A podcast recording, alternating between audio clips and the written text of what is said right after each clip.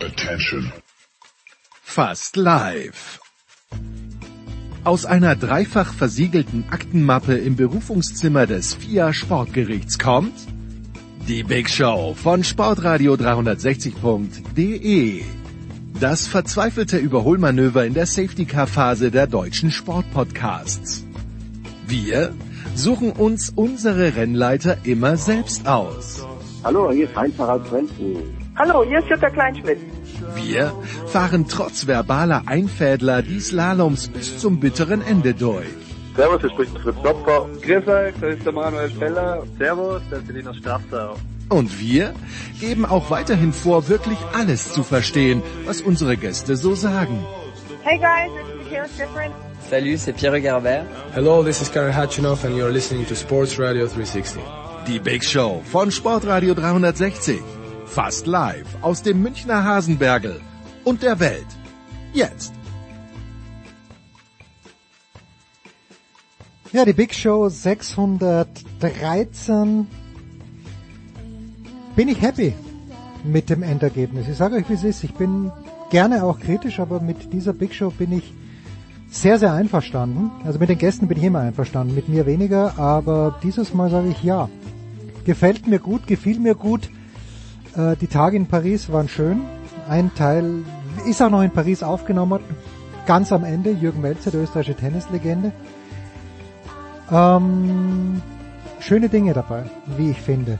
Schön auch, dass ein paar von euch den freundlich gemeinten Aufruf, uns vielleicht ein bisschen zu unterstützen, via PayPal ernst genommen haben. Producer at sportradio360.de immer gerne genommen. Produce, Producer mit C natürlich geschrieben at sportradio360.de. Gebt, was immer ihr für richtig haltet. Wir freuen uns über alles brauchen es für, ja zum Beispiel in dieser Sendung habe ich äh, Schmieder über Skype angerufen, allerdings ist er im Auto gesessen und äh, da fallen natürlich Handygebühren an, ist das eine.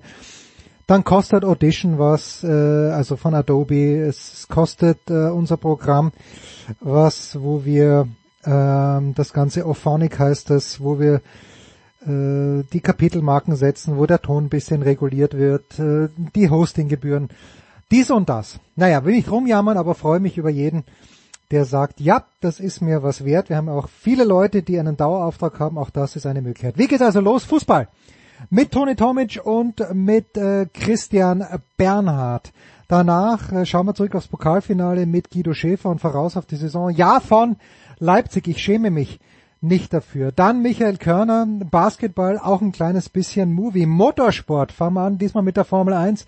Stefan de Voice Heinrich und Christian Nimmervoll, der Chefredakteur von Formel 1, der ihr kennt Christian natürlich, der Voice dann noch alleine zum Thema Rest Motorsport. Dann Schmieder eben und Heiko Ulderb, zwei schöne Teile zum, ja, zum, zum Golf, zum Messi, zur NBA, zur NHL. Danach, äh, wen haben wir dann? Den Uwe, Uwe Semrau und Markus Götz, zuerst Handball, dann Tennis und hinten raus dann ähm, auch noch Jürgen Melzer. Aber, jetzt habe ich vergessen, nach Michael Körner haben wir natürlich auch noch den grandiosen Tobias Fenster, der mit Thorsten Leibenhardt, Anton Gavell und Thomas Kleppeis gesprochen hat. Das sind die drei Ulmer. Der eine ist der Coach, der andere der Sportdirektor, nämlich Thorsten Leibenhardt und äh, Thomas Kleppeis kann noch Bälle werfen, denn Ulm spielt ja gegen Bonn im Finale. Das alles in der Big Show 613. Herrschaften, Irzen, wie der Steirer sagt, geht's los.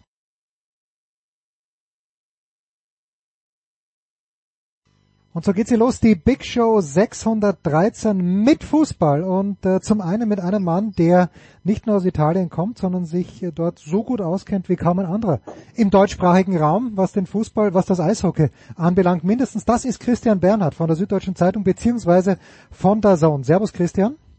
Hallo Jens, hallo. Und äh, Toni Tomic, den wir im Urlaub erreichen. Was heißt das, Toni? Wo bist du? Das heißt, dass ich im Urlaub bin? Naja, aber wo? Jetzt, ja? ja? ich höre dich, aber wo, wo, wo? Ja, ja, ich bin in Spanien in Marbella. Ja, herrlich. Na bitte, da kann man überhaupt nicht, überhaupt nicht jammern. Ein schönes Challenger-Turnier dort. Äh, Dominik Thiem hat dort sein Comeback gegeben letzten Jahr. Wird jetzt nicht Thema sein. Folgendes. Wir wollen natürlich sprechen in Voraussicht. Toni wird den Part des Engländers übernehmen. Christian selbstverständlich den des Interisti, der sich um Inter Mailand kümmert. Äh, wir wollen das Champions League Finale vorschauen, aber wir nehmen am Mittwoch auf und an diesem Tag haben sich zwei Transfers materialisiert, äh, die sich vielleicht ein kleines bisschen angekündigt haben oder ein großes bisschen, wie jener von Jude Bellingham zu Real Madrid. Aber Christian, ähm, Lionel Messi ganz offenbar auf dem Weg in die USA nach Miami. Ich weiß gar nicht, ist Messi schon zu alt und ist er schon so überdrüber? Ich weiß, Jan Platt hat hier vor ein paar Wochen gesagt, wen interessiert das noch, wo der hingeht? Also ich bin schon interessiert. Ich frage mich auch, wird er dort wirklich spielen? Äh, oder wird er als Laie noch für ein Jahr nach Barcelona gehen? Ich habe so viele Fragen, Christian. Ich weiß nicht, ob du Antworten hast, aber hast du auch Fragen? ja, um, um Lionel Messi, ja, da gibt's immer viel zu reden, oder? Ja, die Frage war ja, also ich fände ja, muss ich sagen, wenn es jetzt am Ende äh, die MLS oder Miami werden würde, ähm, fände ich das zumindest ein bisschen eleganter als vielleicht die andere Option, die ja. auch davor im Raum stand, sozusagen. Äh, aber klar, es gab ja zuletzt auch von seinem Vater Gespräche in Barcelona.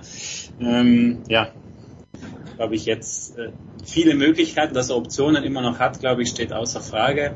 Ähm, wahrscheinlich wird er sich dann auch so aussuchen, wie es halt für ihn, vielleicht auch von den Lebensumständen, für die Familie auch am idealsten ist. Vielleicht hat er jetzt, nachdem er im Winter dieses riesen, riesen Ziel mit der WM erreicht hat, auch äh, ja das große Kapitel abgehakt und ähm, ist aber von außen logisch auch schwer einzuschätzen. Aber Fakt ist, dass sich, glaube ich, immer noch viele Menschen darauf freuen können, wenn sie Lionel Messi Fußball spielen sehen.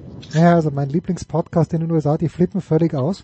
Da sind drei Leute, die sich wirklich für Fußball interessieren und äh, die sitzen in Miami und dann kommt Messi um die Ecke. Also natürlich schon, ja, was Besonderes. Toni, holt dich das irgendwie ab, dieser Transfer, oder völlig Wurst?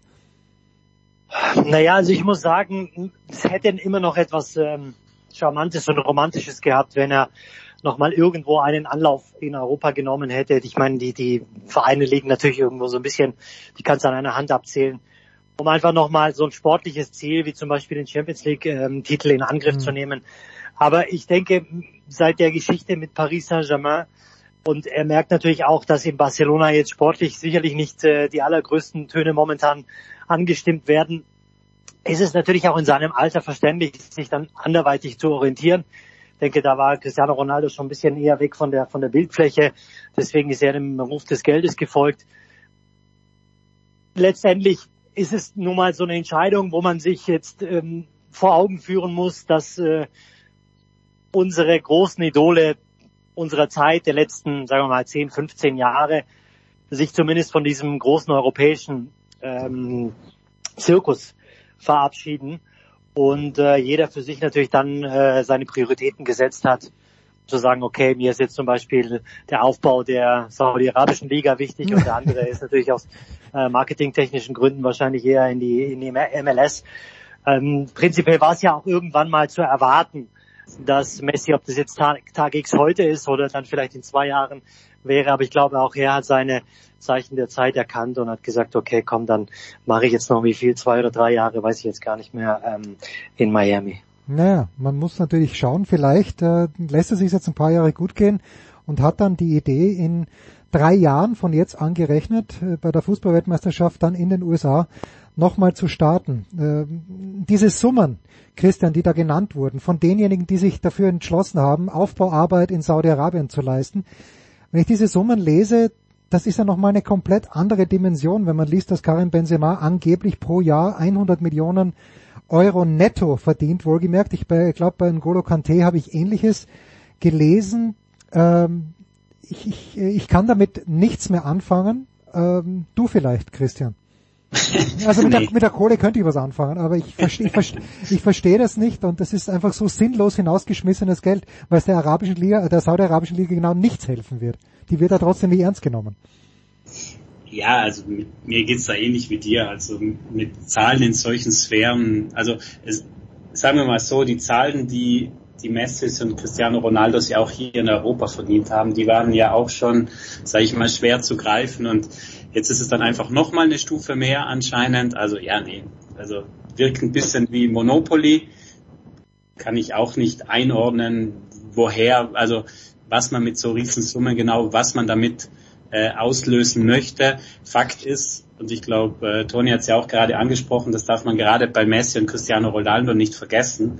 Ähm, die haben ja wirklich über mehr als ein Jahrzehnt sozusagen an immer an der Spitze sozusagen dieses, ja, dieses Duell geprägt und äh, wer weiß, wie, wie eng im Spitzensport gerade ganz, ganz oben sozusagen die Luft ist. Und wenn du da über so viele Jahre immer unter dem großen Druck, unter dem sie ja auch standen, immer performt hast, immer geliefert hast, dann ist es, glaube ich, auch irgendwann verständlich, wenn du dann vielleicht sagst, komm, äh, vielleicht vom Sportlichen her gehe ich ein Niveau gehe ich mal runter, probiere es etwas vielleicht tick gemütlicher anzugehen, vielleicht nicht mehr diese Riesenanspannung und diesen unfassbaren Druck täglich zu haben. Und wenn das Ganze dann auch noch mit einem noch dickeren Salär verbunden ist, ja gut, wer, wer kann es ihnen dann verdenken? Ich habe gelesen, also Messi angeblich, da, da kriegt er irgendwie von Apple Kohle, er bekommt von seinem Ausrüster Adidas noch zusätzliche Kohle. Also er war davor schon steinreich, viel reicher als er sein müsste. Er wird es auch danach bleiben. Ja, ähm, ein Wort noch, Tony, zum Bellingham-Transfer, der sich natürlich angekündigt hat, der jetzt angeblich 100, über 100 Millionen plus dann eben noch, noch zusätzliche Prämien, die, soweit ich das verstanden habe, nicht nach Dortmund gehen werden, aber trotzdem, ist das ein guter Move für Bellingham, denkst du? Weil Luke, dein, dein, dein, äh, dein persönlicher Freund Luka Modric ist ja noch ein Jahr dort. Wird er den Lehrmeister geben für Bellingham? Naja, Luca ist ja genauso zusammen mit, mit Toni Groß äh, in den letzten ein, zwei Jahren schon der Lehrmeister für all die Jungen gewesen, die ja schon vor Bellingham geholt wurden, also sprich Chouameni oder Kamavinga. Das ja dann sozusagen wahrscheinlich dieses neue Dreigestirn im Mittelfeld werden soll. Vorausgesetzt natürlich, dass einer von den beiden genannten vielleicht nicht im Sommer nochmal irgendwo hinwechselt. Das ist die neue Generation, die muss man natürlich irgendwo so ein bisschen heranführen, weil A, die spanische Liga ist natürlich sehr lange, also geht sehr lange, ähm, sehr viele Spiele, sehr viele intensive Spiele. Man sieht natürlich auch gerade in so einer äh, Saison und, und Real Madrid war in so einer Saison schon die, all, all die letzten Jahre, dass sie an die 12, 13 oder sogar insgesamt alle 15 Champions League Spiele machen mussten, inklusive Cup-Wettbewerben. Also da gibt es genügend Spielzeit für alle. Und man hat natürlich dann auch jetzt gerade in der entscheidenden Phase gesehen, auf wen Carlo Ancelotti gesetzt hat. Und also will ich sagen, dass ich wusste, dass dieser Transfer sich andeutet, aber war schon relativ im Herbst da, davon ähm, in Kenntnis gesetzt worden, dass äh, Real ernst machen würde bei, bei Bellingham. Und ähm, also ich denke schon, dass es nochmal eine ganz andere, ein ganz anderer Schritt in eine ganz andere Galaxie für ihn ist. Wenn ich sagen, dass Dortmund ein kleiner Club ist, aber zu Real Madrid zu gehen, egal von welchem Club, das ist einfach nochmal eine ganz andere Welt. Und da musst du dich halt einfach auch dementsprechend für diese Summe auch rechtfertigen, wenn du ein, zwei Spiele dann äh, nicht gut machst. Ähm, jedes Spiel wirst du beobachtet mit Argusaugen und wird deine Summe, die dann letztendlich gezahlt wurde für dich, auch irgendwo auf dir lasten. Aber das sind genauso, also das, ich habe schon vor zwei Jahren gesagt, dass Real Madrid sehr clever macht, weil es keinen harten Cut gibt, sondern so einen weichen Cut. Und, und äh, auch die Verlängerung mit Kroos und mit Modric jetzt noch mal ein Jahr wie gesagt, sind so viele Spiele, alle werden ihre Spielzeit bekommen. Man muss auch schauen, wie es mit den Verletzungen aussieht. Also man hat auch natürlich gesehen, dass in den großen Spielen Groß und Modric immer noch liefern können. Das ist jetzt natürlich die Frage, ob Bellingham dann soweit ist, auch unter diesem großen Gebilde oder in diesem großen Gebilde zu liefern. Ich glaube schon, dass Bellingham in den nächsten zwei, drei, vier, fünf Jahren ein, ein sehr, sehr großer ähm, Faktor bei, bei Real Madrid werden wird. Aber das ist jetzt natürlich einfach auch zur Eingewöhnung für ihn nochmal wichtig, auch solche Leute neben sich zu haben. Da finde ich nur interessant, äh, und, und damit kommen wir bei den Transfers auch zum Schluss. Christian, ich finde es interessant, dass er die Option Spanien gewählt hat, weil ich bin mir sicher, dass es drei, vier auch sehr interessierte äh, englische Vereine gegeben hat, aber irgendwo vielleicht äh, wollten die nicht so viel Geld zahlen. Das ist mein Reasoning. Findest du das auch in irgendeiner Art und Weise interessant oder ist es so glasklar, dass Jude Bellingham hier den nächsten Schritt machen wird, sollen müssen? Also, dass er den nächsten Schritt macht, war für mich irgendwie schon klar und ich glaube, der Rest spricht eben für die Strahlkraft von Real Madrid, weil, wie du gesagt hast, ich weiß gar nicht, ob er sich groß für Spanien entschieden hat. Ich glaube, er hat sich für Real entschieden, mhm. weil ich bin mir sicher, dass aus England auch einige sehr lukrative Angebote auf dem Tisch gelegen wären. Aber dass er sich dann eben auch als englischer Nationalspieler, als, ein, als eines der Gesichter ja auch der kommenden Jahre der englischen Nationalmannschaft dann für Real entscheidet, zeigt meiner Meinung nach eben, ja, wie groß eben auch äh, eben die Strahlkraft von Real ist. Und ich bin ich finde es auch beeindruckend, wie gut Real quasi diesen soften Übergang eben schafft. Also wirklich, äh, sie sind jedes Jahr immer weiter ganz vorne mit dabei. Ich meine, dürfen wir nicht vergessen, dieses Jahr war es auch wieder Champions League Halbfinale. Äh, die letzten Jahre, wie viel sie Titel geholt haben, wissen wir alle. Und trotzdem aber schaffen sie es so Jahr für Jahr eben einen, klar, sehr, sehr talentierten oder sehr talentierte junge Spieler, für die sie auch viel Geld hinlegen, keine Frage. Aber es wirkt halt so, als würde es sehr gut funktionieren, dass sie eben immer noch die Erfahrenen da haben, die die auch noch ein bisschen mit begleiten. Also es ist eben nicht so, dass irgendwie so ein klassisches Übergangsjahr bei Real da ist, wo man sich vielleicht denkt, okay gut, jetzt probieren sie einfach was aufzubauen für die Zukunft, sondern es geht so Hand in Hand. Und das finde ich wirklich beeindruckend, wenn wir eben Chouameni und Kamavinga schon davor anschauen, auch mit Vinicius oder Rodrigo, also wie viele auch junges, äh, hochklassiges Personal quasi da ist, das sich mit den immer noch Erfahrenen wunderbar ergänzt. Und äh, so wie es aussieht, macht Real mit diesen, ja, mit diesen Planungsschritten alles richtig und dürfte auch in den nächsten Jahren dementsprechend auch weiterhin ganz, ganz großer Name im europäischen Fußball sein. Tony, ich meine, ich hätte dich ansetzen gehört äh, mit England-Spekulationen Bellingham. Oder habe ich mich da getäuscht? Nee, ich wollte, hm, war mir nicht ganz sicher, wen du äh, angesprochen hattest, ganz am Anfang. Aber ich bin letztendlich auch der Meinung, äh, schon allein die Tatsache, dass die ähm, Ablösesumme über 100 Millionen Euro lag, hat er natürlich gleich im, im Vorfeld auch schon so ein Verein wie Liverpool abgeschreckt. Also es gibt mhm. nicht so viele Vereine in England, die so einen ähm, Transfer stemmen können, es sei denn, du gehst ins volle Risiko.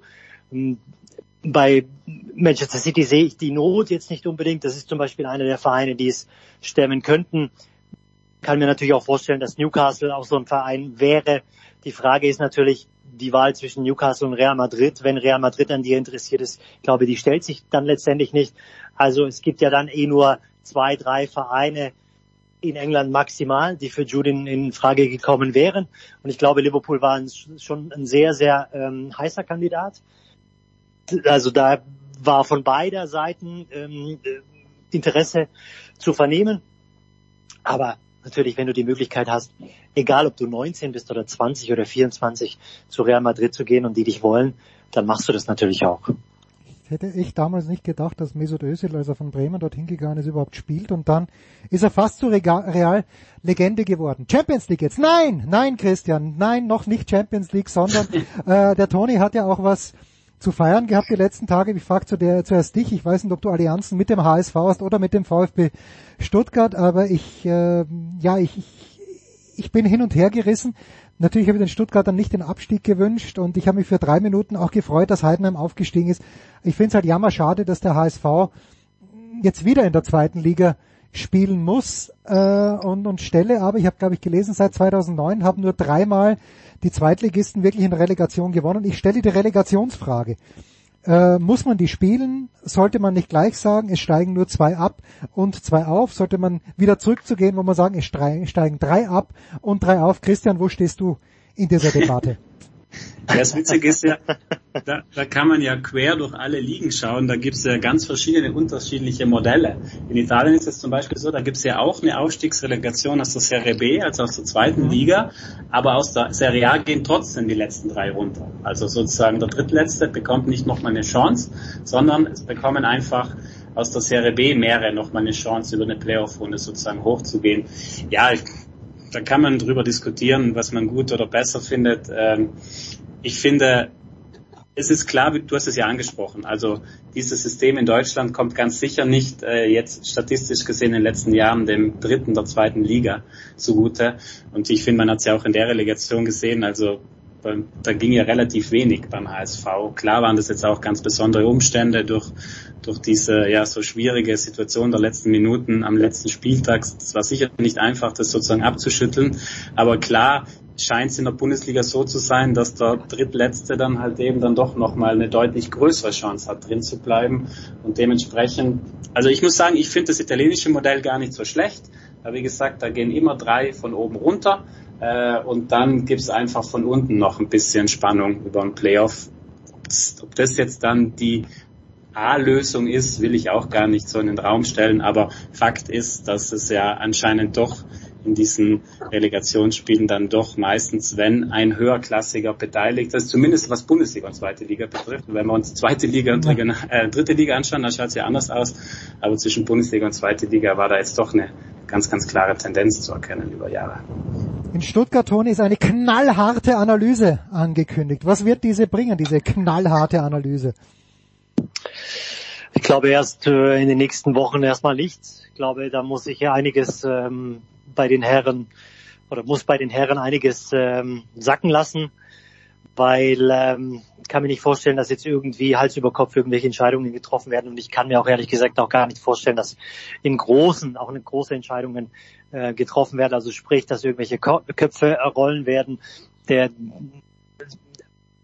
der, die, die, der Unmut der Fans in Stuttgart ist dementsprechend artikuliert worden, ist auch schon über die gesamten letzten äh, Monate artikuliert worden. Glaube aber, dass ähm, die, die Clubführung relativ äh, kritikresistent ist, so wie ich sie ähm, erlebt habe, auch in den letzten Wochen und, und in der letzten Zeit. Ähm, welche Stellschrauben dann gedreht werden, damit der VfB Stuttgart letztendlich dann nicht in so eine Phase oder nicht in, in so eine Situation reinkommt wie in den letzten zwei Jahren, mit so einer Mannschaft, die durchaus das Potenzial hat, sicherlich auch äh, im Tabellenmittelfeld zu enden, aber halt, halt einfach so ein bisschen in Selbstgefälligkeit und Lethargie agiert und ähm, die dann immer einen Druck braucht, um um äh, sich zu verwirklichen oder zumindest Druck braucht, äh, auch um, um dann auch zu liefern. Das äh, ist ja dann an den Beteiligten daran, sozusagen vielleicht auch die Mentalität zu hinterfragen dieser Mannschaft. Es sind sehr viele junge Talente. Natürlich kann man sagen, klar, der Aspekt günstig einkaufen, teuer verkaufen ist sicherlich ähm, sinnvoll. Aber dafür muss natürlich auch die Mannschaft performen, weil du kannst natürlich auch schlecht gut verkauft werden, wenn die Mannschaft halt einfach keine gute, guten Ergebnisse liefert. Insofern ist es, äh, also ich kann mir nicht vorstellen, dass jetzt in den letzten Wochen, in den nächsten Wochen irgendwas passiert in Stuttgart, wovon wir ausgehen, dass, äh, ähm, dass irgendein Kurswechsel dann äh, eventuell stattfindet. So, gleich aber zur Champions League, aber zuerst eine kurze Pause.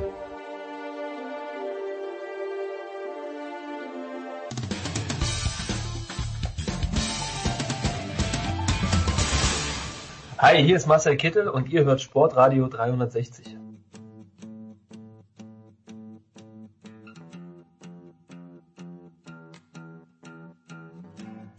Die Big Show 612 geht weiter mit Christian Bernhard und mit Toni Tomic und äh, Christian, ich komme ja gerade von den French Open und da war natürlich ganz, ganz viel Ganzwissen und mein Halbwissen unterwegs und wir haben so ein bisschen gesprochen über PSG auch und haben uns gedacht, naja, dieser Kader, war von Anfang an äh, einfach ja, nicht gut zusammengestellt, weil vorne sehr, sehr gut, dann kann man sagen, vielleicht im Tor auch noch sehr, sehr gut und in der Verteidigung ordentlich, aber kein Mittelfeld. Mich dünkt, dass der Kader von Inter Mailand sehr, sehr stimmig zusammengestellt ist. Stimmt dieser Eindruck?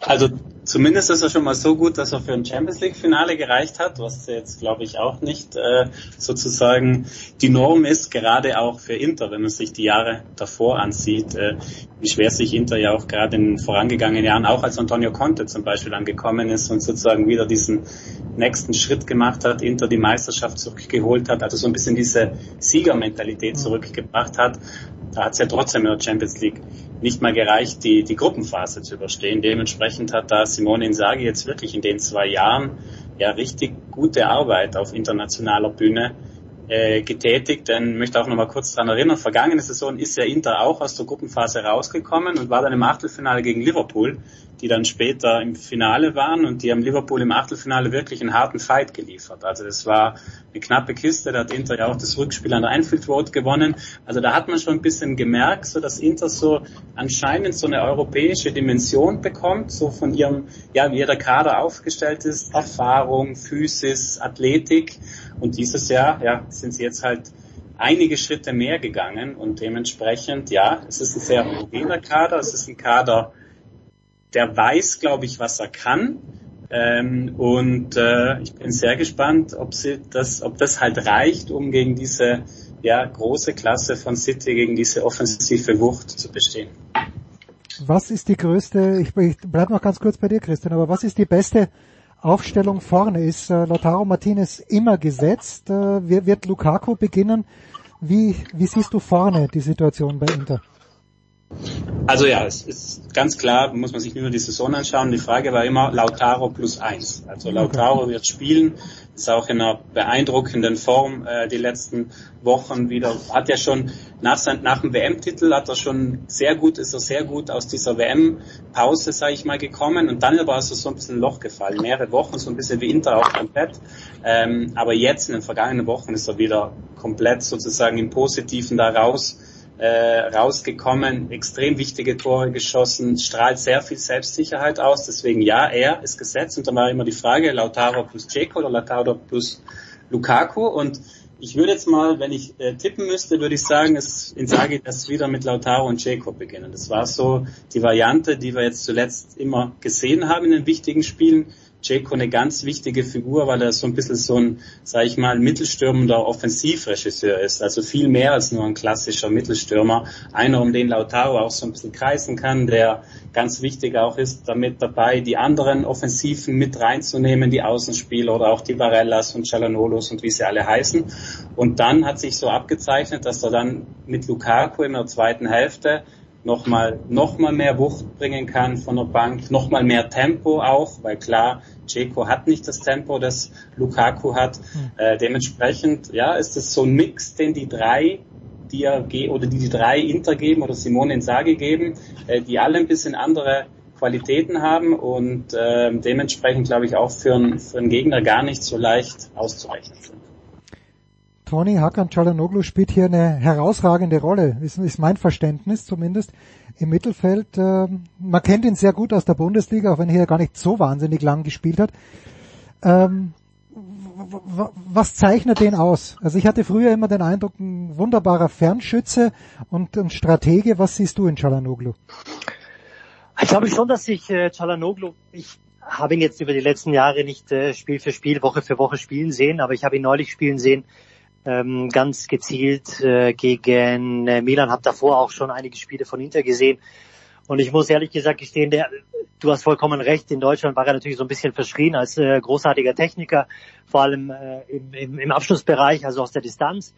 Aber ich denke, dass ähm, Çalhanoğlu schon alleine mit der mit der Tatsache, dass äh, Brozovic lange verletzt war und er auf dieser Sechserposition dann eingesetzt wurde, einfach auch nochmal äh, in Italien ein, ein, ganz anderes taktisches Verständnis bekommen hat und auch sehr viel dazugelernt hat. Er ist ohnehin jemand, den du immer anspielen kannst, der, äh, der den Ball halten kann, der den Ball gut verteilen kann und natürlich dann auch, wenn er auf dieser Achter-Zehner-Position dann spielt, auch den Abschluss sucht, soll er natürlich auch, aber auch den tödlichen Pass. Also insofern hat sein, sein, sein Spektrum ähm, schon sehr, sehr erweitert. Man hat ihn früher wie gesagt, in Deutschland einfach nur so ein bisschen reduziert auf diese Freistöße und die Distanzschüsse. Schüsse.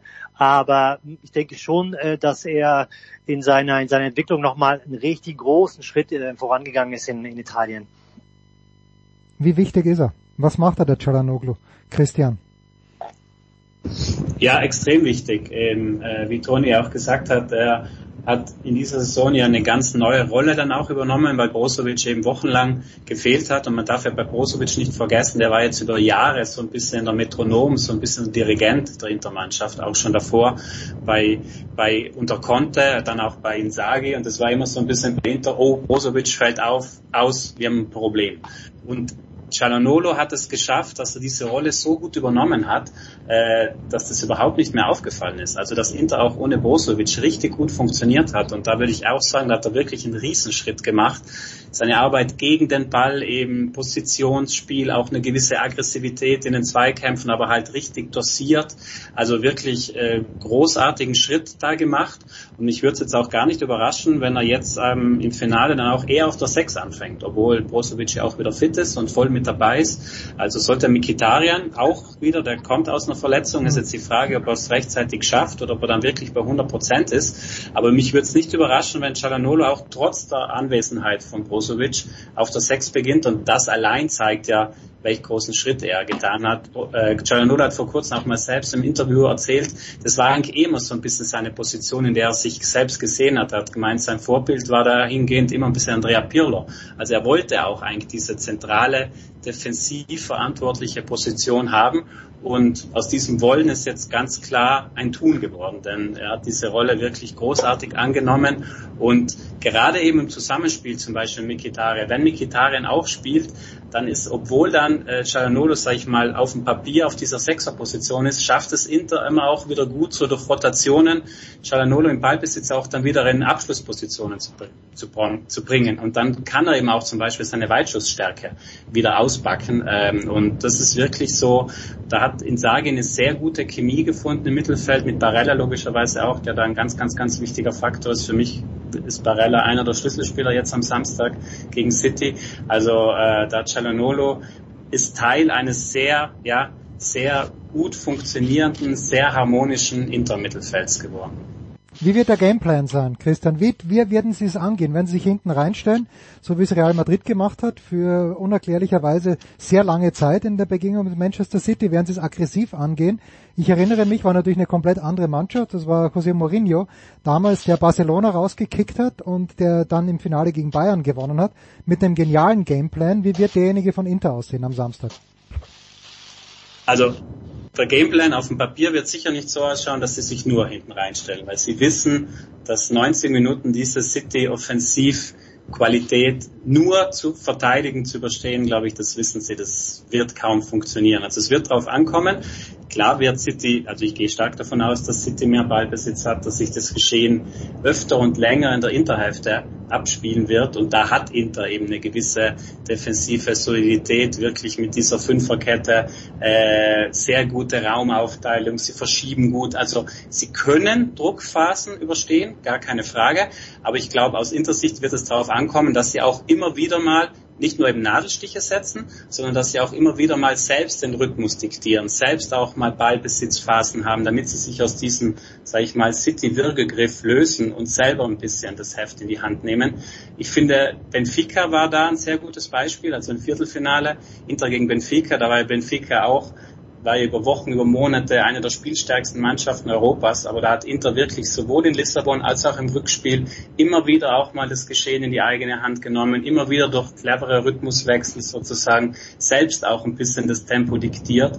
Und ich glaube, wenn es sich Insagi aussuchen könnte, wie es zu laufen hat, dann glaube ich, wird es auch gegen City so laufen. Also dass es immer wieder auch so Phasen gibt, wo vielleicht dann auch mal City ein bisschen den Ball und dem Gegner hinterherlaufen muss.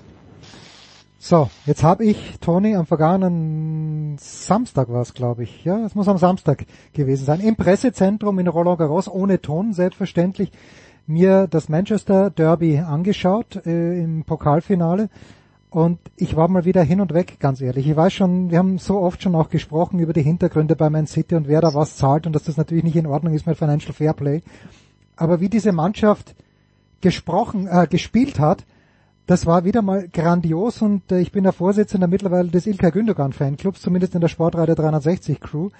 Äh, mit welchem Selbstvertrauen der die Bälle nimmt und schießt dann zwei sehr, sehr ähnliche Tore. Wo, wo könnte Inter eine Schwachstelle finden? Weil ich habe ganz ehrlich, also ich kenne mich natürlich nicht aus im Fußball, aber ich habe ganz wenige Schwächen gesehen. Dieses Selbstvertrauen, das war einfach grandios.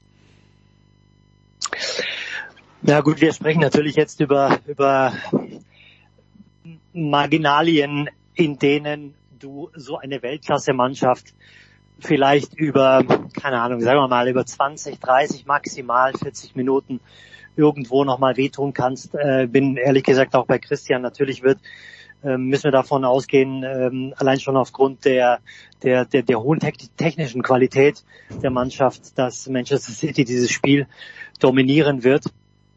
Aber man kann dieser Mannschaft schon auch beikommen, wenn du äh, eine gewisse äh, Spielstärke, also sprich auch äh, in Phasen, zum Beispiel im ersten Spiel gegen Real Madrid hat man das auch sehr gut gesehen, dass auch City durchaus dominiert werden kann, wenn du selbst ähm, sehr mutig und sehr, sehr ballsicher auftrittst.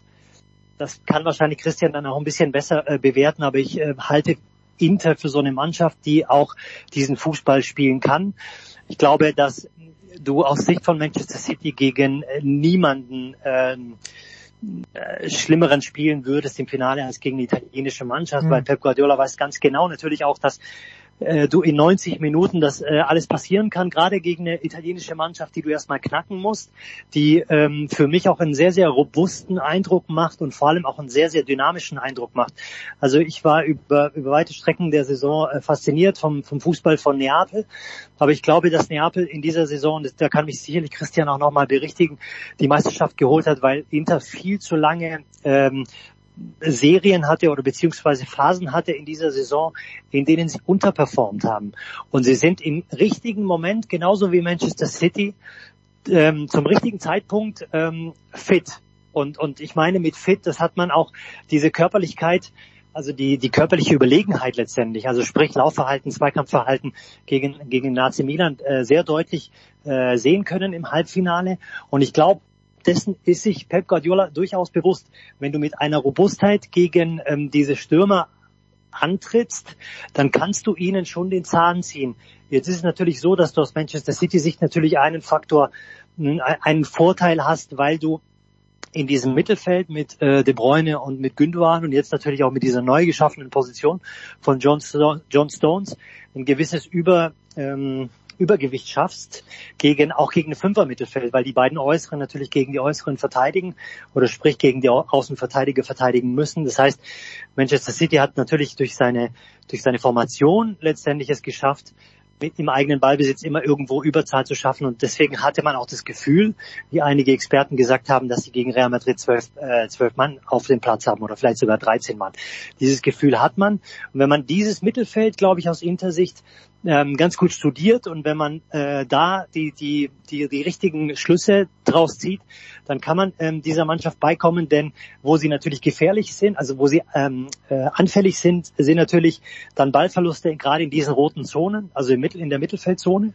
Und da ist Inter, das was ich gesehen habe, äh, durchaus äh, sehr, sehr ähm, effektiv und auch konkret in, in, in Richtung Konter und Richtung äh, gegnerisches Tor.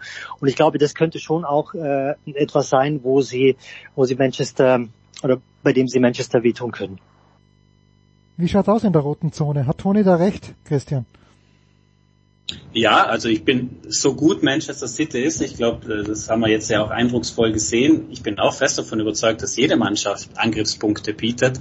Und einen zum Beispiel auf dem Papier, glaube ich, auch erstmal sind dann auch die Außen. Also gerade bei Inter über dieses 3-5-2 oder gegen den Ball ist es dann ja klar ein 5-3-2.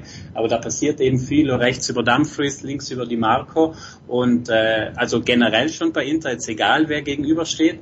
Und wenn wir uns jetzt bei City anschauen, dann sind halt die Außen da erstmal mit Bernardo Silva und mit Grealish höchstwahrscheinlich, sind ja dann schon auch eher offensiv denkende Spieler oder Spieler, die vielleicht dann, klar, die gegen den Ball auch mit nach hinten arbeiten, aber die jetzt ihre großen Stärken sicherlich nicht im, äh, im Defensivverhalten haben. Also da glaube ich, wenn es für Inter gut laufen sollte, dass da was möglich ist. Und ich möchte ihn nochmal nennen, äh, Nicolo Barella, glaube ich, mhm. könnten oder wird ein entscheidender Faktor für Inter, weil er ist wirklich ein Meister darin, Räume zu erkennen und sie eben nicht nur zu erkennen, sondern mit seiner großen Laufbereitschaft auch zu attackieren und eben in gefährliche Zonen zu kommen. Und das hat Inter in dieser Saison immer wieder geschafft. Äh, ich weiß gar nicht, ob Inter groß, lange dominante Phasen braucht, um gefährlich zu sein. Ich glaube, ihnen könnte es auch manchmal reichen, eben so ein Ballgewinn in einer gefährlichen Zone, äh, sozusagen das Ganze dann äh, ja schnell zu verlagern. Und apropos schnell zu verlagern, das ist auch so ein Punkt bei Inter. Sie spielen oft sehr direkt und sehr schnell auf ihre zwei Stürmer. Also sie brauchen da jetzt vielleicht auch gar nicht oft die langen Ballstaffetten, sondern manchmal ist sogar Onana, der Torhüter, derjenige, der das Spiel auch sehr gut mit den Füßen ist, der es schafft, das Spiel schnell vertikal zu machen. Und dementsprechend, glaube ich, sind das schon Optionen, die erstmal auf dem Papier welche sind, die Guardiola sicherlich auch bewusst sind. Dann einen Faktor möchte ich noch ansprechen, weil er war aus meiner Sicht in den letzten Spielen weniger ein Faktor. Und natürlich er hat mitgespielt und hat vorne äh, wahrscheinlich drei, vier Leute gebunden, aber Tony Erling Haaland ist ein bisschen die Luft ausgegangen oder hat er taktische Sachen gemacht, die ich nicht gesehen habe und er ist trotzdem unersetzlich? Naja, es ist ja so, man muss sich letztendlich die Zahl der Tore in dieser Saison gegenüberstellen gegenüber der anderen, äh, der, der vergangenen Saison. Und ähm, da hat sich das natürlich auf ganz andere Köpfe verteilt. Jetzt hat sich das natürlich alles sehr konzentriert auf, äh, sprich dann keine Ahnung, wie viel waren 36 Tore in der Liga und, und über 50 Tore in allen Wettbewerben. Die sind natürlich vom Konto von De Bruyne und von Ilkay Gündoğan, der trotzdem in, gerade in der Endphase viele Tore gemacht hat, aber insgesamt dann weggegangen. Und ähm, Erling Haaland hatte zum Beispiel in, in England gegen schwächere Mannschaften, die natürlich überhaupt nicht auf dem Niveau verteidigen wie Inter Mailand, seine Räume bekommen und er braucht dann pro Spiel wahrscheinlich auch nur 15 bis 18 bis 20 Ballaktionen, aber wenn er dann aus diesem Mittelfeld, das ja dann dominant genug ist, äh, irgendwann mal dann diesen Steckpass bekommt und wenn er dann halt auch nur zwei, drei Meter ähm, bekommt, dann reicht ihm das natürlich, um vorne äh, tödlich zu sein vor dem Spiel.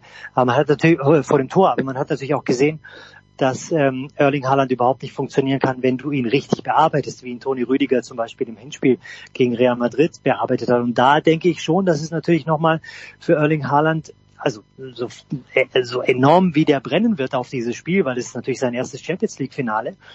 Aber ähm, das ist natürlich sind nochmal drei Kanten hinten in der Interabwehr, die ihm das Leben auf gar keinen Fall einfach machen werden und vor allem die ihm auch die Räume nicht geben werden. Ganz, ganz spannend. Äh, ja, wir, es ist ein Fußballspiel, auf das ich mich fast so freue wie auf das Halbfinale zwischen Carlos Alcaraz und zwischen Novak Djokovic am Freitag in Roland Garros. Ich weiß, Toni wird sich das auch anschauen in Marbella. Ich bedanke mich ganz herzlich bei dir, Toni, dass du den Urlaub unterbrochen hast und bei Christian, der nie Urlaub hat, wie ich aus der SZ-Redaktion weiß. Danke, ihr beiden. Wir machen eine kurze Pause in der Big Show 613.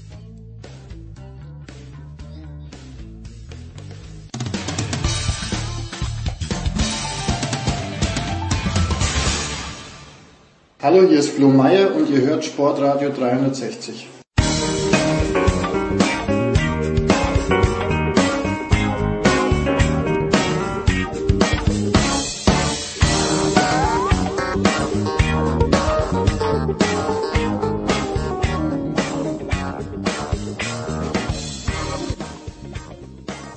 Big Show 613, weiter geht's noch mit einem Fußballsegment. Wir haben vorausgeschaut, aber ich möchte auch ein kleines bisschen zurückschauen, denn am vergangenen Samstag, wir waren im Pressezentrum in Roland Garros und haben natürlich das deutsche Pokalfinale geschaut und mittendrin, äh, da gehe ich glaube ich nicht fehl in der Annahme, war Guido Schäfer von der Leipziger Volks Volkszeitung. Servus Guido.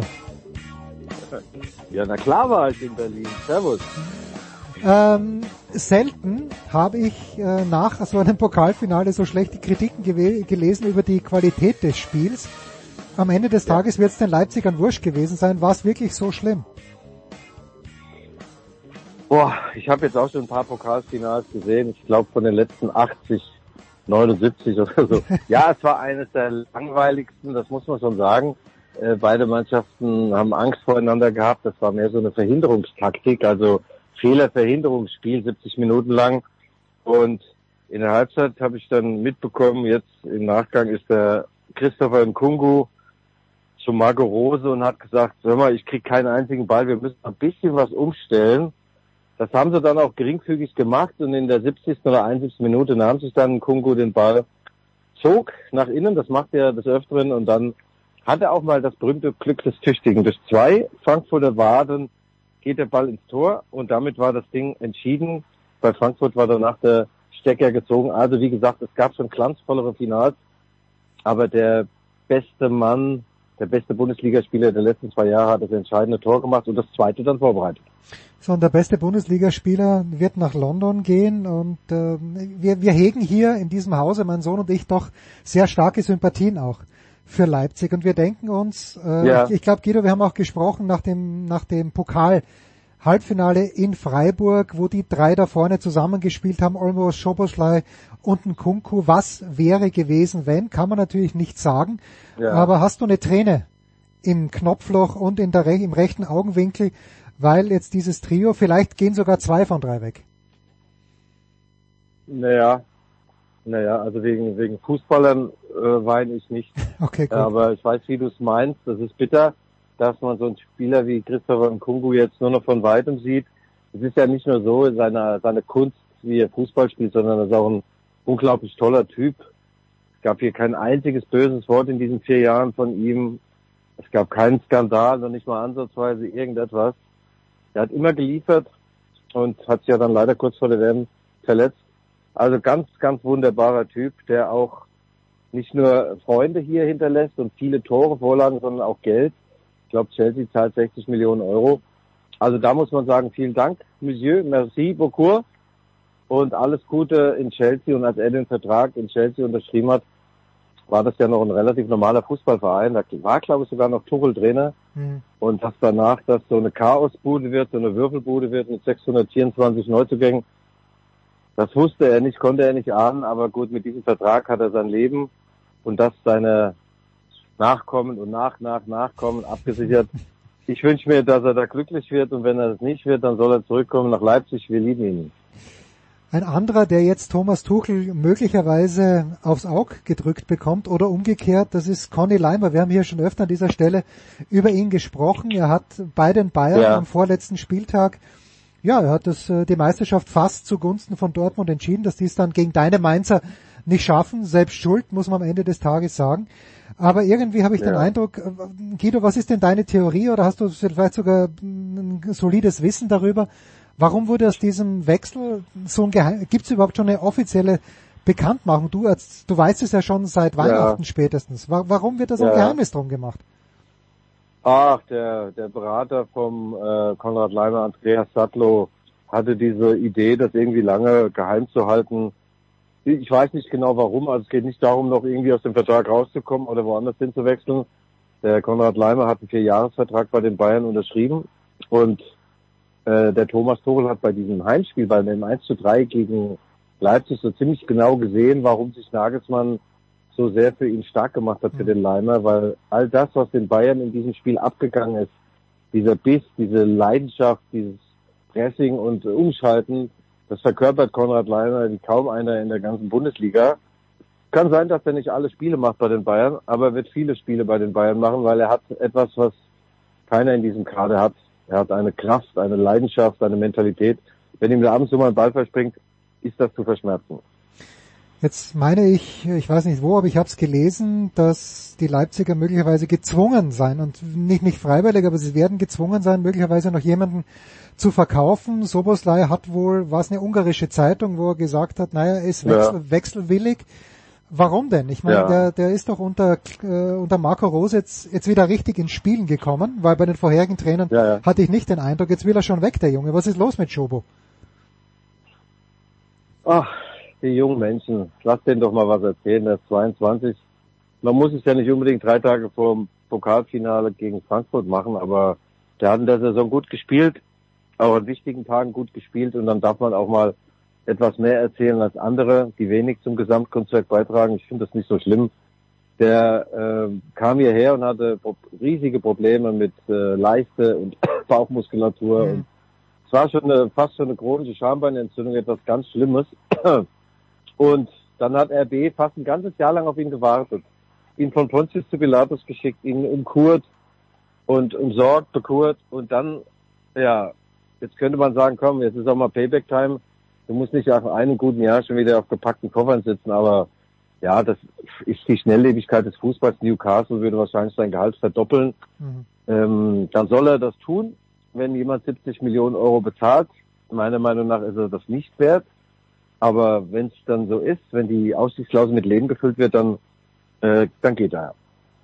Dani Olmo hat unterschrieben. Ist eine gute Nachricht. Ja. Äh, allerdings Dani Olmo natürlich auch ein Mann, der leider keine 34 Bundesliga-Spiele machen wird. Aber kam das jetzt überraschend? Hast du in den letzten Tagen schon Zeichen bekommen? Naja, ähm, überraschend nicht, nee. Also klar, Barcelona, da kommt er her, da hat in dieser legendären Nachwuchsakademie hat er Fußballspielen gelernt. Und äh, offensichtlich haben sie ihn ja auch gelockt. Du kommst 2024 zu uns, ablösefrei. Dann äh, kriegst du noch ein schönes Begrüßungsgeld. Aber vielleicht hat Olmo und auch sein Vater und der Berater auch gemerkt, dass sich so ein letztes Vertragsjahr unglaublich ziehen würde und äh, dass äh, das schwer umsetzbar war. Und mal ehrlich gesagt, was in Barcelona so abgeht. Ich weiß nicht, ob sie den schon den Strom abgestellt haben, aber das ist ja eine Art und Weise, äh, das hatte Nagelsmann richtig gesagt, das ist der einzige Verein, der keine Kohle hat und ständig einkaufen geht. Also die sind fast wie ich im privaten Haushalt, ich habe auch keine Kohle und kaufe ständig neue Sachen. Also ich finde, dass das jetzt ein Modus ist, mit dem alle leben können, vielleicht Barcelona nicht. Er hat eine Ausstiegsklausel und äh, die wird dann vielleicht einer mal auch mit Leben füllen, aber äh, in dieser abgelaufenen Saison war Dani Olmo kein Faktor. Lass den mal fünf gute Spiele gemacht haben. Die Hälfte der Saison war er gar nicht da.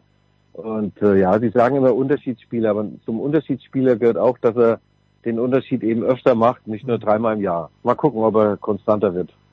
Ich glaube, dass Christoph Baumgartner den Unterschied ausmachen kann, ist auch noch ein junger Spieler, ist, ist Österreicher, ja. vielleicht schaue ich ihm deshalb auch gerne zu. Ich finde, dass Leipzig die richtige Entscheidung für ihn ist. Ist das jetzt schon fix und wenn ja, ja was erwartest du von ihm?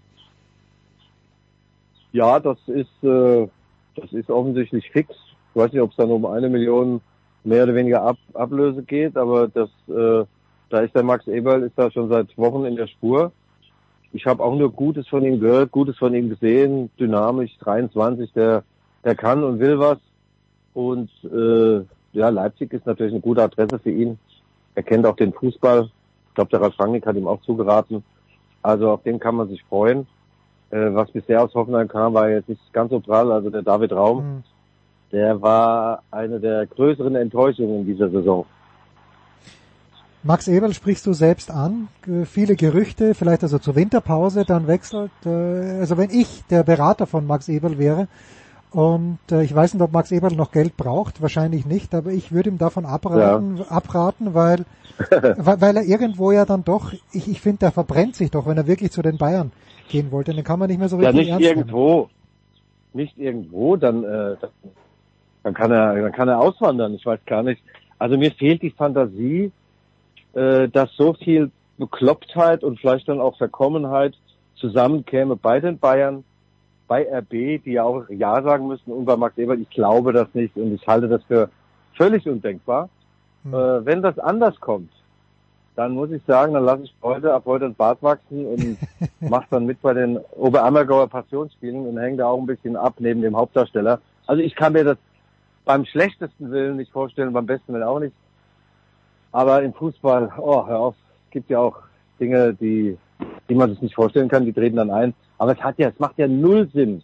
Er hat so viel Gegenwind hier aushalten müssen, er und der Minzlaff zu dieser Geschichte Gladbach krank gewesen, in Leipzig eingestiegen. Und dann würde er nach einem halben Jahr sagen, na ja, oh, Leipzig, nö, Bayern. Also äh, ich kenne Max ein bisschen, ich habe ihn am Sonntag gesehen bei den Aufstiegsfestivitäten und er hat mir gesagt, er geht nicht zu den Bayern, hat aber nicht gesagt, dass es nicht irgendwann dazu kommen kann. Ich halte es auch für denkbar, dass die mal in drei, vier, fünf Jahren vielleicht zusammenkommen, aber das darf doch jetzt nicht jetzt nach dieser Transferperiode sein. Also wo kommen wir denn dahin? Und es beleidigt vielleicht auch den, die Intelligenz von Uli Hoeneß.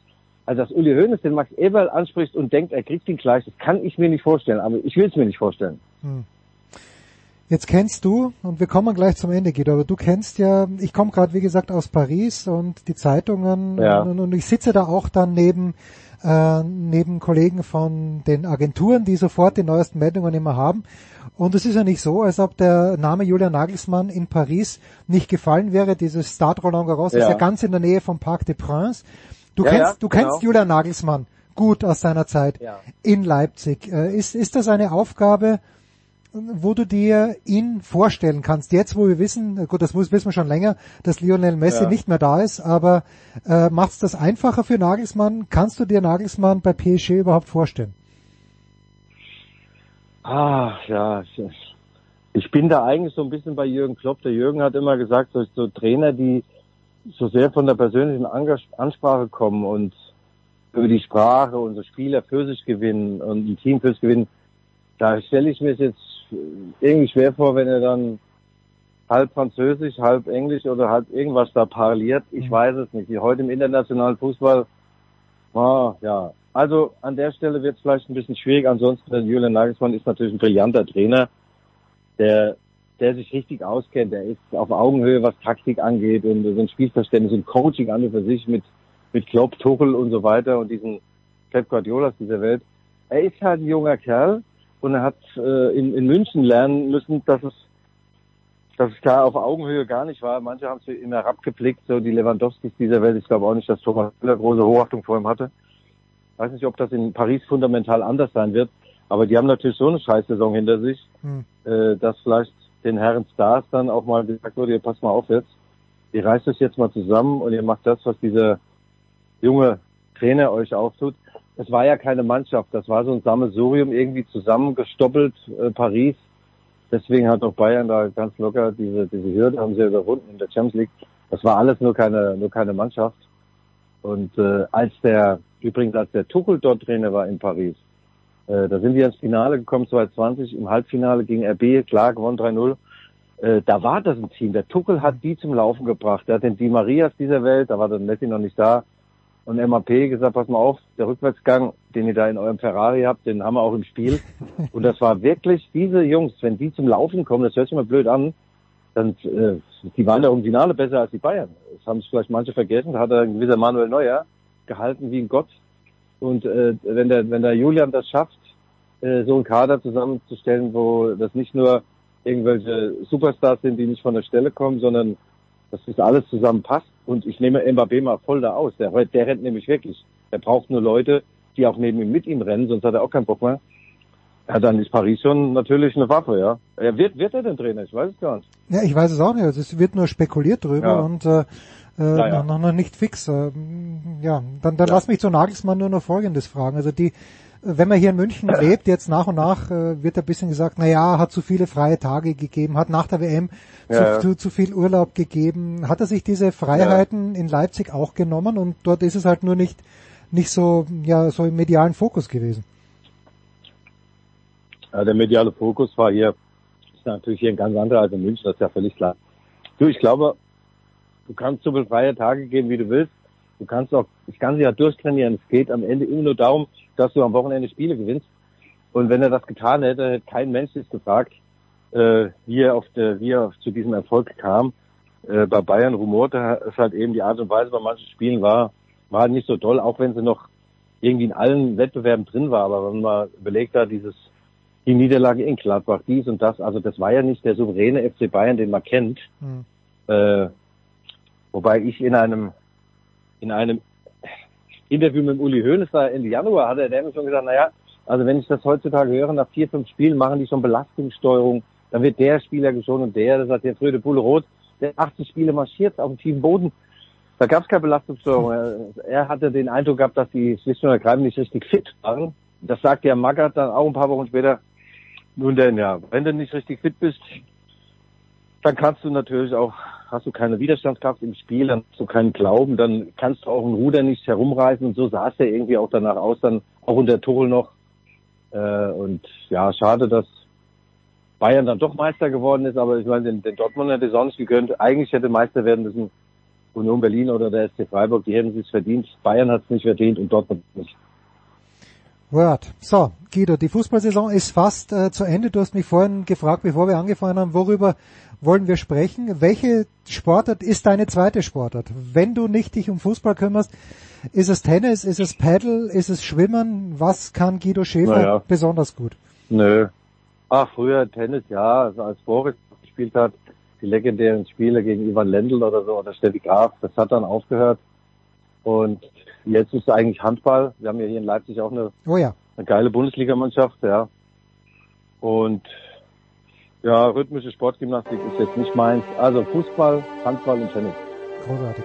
Guido Schäfer von der Leipziger Volkszeitung. Guido, ich danke dir herzlich. Kurze Pause, Big Show 613.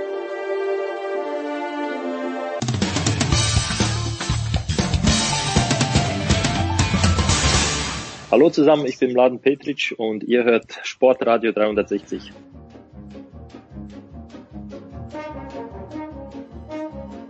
So, Big Show 613 und wenn ich eine Frage an meinen Lebensberater habe, wenn ich dann einen hätte, dann wäre es Michael Körner. Guten Morgen, lieber Michael. Guten Morgen, Jens. No cheering in the press box. Gilt das auch fürs Basketball? Oder hast du schon mal anderweitige Beispiele erlebt, wo du gesagt hast, oder wo du dir gedacht hast, mein junger Freund da links neben mir, du bist Journalist hier und äh, bemühe dich mal ein bisschen. Ja, ähm, Oh. also äh, guilty, äh, ich selber. Ach nein, wirklich? Ja, also äh, Europameisterschaft Basketball ähm, letztes Jahr, da habe ich mh, jetzt nicht gejubelt, also bei den deutschen Spielen nicht die Arme hochgerissen, äh, wenn ein Korb gefallen ist oder wenn es gut lief und ich das selber nicht kommentiert habe, sondern ähm, vielleicht schon mal so die Faust geballt oder sowas, ne? Oder Yes oder so gerufen.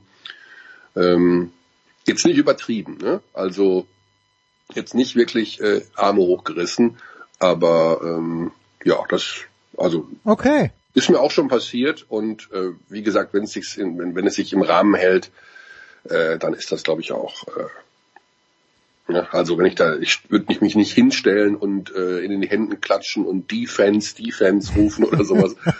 Aber äh, mal eine kurze Emotion, ich denke, mein Gott, wir sind, das geht schon. Äh, okay, na dann ist ja alles gut, weil äh, in Paris habe ich jetzt die Erfahrung gemacht, okay, beim letzten, beim letzten Spiel des letzten verbliebenen Österreichers, dass ein paar Kollegen, die ich, die ich kenne, äh, die ich auch schätze und persönlich mag, mhm. äh, aber ich sitze dann dort und äh, zeige keine Emotionen. Und, ja. Ähm, ja, also ich, ich habe es auch noch nie ausgenutzt im Pressebereich ähm, bei Interviews oder so. Und ich habe ja auch mal viele Jahre sehr viele Promis bei Stefan Raab getroffen, mhm. da so Selfies machen und so. Das habe ich nie gemacht. Ähm, das gehört sich im Pressebereich auch tatsächlich nicht. Ne? Oder Autogramme holen, äh, sich die Akkreditierung unterzeichnen lassen als Andenken. Ähm, das sind alles No-Gos. Das macht man tatsächlich nicht. Ich habe es einmal gemacht in München, beim ersten Mal, wo ich akkreditiert war. Und dann hat mir der freundliche Herr von der ATP gesagt, äh, einmal noch und die Akkreditierung naja. ist, ist perdu. Naja, ja, ja also das geht nicht. Das war ein Foto ja. von Zonga und meinem Sohn und da habe ich gedacht, wenn der Joe Willi da drauf unterschreibt, warum nicht? Aber jetzt sehe ich natürlich auch, dass das absolut falsch war und seitdem, das hat mich auch irgendwo geprägt. Ja, Uh, jetzt wissen wir alle, uh, Michael Körner is not a betting man, but if you were a betting man, Michael, vor, vor der Saison, wie hoch wären die Quoten gewesen, dass weder der glorreiche FC Bayern Basketball noch Alba Berlin an dem Endspiel in der Easy Credit BBL teilnehmen hätten würden sollen?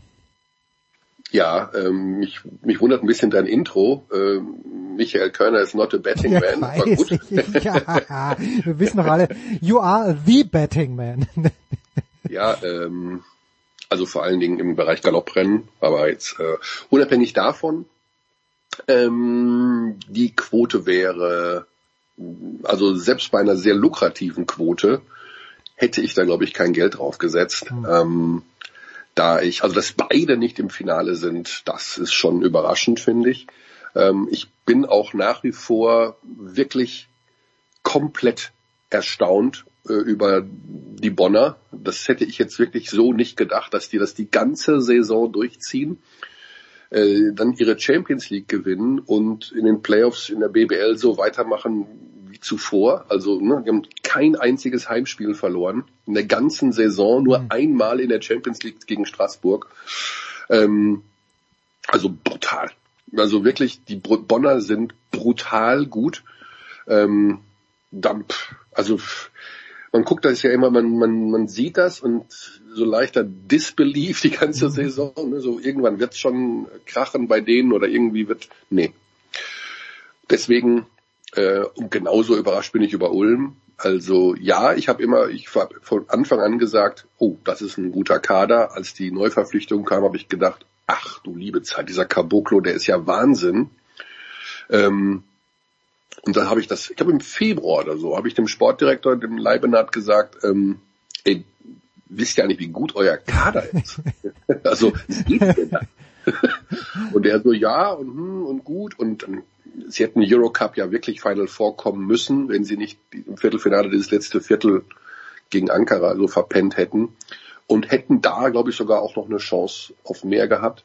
Also beide Teams, muss ich sagen, haben mich sehr überrascht über die, jetzt bei den Ulmern über die Konstanz. Den Kader fand ich schon immer gut.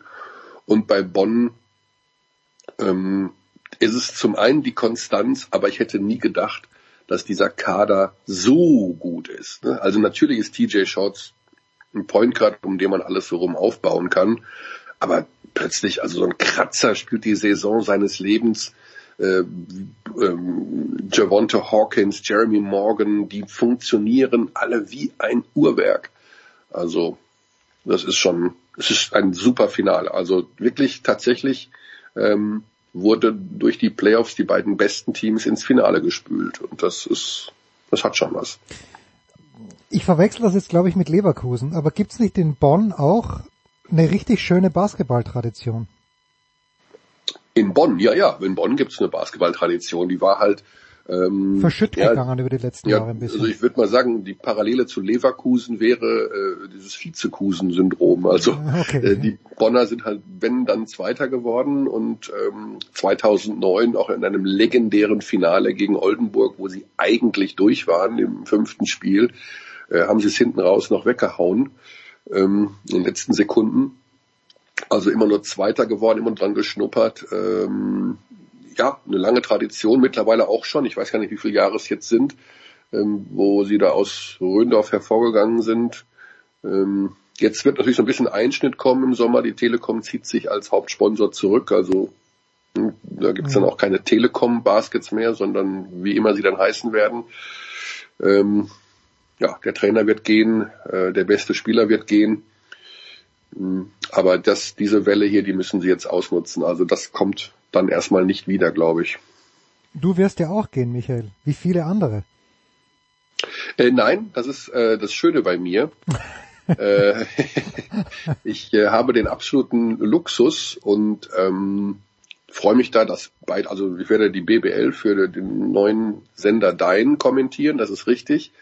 Aber ich bleibe auch bei der Telekom für die Euroleague und für die Länderspiele, für ah, okay, WM okay. und sowas. Also ich ähm, bin da extrem äh, ja fast ein bisschen stolz drauf, dass beide Parteien gesagt haben, ähm, also Dein gesagt hat, kein Problem, mach Magenta mit Euroleague. Ist ja auch im Grunde, also ich finde das auch, ne, es ist Basketball und äh, ich werde versuchen, weiter Basketball auf allen äh, Kanälen stark zu machen. Also ob ich jetzt also ich spreche natürlich jetzt aus der Sicht eines Freiberuflers und von, aber ich hoffe auch im, im Namen von vielen Kolleginnen und Kollegen, äh, die ähnliche äh, Geschichten ja haben, dass man immer nur für einen kommentieren darf. Äh, wir hatten früher war es deutlich transparenter alles, da konnte man im Grunde machen, was man wollte. Äh, dann haben ein, zwei Sender angefangen, das Ganze eben ja, so exklusiv zu behandeln, das ne, dass man Sky eben, hauptsächlich. Also wir sprechen da von Sky. Wir können unsere wir sprechen da von Sky, genau. Die haben vor ein paar Jahren äh, so den Deckel drauf gemacht und äh, gesagt, nur hier. Äh, das geht natürlich dann gut, wenn das entsprechend auch honoriert wird, würde ich mal sagen. Ähm, das ist alles nicht so einfach. Ne? Also ich auch für alle diejenigen, die jetzt äh, vielleicht mit Medien nicht so viel zu tun haben, äh, es ist ein ähm, Irrglaube, dass man beim Fernsehen wahnsinnig viel Geld verdient. Ne? Also man ist ja irgendwie damit groß geworden, äh, wenn du beim Fernsehen bist, dann, dann wirst du reich, äh, die, die verdienen wahnsinnig viel Geld. Das ist ja Quatsch mit Soße. Also ähm, gerade was freiberufliche Geschichten angeht, äh, Honorarsätze, die wirklich sich über die Jahre nicht an der Inflation angeglichen haben, sondern eher in die andere Richtung.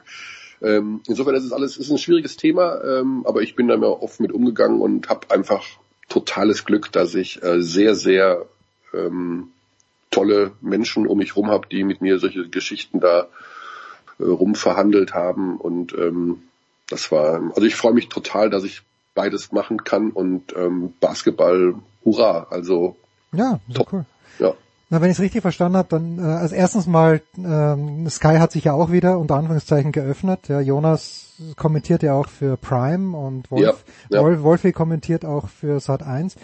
Ähm, und das andere, was ich aber gehört habe, dass Basketball jetzt da ja anders verkauft wurde, die Rechte zumindest, als im Handball, weil mir hat der Kaiser von der Bild gesagt, dass Stein für Handball tatsächlich alle Rechte hat, auch Pokal Europacup und das ist im Basketball ganz offenbar anders verhandelt worden.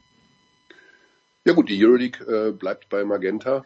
Äh, die Rechte sind vorher schon oder beziehungsweise hatte sich Magenta schon gesichert ähm, und auch die WM und äh, Länderspielgeschichten. Aber die BBL und der BBL-Pokal, äh, ich weiß nicht, wie er im nächsten Jahr heißen wird, er hieß bisher Magenta Sport BBL-Pokal, das kann ich mir jetzt dann nicht mehr vorstellen, ähm, wird zu Dein gehen und ähm, ja, im Handball haben sie das, haben sie auch, glaube ich, die Champions League dazu bekommen, Ja, wenn ich ja, das richtig genau, sehe. alles, also alles, ja. äh, da ist tatsächlich ähm, dann alles unter dem Dein-Dach äh, im Handball. Ähm, ja, super für den Handballfan und ähm, der Basketballfan muss, wenn er alles gucken will, tatsächlich ja auch noch, wenn man wenn man es ehrlich äh, sieht, auch noch die NBA bei The Zone äh, hat dann drei ähm, ähm, Medienanstalten, die das übertragen. Ähm, aber ja, vielleicht ergibt sich da irgendwann mal eine Lösung. Also man kann, glaube ich, auch Dein gucken, wenn man Magenta TV, äh, da kann man das irgendwie auch, ich weiß es nicht genau, es wird bestimmt vielleicht irgendwelche Modelle geben, wo man äh, da in Zukunft vielleicht das alles etwas einfacher schauen kann. Aber es ist halt so, wie es ist momentan. Naja, es wird sich auch nicht mehr ändern, glaube ich. Weil, Ja. weil Live-Sport das einzige Recht ist, das was wert ist. Am Ende des Tages. Ja, ja, genau. Also ähm, der, Vorteil, also Live-Sport ist ja wirklich ist, ist ein sehr, sehr super schönes Recht immer. Es ist halt, ähm, das war ja immer das Dauerproblem in den letzten 20, 30 Jahren im Fußballbereich, ähm, dass die Lizenzgebühren einfach so hoch sind, ähm, dass es sehr schwer zu refinanzieren ist. Ne? Ich meine, wenn man schaut, was die Fußball-Bundesliga kostet, ähm, keine Ahnung, 800 Millionen im Jahr, äh, das musst du erstmal wieder durch irgendwelche Abos reinbekommen und da hast du noch kein Bild produziert und noch keinen Reporter bezahlt. Ähm, also pff, das ist immer so eine Sache ne? mit der Refinanzierung, wenn die Lizenzgebühren dann so hoch sind. Lass uns nochmal kurz zurückkommen, vielleicht sogar einen kleinen Vergleich ziehen. Wir haben Ulm gegen Bonn und wir haben in der NBA auch Denver gegen Miami. Das sind beides keine, Miami vielleicht schon, aber beides keine riesengroßen Märkte. Spielt das in Deutschland überhaupt eine Rolle? Denkst du denn, dass der Alba Berlin-Fan so interessiert ist an der Basketball-Bundesliga, dass er sich auch für dieses Finale ein paar Minuten Zeit nimmt? Oder ist es wirklich so, Mannschaft ausgeschieden, mir doch wurscht, was danach passiert? Ja, sicherlich eine von deinen besseren Fragen. Äh, du, ich habe ab zwölf Minuten darauf hingearbeitet heute, auf eine einigermaßen anständige Frage. Ja, also es ist, ähm, ich denke, das ist, boah, ja, ich glaube, das ist schon eines der Grundprobleme des Basketballs, dass es äh, ein relativ lokales Phänomen oft ist. Also ich kann mir sehr gut vorstellen, dass ähm, Alba Berlin-Fans sich das Finale Bonn gegen Ulm auch anschauen. Ähm, aber vielleicht nicht in dem Maße, wie vielleicht äh, sich, weiß ich nicht, Hertha BSC-Fans Das, BVB gegen Bundesliga-Finale. Dortmund äh, anschauen oder die, letzten, oder die Konferenz im letzten Spieltag anschauen. Ähm, also es ist, äh, ich glaube, es bessert sich, das glaube ich mittlerweile schon, äh, weil ja, jetzt sagen wir mal, nehmen wir mal Bonn oder sowas, da hast du halt eben auch den, den besten Spieler der Liga, da hast du den besten Coach der Liga und das interessiert dann irgendwie auch schon den, den normalen Basketballfan. Also und dazu kommt die attraktive Spielweise von Bonn und Ulm. Also da kommen schon so ein paar Faktoren zusammen. Würde sich der Berliner ein Finale anschauen, wo Bayern München mitspielt? Okay, aber da, Glaube ich eher eher nicht. Ja, aber da ist er wenigstens dann emotional involviert, weil er die Bayern nicht mag. Immer. Ja. Also ist immer so. Aber ich, ich meine, würde man sich äh, gucken sich alle Dortmund-Fans äh, Champions League-Spiele vom FC Bayern an und drücken denen die Daumen. Ich weiß es nicht. Also es ist äh, schwierig. Es ist ähm, ja. Ich weiß nicht, ob jetzt die Einschaltquoten von Bonn gegen Ulm nie, niedriger, automatisch niedriger sind, als wenn München gegen Berlin spielen würde schwer zu sagen. Also es ist, aber es ist, man müsste das mal irgendwie wirklich empirisch äh, untersuchen und äh, da mal äh, richtig nachmessen, nachumfragen oder sowas, weil ähm, das wirklich ein ganz, ganz äh, spannendes Thema ist und auch irgendwie so ein bisschen die Sportart erklären würde, warum es dann doch immer noch so ein bisschen nischig abgeht. Freitagabend geht's los. Äh, Wir werden auch Mhm. gleich noch ein paar Stimmen aus Ulm hören, aber ich I let you go on this one, Michael. Äh, Es, es gab bis vor kurzem einen Film im Kino, wo ich mir wirklich überlegt habe, den möchte ich mir gerne anschauen, auch wenn ich weder Matt Damon noch Ben Affleck für herausragende Schauspieler halte. Aber die Thematik hat mich natürlich interessiert. Es geht selbstredend um Air. Hast du diesen Film schon gesehen? Nee, ich habe ihn noch nicht gesehen. Planst Ähm, du ihn zu sehen? Ja, ich plane ihn zu sehen, weil ähm, ich habe gehört, der soll jetzt die Tage bei Amazon laufen. Ich habe ihn, ich hab ihn gestern bei Amazon schon gesehen. Ah, okay. Dann werde ich ihn mir äh, angucken, auch wenn ich, wenn die Kritiken nicht so wahnsinnig berauschend sind. Aber ähm, klingt gut und äh, wie heißt das nach einer wahren Begebenheit? Also man hat so ein bisschen was dazu gedichtet, aber ähm, vielleicht ist es ja in Teilen auch wirklich so abgelaufen. Und wenn es schon mal wieder einen Sportfilm gibt, es gibt ja eh nur sehr, sehr wenige, äh, dann muss man sich den eigentlich anschauen. Aber natürlich nichts geht über Ted Lasso. Ted Lasso, Ted Lasso. Ich habe die dritte Staffel noch nicht gesehen. Okay, dann sage ich nichts. Aber, aber das verrate mir nur so viel. Was mich an der Mhm. zweiten Staffel bei Ted Lasso ein bisschen gestört hat, dass äh, es schon wieder zu viel in Romantic Comedy übergegangen ist, dass zu wenig Interaktion zwischen ihm und dem Team war, dass zu wenig Fußball im Grunde genommen vorgekommen, also zu wenig Kabine. Vielleicht hat sich das auch auserzählt mit Coach Beard. Aber äh, wir- wird es ein bisschen fußballiger in, in der dritten Staffel oder spielt die Ownerin, die ja nicht unsympathisch ist, die, wie ich dann festgestellt habe, auch den European Song Contest mitmoderiert hat. Ja. Ähm, aber mir war das dann ein bisschen zu viel, zu viel Nebenkriegsschauplatz. Wie ist Staffel 3? Wie hat dir die gefallen? Überragend.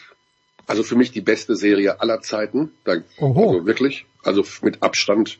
Also das ist, das ist einfach mal ein sehr schwieriges Thema, sehr nett umgesetzt. Am Anfang habe ich auch gedacht, okay, Fußball, Profifußball, äh, ist das wirklich authentisch? Kann man sowas nachdrehen, da irgendwelche Spiele vor äh, 70.000 Zuschauern?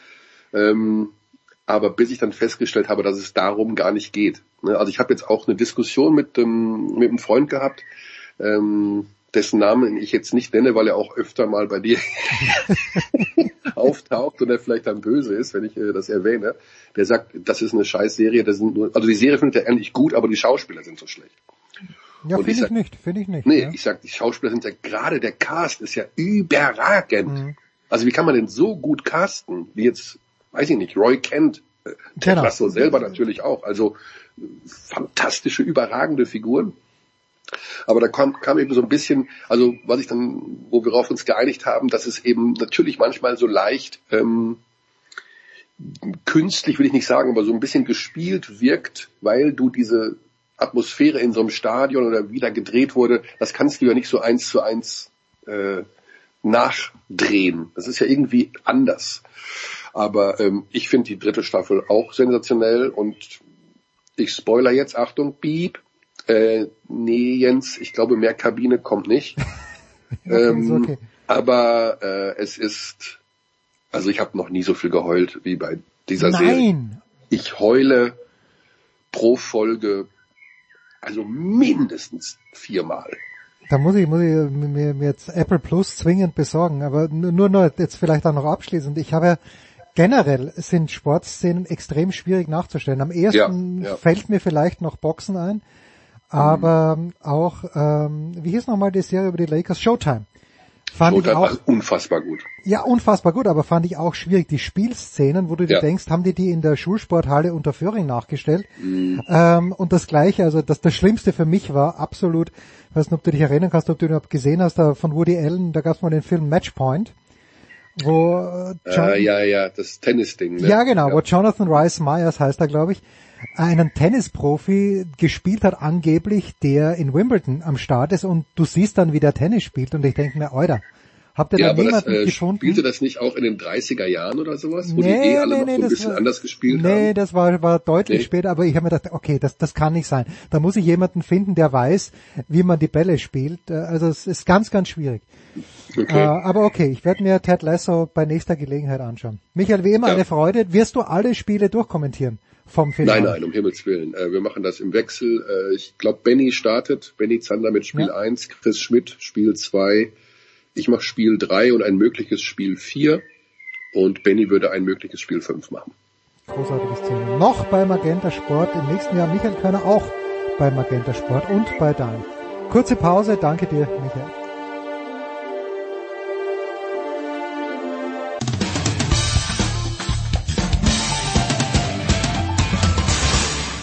Hallo, hier ist André Ranke. Ihr hört Sportradio 360.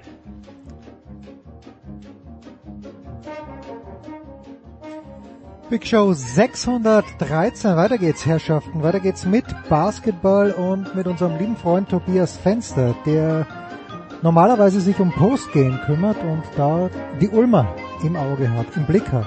In Ulm, aber auch zuletzt in München. Ulm im Finale also gegen Bonn und der Tobias hat mit dem Sportdirektor der Ulmer, mit Thorsten Leibernat, nicht zum ersten Mal, aber wie immer absolut ausschweifend und äh, interessant geplaudert und danach noch mit äh, Tommy Kleppeis und mit Anton Gavel. Ähm, ja, mit äh, Thorsten Leibniz war das in Form eines One-on-One, -on -One. das andere war während einer Pressekonferenz und da hören wir jetzt rein. Take it away, Tobias.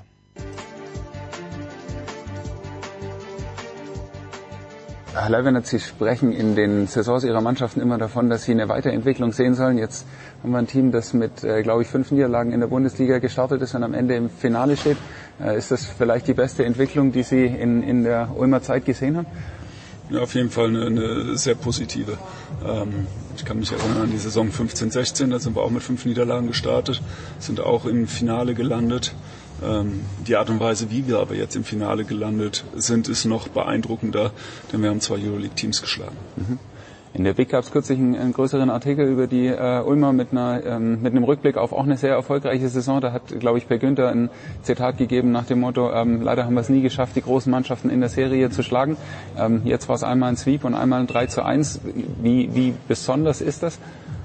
Ähm, ich muss äh, Per da recht geben. Wir haben uns beide immer zum Ziel gesetzt, auch eine dieser großen Teams in einer Serie zu schlagen, in einem Einzelspiel, in einem Knockout-Game, zum Beispiel Halbfinale, Pokal, ist uns sowas äh, bereits gelungen. Mm, wir haben es aber in der Zeit, wo Per und ich zusammengespielt haben, nicht geschafft, damals die Bamberger oder die Berliner in der Serie zu schlagen. Ähm, jetzt sind wir zum ersten Mal auch gegen München in eine Serie gekommen ähm, und wir haben diese Saison gleich zwei Euroleague-Teams in einer Serie schlagen können. Und für mich ist das mit der größte Erfolg in der Vereinsgeschichte. Mhm. Ähm, großer Erfolg sicher auch das Abschneiden im Eurocup. Ähm, insgesamt eine, eine, wirklich sehr, sehr gute Saison. Wie viel nehmen Sie von außen wahr, auch dass die Aufmerksamkeit vor Ulm steigt oder ist das was, was sich kontinuierlich die letzten Jahre aufgebaut hat? Ich glaube nicht, dass das ähm, jetzt nur diese Saison passiert ist. Ähm, das hat halt schon ähm, ja, vor einigen Jahren ähm, eingesetzt, ähm, als wir Spieler wie Will Clyburn ähm, in dem Club hatten, Daniel Tice, John Bryan. Also ähm, wir haben mit vielen Spielern schon Aufmerksamkeit generieren können. Ähm, auch in meiner letzten Saison Javonte Green, der dann gleich zu Chicago Bulls gewechselt ist, im dem Jahr danach Killian Hayes. Also wir hatten immer die Spieler, die, die dann ähm, aufs nächsthöhere Niveau gewechselt sind ähm, und, und haben uns dadurch auch einen Ruf in Europa erarbeitet, dass wir ein guter Entwicklungsstandort sind. Ähm, in diesem Jahr glaube ich, spielen mehrere Faktoren eine Rolle. Zum einen die Geschichte von Juan Núñez, äh, als spanischer Spieler in jungen Jahren ähm, nach Ulm zu wechseln, ist, ist was Ungewöhnliches. Und ähm, Stand jetzt wird wahrscheinlich jeder sagen, es war ein guter Schritt, ähm, ihm inklusive. Ähm, und dann halt glaube ich, auch die, die, die brasilianischen Verpflichtungen, ähm, Jago und ähm, Bruno Caboclo, ähm, die ja beide auch voll eingeschlagen haben und die in ihrer Art wahrscheinlich auch eher ungewöhnlich sind. Mhm. Eine andere Entwicklung, die sowohl ähm, ja, mit dem letzten Trainer schon als auch jetzt mit Anton Gavel zu sehen ist, ist, dass in Ulm auch gelingt, nicht nur Spieler, sondern Trainer weiterzuentwickeln. In, inwiefern passt das oder ist das eine, eine bewusste Entscheidung? Das ist das Mindset des Clubs, das wir ähm, entwickeln wollen.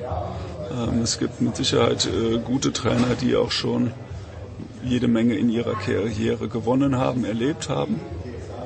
Wir sind aber auch überzeugt davon, dass es gute Trainer gibt, die, die am Anfang ihrer Karriere stehen und ähm, wo es gilt, das Talent zu entdecken und zu fördern. Hm, ich glaube, das ist uns mit Jaka Lakovic gelungen. Äh, da waren wir überzeugt davon.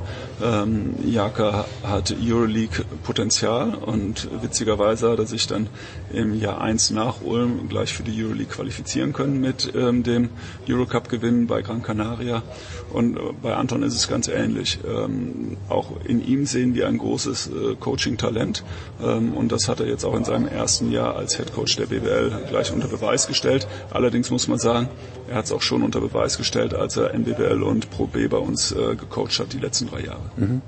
Wenn Sie auf den, auf den Trainer äh, Anton Gavel schauen, gibt es irgendwas, was Sie dem Trainer Thorsten Leibenhardt von ihm gewünscht hätten oder vielleicht bei aller Bescheidenheit auch vom, vom Trainer Thorsten Leibenhardt dem Trainer Anton Gavel wünschen würden? Ähm, ich hätte mir gewünscht, dass ich, mh, sag ich mal, permanent die, die Defensive im Auge habe. Ich, glaube, das, das ist eine ganz klare Stärke von, von, von, von Anton, die ich in dem Maße wahrscheinlich nicht hatte. Also er, er ich, ich, glaube, es ist auch eine Schwäche, witzigerweise, ähm, nie zufrieden zu sein. Ähm, äh, ich halte es für eine Stärke, wenn man auch mal zufrieden ist. Und gleichzeitig ähm, muss man dann auch immer den Kontext sehen. Und im derzeitigen Kontext, dass er nie aufhört, äh, die Mannschaft zu fordern, ähm, gerade was das Defensive angeht, ähm, hat dafür gesorgt, dass sie einfach äh, diese permanente Alarm Bereitschaft hat, ähm, in der Verteidigung wirklich konzentriert zu arbeiten. Und ich glaube, das ist auch der Grund, warum wir diese beiden Mannschaften in, in den Viertel- und Halbfinalserien schlagen konnten. Mhm. Wenn Sie nach vorne schauen auf das Finale, was macht die Bonner vielleicht heute so stark? Was, was erwarten Sie da für äh, Ihre Mannschaft? Die Bonner Mannschaft ist eine extrem gut zusammengestellte Mannschaft, die, die einen modernen Basketball spielt, die extrem physischen Basketball spielt. Ähm, wenn ich sage modernen Basketball, dann ähm, muss man da auch sagen, dass sie in der Lage sind, sich viele Drei-Punkte-Würfe zu erarbeiten. Ähm, und was wahrscheinlich die, die, die, die, die größte Qualität ist, ist ihr ähm, unbändiges Rebounding. Ja, und wir sind eine Mannschaft, die vielleicht nicht die absoluten Stärken im Rebounding hat. Und deswegen wird es sehr spannend zu sehen sein, wie wir das matchen, wie wir das kompensieren. Es ist uns sowohl gegen Berlin, die auch eine sehr starke Rebound-Mannschaft sind, als auch gegen München, ebenfalls starke Rebound-Mannschaft, in meinen Augen etwas überraschend gut gelungen. Ich glaube trotzdem, dass die Bonner Qualität in diesem Bereich nochmal deutlich größer ist und die Herausforderung dementsprechend auch deutlich höher für uns sein wird. Mhm. Ähm, jetzt weiß ich, mit den Finals steht natürlich der, der wirkliche Höhepunkt der Saison erst an, aber äh, Sie müssen ja trotzdem auch schon in die nächste Saison schauen und haben mit den äh, Verlängerungen von Philipp Hartenhoff, Karim Jallo da schon ein, ein großes Zeichen gesetzt. Mhm. Ähm, äh, Gibt es da mittlerweile schon Erkenntnisse, wie viel vom so erfolgreichen Stamm der, der diesjährigen Mannschaft nächstes Jahr noch übrig sein wird? Mhm. Wir, sind auf jeden Fall auf einem sehr guten Weg. Ähm, äh, von dem Stamm der Mannschaft gibt es genau einen Spieler ohne Vertrag für kommende Saison. Äh, das hört sich jetzt sehr, sehr gut an. Und gleichzeitig sind wir realistisch genug zu wissen, dass es bei dem einen oder anderen auch Ausstiegsoptionen in den Verträgen gibt. Ähm, und und äh, wir sollten nicht so naiv sein und denken, ähm, weil der Campus so toll ist und weil Ulm die schöne Donau hat und das Münster, dass die auf jeden Fall alle hier bleiben wollen. Ähm, die Leistung, die der eine oder andere gezeigt hat, werden mit Sicherheit dazu führen, dass andere Vereine auch Interesse haben, möglicherweise finanzstärkere Vereine und Vereine, die auch auf einem anderen Niveau noch spielen als wir. Insofern ähm, werden wir jetzt abwarten, was die nächsten Wochen bringen, ähm, ob Spieler von Optionen in ihren Verträgen Gebrauch machen. Ich gehe davon aus, dass wir einen absoluten Großteil dieser Mannschaft nächstes Jahr auch wiedersehen werden. Vielen Dank. Dankeschön.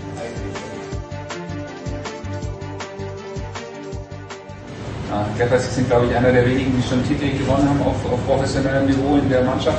Ähm, was, was, geben Sie Ihren Mannschaftskollegen mit? Was macht so ein Finale anders? Worauf muss man achten? Was, was wird sich verändern?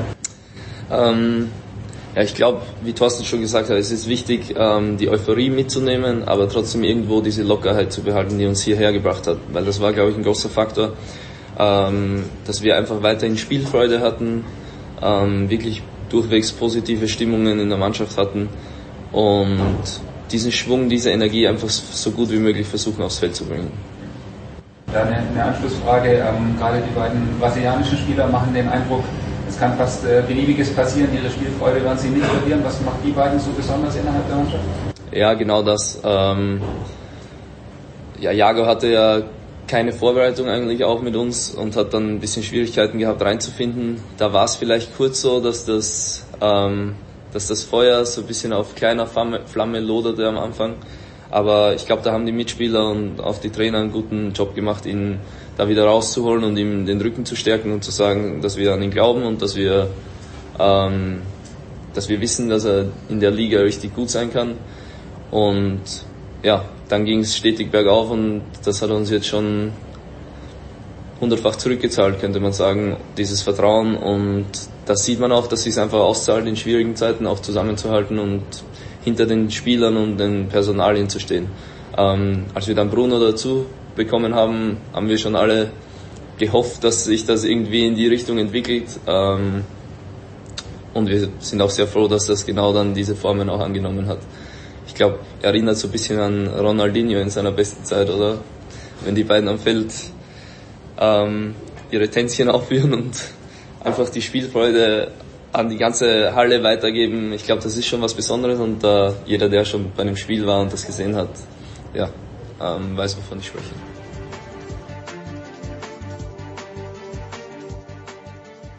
Herr Gewalt, das letzte Saisonspiel gegen die Bonner war extrem knapp mit dem, mit dem Unentschieden, glaube ich, dreieinhalb Sekunden vor Schluss mit dem letzten Spiel gewonnen. Kann Ihre Mannschaft da irgendwas draus mitnehmen, dass man gesehen hat, dass man über 39, äh, irgendwas äh, Minuten ganz, ganz eng an den Bonnern schon dran? Ich glaube, aus dem Spiel war das Wichtigste, dass Philipp eigentlich äh, überragend eingesprungen ist, nachdem sich Bruno verletzt hat äh, im dritten Viertel. Äh, das war das war das Erkenntnis, was wir dann äh, von Philipp bekommen haben. Und das Spiel gegen Alba bleibt ja in Erinnerung für ihn und für uns. Äh, es war ja klar, das Gute zu wissen, auch wenn wir da, glaube ich, zwei, äh, zwei, äh, zweistellig in der ersten Halbzeit schon hinten waren und der Anfang eigentlich nicht gut war, wir trotzdem im Spiel waren, eigentlich ich würde sagen, drei Minuten vorhin mit 8 plus geführt haben, hatten noch paar offene Würfe, ähm, eigentlich um, um das Spiel auf unsere Seite zu kippen und gut, dann, dann haben wir in der letzten Sekunde das Spiel verloren. Aber ich glaube, da hat man schon gesehen, wo, wo die Richtung gehen kann, äh, dass wir uns vor niemandem verstecken müssen und äh, es war ein gutes Zeichen für uns.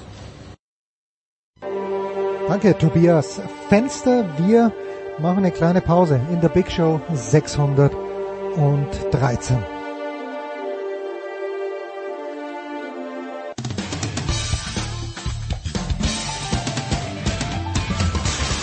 Servus, das ist der Felix Neureuter und ihr hört das Sportradio 360.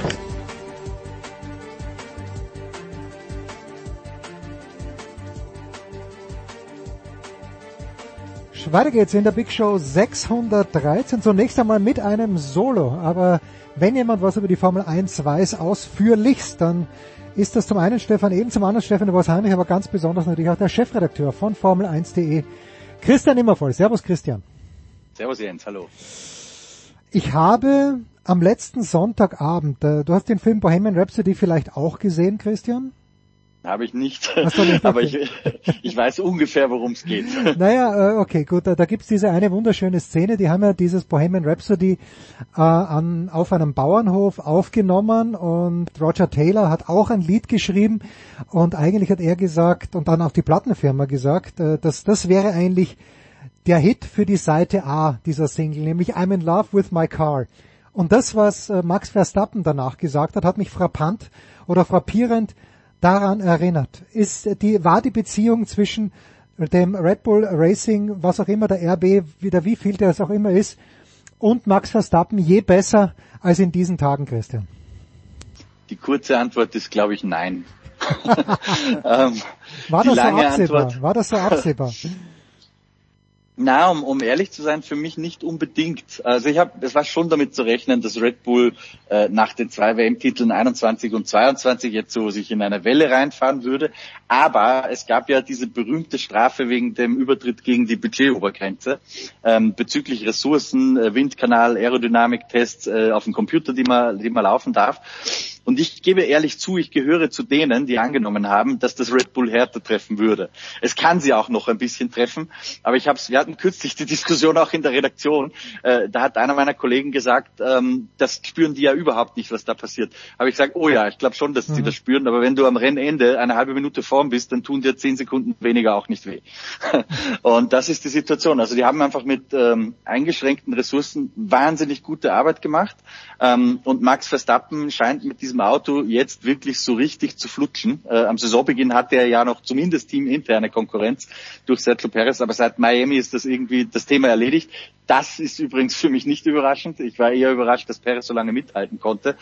Aber das scheint einfach zu passen und erinnert sehr an die ganz großen Dominanzen in der Formel 1. Auch Red Bull hatte sowas ja schon mit Sebastian Vettel. Ja, ja ich sehe weit und breit niemanden, der, der Red Bull schlagen sollte noch in diesem Jahr einfach weil der Vorsprung zu groß ist. Ich glaube, es sind jetzt 71 Punkte auf den ersten Nicht-Red Bull äh, in der Weltmeisterschaft. Das hat noch nie jemand aufgeholt. Wir sind zwar noch sehr früh in der Saison, ja, also es kann immer viel passieren. Erinnern wir uns zurück an 99, als Michael Schumacher äh, plötzlich in, in dem Reifenstapeln drinsteckte und mit gebrochenen Beinen irgendwie. Das wünscht niemand, ja, dass ja. das Max Verstappen passiert. Aber ich glaube, es braucht schon äh, Ereignisse solcher Natur, um ihn ernsthaft von diesem WM-Titel nochmal wegzulenken. Und jetzt ist auch Stefan Heinrich dazugekommen. Grüß dich, der Voice. Ich grüße euch. Ja, hast du das auch so deutlich gesehen, dass Sergio Perez abfallen wird? Also ich glaube, das erste Mal, ähm, ja, in Monte Carlo wahrscheinlich, jetzt in Barcelona, das ist, ist natürlich schon, jetzt bin ich wieder bei meinem heutigen Lieblingswort, frappierend, dieser Unterschied zwischen Sergio Perez und Max Verstappen. Ich hätte das hätte es nicht für möglich gehalten, weil bis vor wenige Wochen hat man gedacht, vielleicht gibt es sogar sowas wie Zwist bei Red Bull, aber überhaupt nicht am Horizont der Voice. Ich glaube, die Malen, in denen äh, Perez tatsächlich äh, in äh, den letzten zwei Jahren äh, wirklich gut war, hing das meistens auch immer damit zusammen, dass Verstappen Pech hatte. Ja, ja. Ähm, keine Frage, es gab Wochenenden, wo er top ist, aber diese, diese Achterbahn der Leistung bei Perez sind eigentlich für ihn typisch.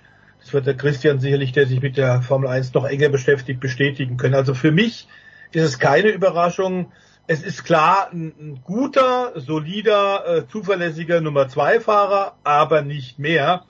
Und es war von Anfang an klar, gegen den Verstappen in dem Team äh, wird er kleine Brötchen backen müssen. Ähm, er ist in der Tat äh, sehr, sehr regelmäßiger Punktelieferant, keine Frage. Es gibt Tage, da ist er auf dem Hoch und auf Augenhöhe, aber diese Tage sind rar wird die größte Leistung, die von Sergio Perez in Erinnerung bleiben wird, wenn er nicht doch noch zufällig Weltmeister wird, Christian, aber dieses eine Rennen sein, das Saisonabschlussrennen, wo er den Hamilton runtergebremst hat in, und, und so Verstappen rankommen hat können. Ähm, ist ein bisschen böse, ich weiß. Ist ein bisschen böse, ich weiß. Die Frage ist tatsächlich bösartig. Ähm, ja, ich, ich weiß es nicht. Ähm, ich glaube, die, die, das Rennen, das er im Racing Point gewonnen hat in Bahrain 2020, das war schon auch sehr herausragend und er hat auch im Red Bull, wie der Stefan gerade gesagt hat, wirklich herausragende Rennen gezeigt. Ich glaube nur, der große Unterschied zu Verstappen ist, dass Perez in den Rennen, wo er jetzt Verstappen wirklich Paroli bieten konnte, und das war für mich, wie gesagt, sehr überraschend, dass er das über mehrere mhm. Rennen hinweg nämlich sogar konnte, da hat er einfach schon auf 100 Prozent oder vielleicht sogar höher geboxt. Wohingegen Verstappen vielleicht, das war im letzten Jahr im Übrigen genauso, zu Beginn der Saison mit dem Auto erst warm werden musste. Aber während man bei Paris jetzt sieht, dass er dem so ein bisschen Tribut zollt, dass ihm auch Fehler passieren, weil er, glaube ich, einfach so dermaßen ans Limit gehen muss, um überhaupt irgendwie eine Chance zu haben, mit Verstappen mitzukommen. Ähm, deswegen, glaube ich, passieren ihm jetzt Fehler und deswegen normalisiert sich das einfach wieder so ein bisschen. Wenn beide ihr normales Niveau abrufen, dann ist, sorry für die so plumpe Analyse, aber dann ist Verstappen einfach besser. Mich erinnert übrigens, Jens, du als alter äh, bist du eigentlich ganzer oder halber Österreicher? Ich bin zu 100 Prozent Österreicher. Nicht, zu mal, nicht mal ein halbes Prozent nicht Österreicher. dann dann packe ich jetzt den Vergleich Gerhard Berger und Ayrton Senna oh ja, raus bei oh McLaren. Ja. Ähm, weil Gerhard Berger konnte an seinen guten Tagen den Senna auch ab und zu ärgern. Und ich glaube, bei Perez und Verstappen ist es ähnlich, aber auf lange Sicht äh, war gegen Senna für einen Gerhard Berger kein Kraut gewachsen. Aber hat uns nicht Heinz Brüller immer erzählt, wie sehr Gerhard Berger Ayrton Senna liebt und wie gut diese Beziehung ist in diesem Team? Vielleicht ja, ich glaube, ich glaube trotzdem, dass der Gerhard dem Eierten nichts geschenkt hat. das immerhin. So, apropos das Auto kennenlernen, The Voice. Äh, da ist ja auch jemand, der immer sagt, wir kennen das Auto noch nicht und das ist Toto Wolf. Jetzt werden die Zweiter und Dritter in Barcelona natürlich am Ende des Tages bei normalem Rennverlauf komplett chancenlos auf den Sieg. Aber hat Mercedes wirklich einen Schritt nach vorne gemacht? Ist das nur ein Scheinschritt, weil es ja auch so war wahrscheinlich, dass Verstappen sicherlich nicht 100 Prozent gefahren ist. Ist er nicht, weil er nicht musste, obwohl er am Ende natürlich noch die schnellste Rennrunde trotz klarer Ansage ja. des Kommandostands von Red Bull äh, gefahren ist. Aber äh, ich meine, äh, Dr. Helmut Marker weiß es selber und antwortet dann hinterher auch lachend und sagst, du kannst ihm halt nichts sagen, was willst du da tun? Musst ihn einfach fahren lassen. Der ist natürlich nicht voll gefahren, dazu ist er in der Tat auch als, als, als Fahrer, als Sportler, als Mensch gewachsen. Äh, in der Anfangsphase, als er in der Formel 1 neu war, auch dann bei Red Bull neu war, hat er ja oft mit der Brechstange versucht, in jeder einzelnen Runde, in jeder einzelnen Session zu beweisen, ich bin der Schnellste. Das hat er jetzt tatsächlich überhaupt nicht mehr nötig, sondern hat sehr viel mehr Übersicht. Und interessant ist ja tatsächlich, dass er, was er für Kapazitäten hat. Äh, Christian, du hast das auch mitbekommen. Ich musste da äh, wirklich grinsen als er in einer freien Trainingssitzung per Funk mit Christian Horner gesprochen hat, dann ging im Hintergrund am Kommandostand offenbar ein Handy, das Handy von Dr. Helmut Marko. Und obwohl er da gerade wieder am Anschlag fuhr in seinem Formel 1 Red Bull Bolid, hat er dann gesagt, äh, ich höre da ein Handy, ist das das vom, vom, vom Doktor? Das heißt, äh, der fährt am Limit und unterhält sich mit seinen Ingenieuren, gibt Tipps, gibt Rückmeldungen und dann hat er dafür noch die Möglichkeit, das Ohr da zu hören, was ist das und äh, formuliert es auch. Das heißt, äh, da sind, da sind noch irre, irre, ist noch ein irres Potenzial da. Ähm, und in der Tat, äh, ich, ich, ich sehe das ganz genauso äh, wie, wie Christian. Äh, mir scheint es auch so ein bisschen zu sein, tatsächlich, um wenn wir einen weiteren Vergleich vielleicht ranziehen wollen, wie zwischen Nico Rosberg und, und Lewis Hamilton. Okay, Rosberg ist dann mal Weltmeister geworden, war aber dermaßen ausgelaugt und dermaßen äh, psychisch und mental und, und körperlich fertig, dass er gewusst hat, so ein Jahr krieg ich nie mhm. wieder hin. Und deswegen ist er dann konsequenterweise auch zurückgetreten. Das Beste, was er da machen konnte, er wusste selber eben auch, dass das ein außergewöhnliches Jahr war, in dem Hamilton ein paar mehr Fehler als üblich gemacht hat und dass er das nicht wieder hinkriegen wird. Wir haben ja ein paar Fahrer gesehen, die eben auch Weltmeister geworden sind und dann weitergemacht haben. Also zum Beispiel ein Damon Hill okay. ist dann hinterher leider äh, sehr demontiert worden. Äh, der wäre am besten, am, am, am schlausten, äh, als Außenstehende ist es immer leicht zu sagen, aber am schlausten wäre es gewesen, er wäre nach dem Titelgewinner auch zurückgetreten, ähm, weil er einfach ein sehr guter Fahrer war, aber eben keine Ausnahmeerscheinung. Und der Max Verstappen ist momentan die Ausnahmeerscheinung äh, Erscheinung mit diesem Team, mit Edwin Newey, der das Bouncing relativ schnell äh, abgestellt hat, der ganz offenbar die Aerodynamik auch, und das ist ganz wichtig, gerade am Unterboden besser beherrscht als jeder andere. Und äh, Schlüssel zum Ganzen ist natürlich, dass auch diese Kombination jetzt diese Kontinuität hat. Man bleibt zusammen, auch der Vertrag mit Newey ist verlängert worden. Also im Grunde keine sehr guten Nachrichten für die, die Spannung in der Formel 1 äh, lieben. Denn äh, ich sehe es so, Christian, es ist eigentlich alles bereitet, dass die einfach so weitermachen. Ja, ich fürchte, ich gehe damit bei dem Punkt. Bei dem einen Punkt, wo ich nicht ganz mitgehe, Stefan, ähm, ist der Vergleich mit Hamilton Rosberg, weil ich bin da ein bisschen brutaler zum Perez als du.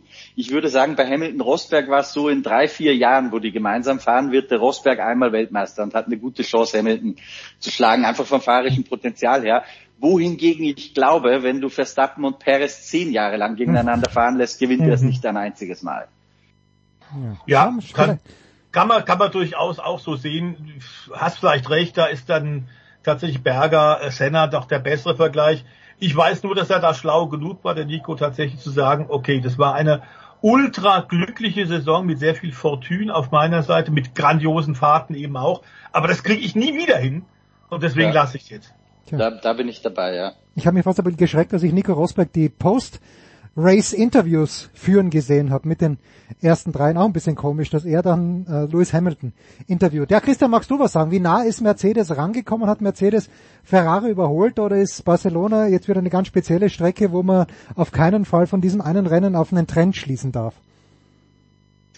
Es sieht zumindest danach aus, dass sie mit diesem Update einen Schritt nach vorn gemacht haben. Und dass sie in Barcelona jetzt äh, Ferrari erstmal überholt hatten, das haben wir, glaube ich, auch alle sehr, sehr eindeutig gesehen. Ferrari hat gerade in Barcelona eine Strecke, die sehr, sehr reifenmordend ist, die üblichen Probleme gehabt mit dem Reifenverschleiß, konnten im Rennen die Pace, die in diesem Auto drinsteckt, wie man am zweiten Startplatz von Carlos Sainz gesehen hat, die konnten sie im Rennen einfach nicht wiederholen. Und die große Frage, die ich mir jetzt stelle, ist, ähm, ist Barcelona Mercedes in Relation zu Ferrari einfach ein bisschen entgegengekommen? Das war ja auch 2022 schon so, dürfen wir nicht vergessen bei dieser halben Euphorie, die bei Mercedes jetzt ein bisschen aufzukommen scheint. Also Vorsicht geboten. Und der zweite Punkt ist, Mercedes hatte das Update ja schon in Monte Carlo gebracht, ähm, sind jetzt mit diesen neuen Seitenkasten, neuen Unterboden, neue Vorderradaufhängungen gefahren, haben das in Barcelona sehr gut hingekriegt. Ferrari hat zum ersten Mal in Barcelona ein Update ebenfalls mit neuem Seitenkasten draufgeschraubt. Vielleicht brauchen die auch noch ein bisschen besser, um die technischen Konsequenzen zu verstehen und kriegen das wieder im Laufe der Saison auf die Reihe. Also ich würde mich nicht auf eine Prognose einlassen, wie das Duell zwischen den beiden weitergeht. Eigentlich ist es ein Triell, um in der deutschen Politiksprache zu bleiben, weil Aston Martin spielt da ja auch durchaus eine Rolle, wenn es um Best of the Rest in der Formel 1 aktuell geht. Aber äh, es sieht zumindest aktuell schon ein bisschen danach aus, als hätte Mercedes das Oberwasser. Tja. Weil wir gerade bei Aston Martin sind, The Voice, wäre es nicht eine wunderschöne Geste gewesen von Lance Stroll, wenn er Fernando Alonso wenigstens auf den sechsten Platz vorgelassen hätte. Äh, ja, aber ich meine, er steht so im Schatten momentan schon von äh, von äh, dem äh, wirklich äh, Großmeister. Großmeister Alonso, der dann auch vom heimischen Publikum gefahren ist. Es war ein bisschen kurios, dass die es tatsächlich ziemlich verpatzt haben. Vielleicht lag es daran, dass sie keine Update-Teile gebracht haben. Wird das nächste Rennen auf jeden Fall zeigen. Äh, klar war das ja bisher phänomenal, was Alonso in seinem dritten fahrischen Frühling so alles gezeigt hat. Ähm, und dass er in, in, in den ersten Rennen so gut war, ähm, konnte man ja nicht automatisch dann, dass er, wenn die anderen sich weiterentwickelt, dass das dabei bleibt. Er hat es mir wieder gezeigt. Jetzt war das tatsächlich sein schlechtestes Ergebnis in diesem Jahr. Aber man muss sagen, der Alonso scheint sich immer wieder neu zu erfinden und was wirklich auch phänomenal ist, äh, tatsächlich diese Auszeit, die er sich genommen hat, in der er andere Herausforderungen im Motorsport angegangen ist, unter anderem Starts beim Indy 500, unter anderem Starts dann in einem Hybrid-Sport-Prototypen äh, bei der WEC der Langstreckenweltmeisterschaft inklusive äh, Sieg in äh, Le Mans. Das hat ihm offenbar fahrisch noch weiterentwickelt. Der ist so gut, sodass wir momentan, glaube ich, über ihn kaum reden müssen, mehr darüber, was seine Liebesverhältnisse so alles gerade macht. Was ist jetzt wieder äh, los? Was, was ist mir da entgangen? Ich weiß, dass es das Andrea Schlager nicht mehr am Start ist. Gibt es eine neue Flamme? Naja, es wird gerade mit über Shakira und ihm ein bisschen ah. getuschelt. Die war wohl tatsächlich in Barcelona auch da und sind ein paar Mal zusammen gesehen worden. Also äh, der Boulevard äh, schmeißt sich da drauf. Ich finde Alonso einfach wahnsinnig erfrischend. Ich finde ihn einfach toll und wirklich enorm gereift. Ähm, und dass der tatsächlich immer noch diesen, diesen Hunger hat und offenbar ja auch im Winter noch härter trainieren musste, um auf dem gleichen Fitnessniveau zu bleiben wie die Jungen. Ähm, das ist wirklich erstaunlich, dass der tatsächlich das immer noch hinbringt und dass, dass er die Formel 1 den Motorsport immer noch so liebt. Zu beweisen hat er eigentlich nichts mehr. Ähm, es ist schon klar, äh, und da, großartig ja auch, wie er tatsächlich den, den 17 Jahre jüngeren Stroll immer wieder auch moralisch unterstützt hat in den letzten Rennen und ihm sagt, äh, der Lance ist viel besser, als alle Leute immer wieder sagen. Ähm, das hätte man vor zehn Jahren bei ihm in der Formel 1 gegenüber seinem Teamkollegen nicht vorstellen können, oder Christian? Nein. Wieder kurze Antwort. Nein. Aber, aber Stefan, es ist mir wahnsinnig unangenehm, äh, dich ein bisschen korrigieren zu müssen. Aber ich weiß das, weil ich heute selbst in die Tiefen des britischen Boulevardjournalismus abgetaucht bin, bei uns in der Redaktion. Ähm, die die Shakira-Gerüchte, die gibt's mit Lewis Hamilton. Da gibt's auch ein Foto, äh, das jemand auf Instagram gepostet hat. Und angeblich, das schreibt der britische Mirror, ist der Tom Cruise sauer, weil der sich auch auf die Shakira gespitzt hätte. So, jetzt Deckel drauf aufs Wow. Aber das ist, was ich, was ich heute in der Regenbogenpresse gelesen habe. Wie viel Yellow Press? Wahnsinn. Da muss man natürlich sagen, Tom Cruise vom, also vom Charisma her natürlich ein ewig 34-Jähriger, im wirklichen Leben aber glaube ich mittlerweile fast 61 Jahre alt. Aber gut, wenn es jemand... Ja, und immer mit Leiter unterwegs, damit er die entsprechende Höhe hat. ja, bei, Shakira, bei Shakira haut das einigermaßen hin. So, jetzt haben wir ähm, einen Fahrer möchte ich oder ein Team möchte ich noch ansprechen, Christian, das ist Haas. Und da meine ich ein Zitat von Nico Hülkenberg gehört zu haben, naja, wir kriegen es hin, eine Runde schnell zu sein, aber schon in der ersten Runde hätten ihn alle aufgefressen, war glaube ich sein Zitat. Und über die Long Distance hätten sie überhaupt keine Chance. Wird sich das, oder wie kann sich das ändern? Es ist wieder auch das, hier so, dass das sprichwörtliche Update, das zwingend notwendig ist. Oder, oder ist das bis zum Ende der Saison vorprogrammiert, dass sich eben nichts ändern wird? Ich glaube tatsächlich, dass es notwendig ist, dass dieses Auto irgendwie technisch in größerem Stil umgebaut wird, damit sie das in den Griff kriegen. Ein Indiz dafür ist auch, äh, es gibt ja immer nach den Rennen diese offiziellen Presseaussendungen der Teams, mhm. äh, die ja meistens sehr zensiert daherkommen. Das ist im Tennis wahrscheinlich nicht anders, was es da sowas gibt äh, nach den Matches. Weiß ich nicht. Jedenfalls in der Formel 1 ist das immer die sehr, sehr offizielle Version. Ähm, und selbst in der hat Günther Steiner gesagt, er fürchtet, wir müssen jetzt zurück ans Zeichenbrett.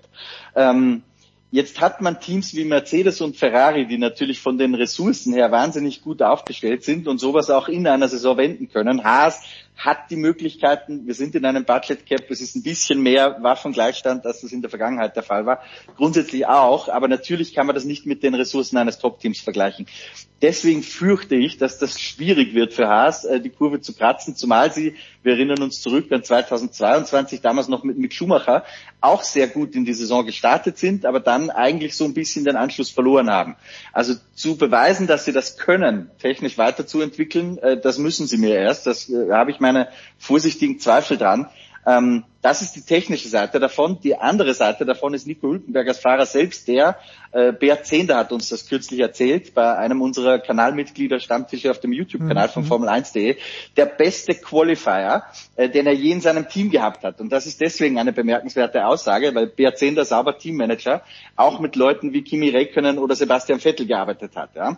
Ähm, aber äh, Bert Zehnder sagt auch, dass er halt im Rennen dann vielleicht nicht die gleichen Qualitäten hat, weil es oft so ist, im Qualifying brauchst du einen aggressiven Fahrer, der einen Reifen mhm. schnell auf Temperatur kriegt. Wir erinnern uns auch an die Pole von Nico Hülkenberg in Brasilien 2010 bei Regen. Gerade da ist diese Qualität wahnsinnig wichtig, dass du Energie in den Reifen kriegst.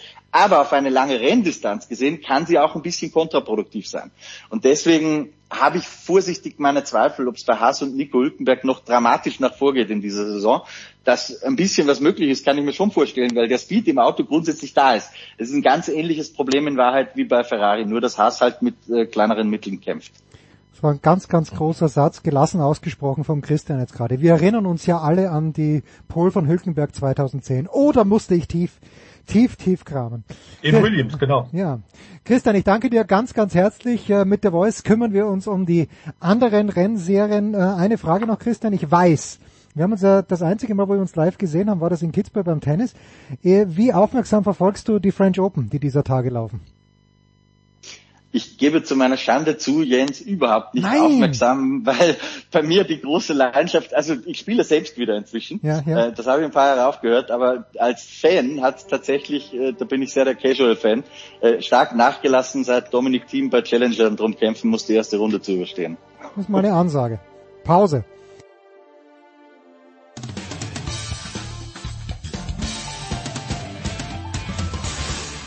Bonjour, c'est Pierre Gerbert, vous êtes sur Sport Radio 360.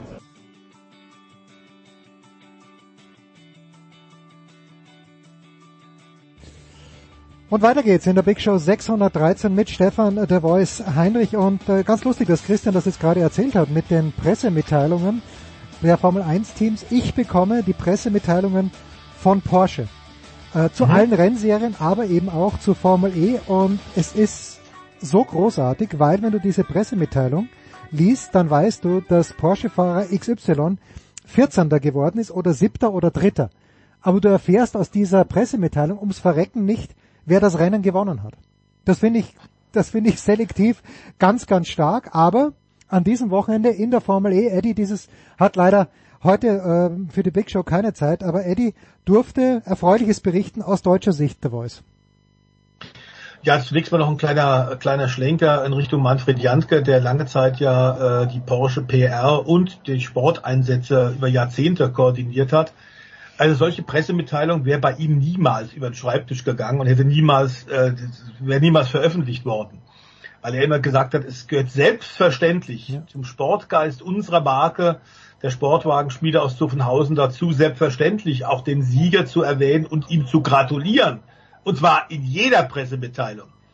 Also was da gerade momentan passiert, ist wirklich, man kann Kopf schütteln. Da ist Porsche, man muss es leider sagen, nicht alleine. Okay. Das ist bei anderen PR-Aktionen von anderen Herstellern leider auch so. Aber es ist ein ziemliches Trauerspiel. Einer, der das zum Beispiel kurioserweise in der MotoGP gar nicht macht, sondern immer auch die Konkurrenz erwähnt und auch die Resultate immer dabei hat, ist KTM. Mhm. Die Mattighovener machen das hervorragend und sind tatsächlich, was Pressearbeit angeht, im Motorradrennsport, sind da auf der absoluten Höhe der Zeit und machen das äh, fantastisch. Ähm, zu Porsche äh, in jedem Fall äh, sind die sehr sortiert. Es ist ja ein ganz besonderes Jahr in dieser Saison 2023. 75 Jahre Porsche. Äh, und insofern haben sie sich natürlich auch viel vorgenommen und sind ja nun eben in den Langstreckensport auch zurückgekommen. In der Formel E sind sie eine Weile schon dabei. Und tatsächlich nach tollem Beginn, und wir haben das ja hier jetzt bei dir in unserem Benzin- und Motorsport-Talk ja auch schon erwähnt, ähm, Porsche ist ein bisschen in die Defensive gekommen. Jaguar war in den letzten Rennen sehr, sehr stark, hat eine Menge Punkte geholt. Und jetzt allerdings in Jakarta in Indonesien beim Doubleheader am vergangenen Wochenende äh, gab es tatsächlich äh, die Chance zurückzuschlagen und sie haben das eindrucksvoll gemacht. Pascal Wehrlein und Porsche haben eine perfekte Antwort auf das äh, Monaco-Debakel Hm. gegeben, wo sie auch die WM-Führung verloren hatten. Wehrlein also Sieg am Samstag und einen sehr guten, soliden Sonntag und damit WM-Spitze zurückerobert. Aber es war nicht nur das aus deutscher Sicht erfreulich. Porsche hat sich also zurückgemeldet und Pascal Wehrlein, jetzt ja auch Jungvater, zeigt, dass tatsächlich, wenn der Papa wirst, dir nicht eine Sekunde fehlt, wie das früher immer noch hieß, sondern es kann dich auch beflügeln. Sondern wir haben sogar einen Sieger am Sonntag gehabt, der Parallele geschrieben, äh, Geschichte geschrieben hat, nämlich Maximilian Günther, äh, Maserati, die mit Juan Manuel Fangio, du wirst dich dunkel erinnern, Fünffacher Formel 1 Weltmeister. Genau, 1955, 1957 tatsächlich den letzten Formelsieg geholt haben, die italienische Nobelmarke Maserati, und dann sich zurückgezogen haben, äh, in den äh, 2010er Jahren relativ viel Sportwagenrennen gewonnen haben, mit einem sehr guten Auto, aber eben Auto mit Dach, dem Maserati MC12, aber dann auch dort aus Kostengründen wieder aufgehört haben, nachdem sie ein paar Titel geholt haben. Jetzt also wieder Motorsport seit Anfang des Jahres für Maserati Maximilian Günther. Der Deutsche ist ja zu denen hingewechselt und hat jetzt tatsächlich nach der ersten Pole Position sogar jetzt am vergangenen Sonntag den ersten Sieg geholt und zwar ein absolut verdienter Sieg. Und das ist tatsächlich dann ein bisschen Motorsport-Historie. Wenn du den nächsten Sieg nach Manuel Fangio holst für Maserati, dann weißt du, das sind so äh, 60 plus Jahre her, dass zuletzt diese Marke gewonnen hat. Und es ist nach wie vor natürlich ein Ita italienischer Hersteller mit ganz großem Klang. Ja, Fangio Argentinier, oder? Meine ich. Genau so ist es. Äh, gut, das spricht natürlich auch dafür, dass Lamborghini vielleicht in den letzten 60 Jahren, zumindest äh, was, was den, den vierrädrigen Motorsport angeht, nicht wahnsinnig viel gemacht hat. Ähm, wir, wir haben ja drüber gesprochen auch letzte Woche, wie das ist mit die, diesen Simulatoren, dass das im Grunde Ja. genommen alles simuliert werden kann. Auch der tropische Regen in Jakarta. Ich habe aus vielen Gründen, hauptsächlich weil ich beim Tennis gesessen bin, nichts gesehen. Wettermäßig, das habe ich der Porsche-Mitteilung genommen. Es war heiß, es war schwül, aber es war, glaube ich, also was die, die, die Strecke angeht, trocken, oder? Ja, es war trocken, es ist trocken Gott sei Dank geblieben und die Gefahr bestand natürlich, dass du nicht nur dann äh, Probleme kriegst mit dem Grip, sollten die äh, Schleusen des Himmels sich öffnen, sondern du hast dann üblicherweise äh, zu dieser Zeit im Jahr, also Mai, Juni, schon sehr viel Monsunregen in Südostasien. Ähm, und wenn, dann kann es durchaus sein, dass das Rennen gar nicht gestartet werden kann oder mittendrin abgebrochen werden muss oder dass sich tatsächlich Fahrer verletzen. Das ist Gott sei Dank nicht geblieben, äh, nicht passiert. Es war extrem schwül, deswegen haben die sich alle auch dann in Eisbädern vorher, in aufblasbaren äh, Pools äh, abgekühlt. Es ist nichts Größeres passiert, Gott sei Dank. Äh, es waren konstante, gute Bedingungen und insofern waren diese Siege einmal also von Pascal Wehrlein am Samstag für Porsche, dann Maximilian Günther äh, für Maserati am Sonntag, waren unter fairen Bedingungen, das waren keine Glückserfolge, das waren sauer äh, verdiente, äh, wirklich gute Siege und macht Spaß auf die letzten fünf Rennen der Saison. Das heißt, äh, punktemäßig ist alles noch dicht beieinander. Äh, Pascal Wehrlein und Porsche sind jetzt wieder vorne. Aber das ist, wie man bei uns hier im Schwäbischen sagt, noch keine gemähte Wiese. So, aber nur noch fünf Rennen, The Voice. Wir haben jetzt gerade mal Anfang Juni. Äh, ist die Saisonplanung so, wie sie sein muss? Passt das vielleicht sogar, dass deutlich weniger Rennen sind als in der Formel 1, weil jetzt noch fünf Rennen, das dünkt mich zu wenig. Ähm, es ist natürlich so, dass die ursprünglich ja sogar Saison über Ja, jahresübergreifend stimmt, stimmt, stimmt. gefahren Ja. sind. Du erinnerst dich, Das hat dann aber überhaupt nicht funktioniert. Was so ein bisschen die Grundidee der Formel E lange war, tatsächlich den großen Rennserien etwas aus dem Weg zu gehen. Ähm, es ist ja wie so ein Wochenende, das wir zuletzt hatten, wo dann tatsächlich Superbike WM ist, DTM, äh, du hast Langstrecken-Weltmeisterschaft. Äh, das ist dann schon schwierig, tatsächlich dann noch ein Stückchen vom, vom PR-Kuchen zu bekommen, wenn du nicht zum Beispiel Formel 1 bist. Äh, dass die weltweit die populärste Rennserie ist, ist klar, die kriegt die meisten Schlagzeilen, die kriegt die meisten äh, Sendeminuten, dann wird's schon schwer. Und wir haben jetzt ja gerade wieder so ein Wochenende im Grunde vor uns, wo wir tatsächlich ADAC GT Masters beginnt in Hockenheim, mhm. gleichzeitig auch Porsche feiert da 75 Jahre. Und dann haben wir äh, tatsächlich äh, mit Motorrad-Weltmeisterschaft, wir haben mit Le Mans, dem Klassiker auf der auf dem Kurs der Sartre, äh, 100 Jahre Le Mans. Also das ist dann schon alles heftig. Und Le Mans geht zum Beispiel auch immer, obwohl das auch ja ein Weltklasse-Rennen ist, Le Mans versucht immer der Formel 1 auszuweichen, damit es keine Überschneidung gibt. Die Formel E hat das ursprünglich auch als Konzept gehabt. Jetzt geht's halt bis in den Spätsommer hinein. Ähm, wobei man natürlich auch die Sinnfrage stellen kann, ob eine Formel 1 Saison, die bis Ende November, Anfang Dezember geht, ob das tatsächlich äh, noch sinnvoll ist äh, und wie viel Schlagzeile dann kriegt, denn dann beherrscht eigentlich der Skisport alles schon wieder. Mhm. Ähm, ja, bei uns. Möglicherweise ja. hast du dann einfach da tatsächlich ein bisschen zu viel. Ich bin der Meinung, wir haben zu viele Rennen in der Formel 1. Etwas weniger wäre da, glaube ich, mehr, denn es entwertet jeden einzelnen Lauf wenn du versuchst, 24, 25 Saison Grand Prix unter ein Dach zu bekommen. Ähm, das ist, glaube ich, einfach zu viel des Guten, selbst für Fans. Ja, jetzt hast du aber schon angesprochen, das große Thema an diesem Wochenende ist Le Mans. Ich meine mich zu erinnern, dass wir Jahre hatten, wo die LMP1-Klasse, äh, wo du die, die Anzahl der Autos an einer Hand abzählen konntest. Wie sieht's in diesem Jahr, und das waren glaube ich fünf Toyotas, wenn überhaupt, wie sieht's in diesem Jahr aus, der Voice? Ja, es ist, du hast völlig recht. Es war nicht nur gefühlt, es war tatsächlich so, dass wir wenig Autos hatten. Es ist ja auch eine Sache der Kosten. Inzwischen ist man da äh, a nicht nur kostenmäßig äh, guckt, dass das alles im Griff bekommt, ähnlich wie in der Formel 1. Auch es gibt zwar noch keinen Budgetdeckel, aber man arbeitet an neuen Reglements, neuen Motorenreglements, die im Übrigen dann nicht nur die Kosten reduzieren, sondern auch sehr viel nachhaltiger sein müssen. Wir haben inzwischen nicht mehr die LMP1-Klasse, sondern tatsächlich die Hypercars, die mit Hybridantrieb schon fahren, also auch bisschen die Glaubwürdigkeit, was Umwelt angeht, ist ein Thema. In diesem Jahr was ganz Besonderes, wie gesagt, 100 Jahre. Die 24 Stunden von Le Mans. Ähm, und deswegen ist auch betont große Konkurrenz gekommen. Toyota ist nicht mehr allein. Die letzten fünf Jahre haben sie Le Mans tatsächlich nicht ganz ohne Dramen, aber doch sehr souverän am Ende gewonnen. Äh, die Rennstrecke, das Rennen am kommenden Wochenende ist komplett ausverkauft. 300.000 äh, Zuschauer wird aus äh, Frankreich gemeldet. Ich werde mich da auch hinbegeben ähm, heute Abend. 62 Autos sind genannt, äh, 186 Fahrer in drei Klassen und die Top-Klasse ist die Hypercar-Klasse. Und zwar treffen da tatsächlich Toyota jetzt auf Ferrari. Mhm. Ferrari muss aufgrund des Kostendeckels der Formel 1 eine Menge Leute umschichten.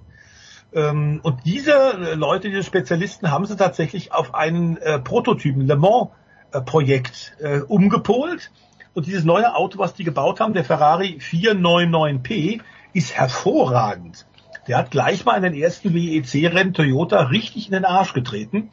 Also das Ding ist schnell. Ja. Und ich glaube, dass die Ferrari-Jungs, die bei dem Vortesttag am vergangenen Sonntag auch die Bestzeit erzielt haben, dass da zwar ein bisschen auch politische Zeiten gefahren werden und Sandbagging gespielt wird, also dass man hm. die Karten nicht gleich vorher auf den Tisch legt, ist klar.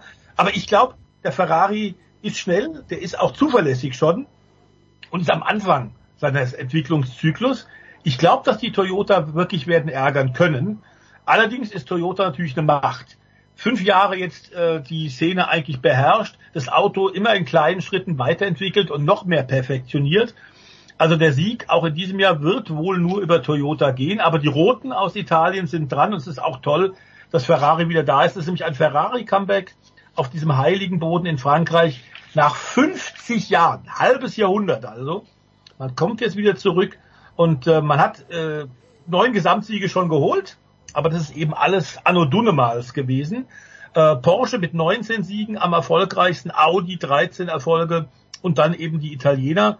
Äh, Porsche ist auch wieder dabei. Sie wollen den 20. Erfolg. Ob das klappen wird, mit diesem nach dem amerikanischen IMSA-Reglement gebauten Auto schwierig. Sie waren aber jetzt beim Vortest wirklich schnell und haben sehr viel äh, trainiert und sehr viel gearbeitet. Äh, es ist die erfolgreichste Marke überhaupt in der Geschichte von Le Mans. Nicht nur 16 oder 19 Gesamttriumphe, sondern 110 Klassensiege äh, zeigt, dass Porsche natürlich äh, Porsche ohne Le Mans und Le Mans ohne Porsche beides geht nicht. Und einer, wir erinnern uns, an den schicken wir vielleicht jetzt lieber Jens ganz reizende Grüße an den Bodensee. Ähm, einer, der da mit nachhaltig für viele dieser Siege verantwortlich war, ist unser geschätzter Kollege Manfred Jantke, der Fredel, für de dessen Motto du ja neulich Ja, der zitiert Null-Fehler-Job hast. natürlich, der Null-Fehler-Job. Genau. Ja, Das natürlich. wird natürlich jetzt genau auch darum gelten, über die 24 Stunden Distanz. Das gilt dann tatsächlich diese Aufgabe für Toyota, für Ferrari wie für Porsche. Peugeot ist zurückgekommen, die nationale, wenn du willst, äh, Marke des französischen Stolzes. Die haben ja auch schon diverse Le Mans-Siege geholt. Die sind zurück mit einem kuriosen Auto, einem Fahrzeug ohne Heckflügel, also aerodynamisch sehr ungewohnt, aber die haben im letzten Jahr schon ein paar Testeinsätze gemacht und auch in diesem Jahr, es läuft mit diesem sehr extravaganten Auto nicht. Du erinnerst dich aber auch sicherlich noch an so Fahrzeuge wie den äh, Citroën DS. Äh, die Franzosen bauen auch Straßenautos mit Luftfederung und machen Dinge, die Ja, einfach ein bisschen ja. anders sind. Ja. Ähm, das ist ein, einer ihrer, ihrer Ticks. Das ist ja auch sehr schön, dass man verschiedene technische Wege ausprobiert. Ich glaube bloß, dass nach dem äh, Comeback jetzt mit diesem Auto nach zwölf Jahren äh, Absenz und Pause in Le Mans Peugeot in diesem Jahr nicht viel zu feiern haben wird. Ich glaube, die werden zurückgehen müssen. Ein klassisches Design mit Heckflügel, aber lassen wir mal abwarten. Ja, auch die zwei Werksautos dabei mit Topfahrern und Cadillac ist auch zurück nach 21 Jahren nach dem letzten Einsatz in Le Mans. Also auch die Amerikaner kommen nach Europa, sind in Le Mans. Was ganz lustig am Rande noch ist, es wird auch ein NASCAR mitfahren. Mhm. Denn General Motors hat tatsächlich die Nummer 24 reaktiviert. Jeff Gordon, Chase Elliott's Number aus der NASCAR-Rennserie. Und man muss sagen, erfahrerisch ist das super. Ein Auto, das von Henrik Motorsport eingesetzt wird. Dieser Chevrolet Camaro. Äh, Jensen Button, Ex-Formel 1 Feld- Weltmeister, fährt mit Jimmy Johnson, der siebenfache NASCAR-Champion und Mike Rockenfeller werden dieses Auto äh, mit dem bollernden V8-Sound bewegen. Und ich bin sicher, der Wagen wird in jedem Fall schon mal ein Fanliebling werden, da bin ich ganz sicher. Apropos Fans, wie viel von den 300.000, wir nehmen in dieser Woche den Motorsportteil am Mittwoch aus, wie viele dieser 300.000 Motorsportfans sind jetzt schon in Le Mans? Alle. Äh, relativ viele, ich schätze mal bestimmt 150.000, ähm, denn es ist tatsächlich ja ein äh, Rennwochenende, das aber sehr viel mehr als nur den Rennstart am Samstag und das Rennende am Sonntag um jeweils 16 Uhr beinhaltet. Es gibt ausführliche Testfahrten. Jetzt bereits sind die ersten Tests heute und Trainingssitzung, freie Trainingssitzung. Heute Abend dann sogar Teil 1 der ersten Qualifikation schon. Und wenn du ein richtiger Fan bist, Jens, dann bist du eigentlich auch am äh, Montag, Dienstag sogar schon da. Denn da findet in der historischen Altstadt am Marktplatz von Le Mans, dem kleinen Ort in Ostfrankreich, vor den Augen der Öffentlichkeit die technische Abnahme über Stunden statt. Du kannst jedem Auto, jedem Rennwagen, der da tatsächlich von den Kommissaren technisch untersucht wird und der die Rennfreigabe da bekommen muss, kommst du bis auf wenige Meter nahe, kannst Fotos machen. Die ganzen Fahrer sind schon da. Die 186 müssen Montag, Dienstag auch da sein, haben Zeit dann für Autogramme, haben Zeit für Fotos. Das gehört eigentlich absolut in Le Mans dazu und ist Teil dieser enorm langen, wunderbaren Tradition. Ja, übertragen wird Eurosport übrigens. So. Ja, aber auch Aber- RTL Nitro, Ah, okay, Eurosport, okay. nämlich, wird auch ab und zu mal Richtung Roland Garros schalten. Ja. Die übertragen ja, aber auch im, die im French Stream. Open. Ja, im Stream, im Stream wahrscheinlich durchgehend, vermute ich mal bei Discovery. Genau, und äh, RTL Nitro wird äh, Flag to Flag äh, auch terrestrisch machen. Also äh, mehrere Sender, die da zur Verfügung stehen und die sicherlich darüber berichten werden. Na, Moment, Moment. Aber warum fährst du hin? Habe ich vielleicht was unterschlagen oder weiß ich nicht? Bist du beruflich dort oder bist du dort, um deine guten, fantastischen Kontakte zu pflegen? Äh, ich bin da, weil ich äh, den Kollegen von Autosport bei ihrem Rennradio helfen werde. Äh, diesmal. Ah, Es war dann äh, das alles in englischer Sprache, aber ich habe ja, wie du weißt, doch eine ganze Weile in London gelebt, kenne die ganzen Leute seit Urzeiten und die haben mich eingeladen. Dazu kommt, dass ich netterweise mit einem Hersteller aus Stuttgart, werde äh, mitreisen, mitfliegen dürfen. Insofern ist es auch nicht die Abreise am Montag, Dienstag dieser Woche schon gewesen, sondern tatsächlich erst morgen. Und da komme ich aber rechtzeitig hin zum Final Qualifying und werde dann da ein bisschen einfach das, was ich einigermaßen gut kann, reden. Denksportaufgabe für euch da draußen. Ein Hersteller aus Stuttgart. Hm, da müssen wir jetzt kurz drüber sinnieren. Der Voice, ich danke dir ganz, ganz herzlich. Wir machen eine kurze Pause in der Big Show 613.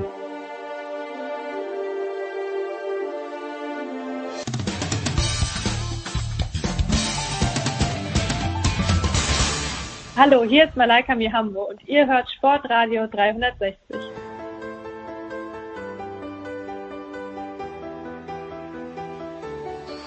Weiter geht's in der Big Show 613. Es ist sehr, sehr spät in Boston, aber Heiko Olderb ist noch wach. Servus Heiko.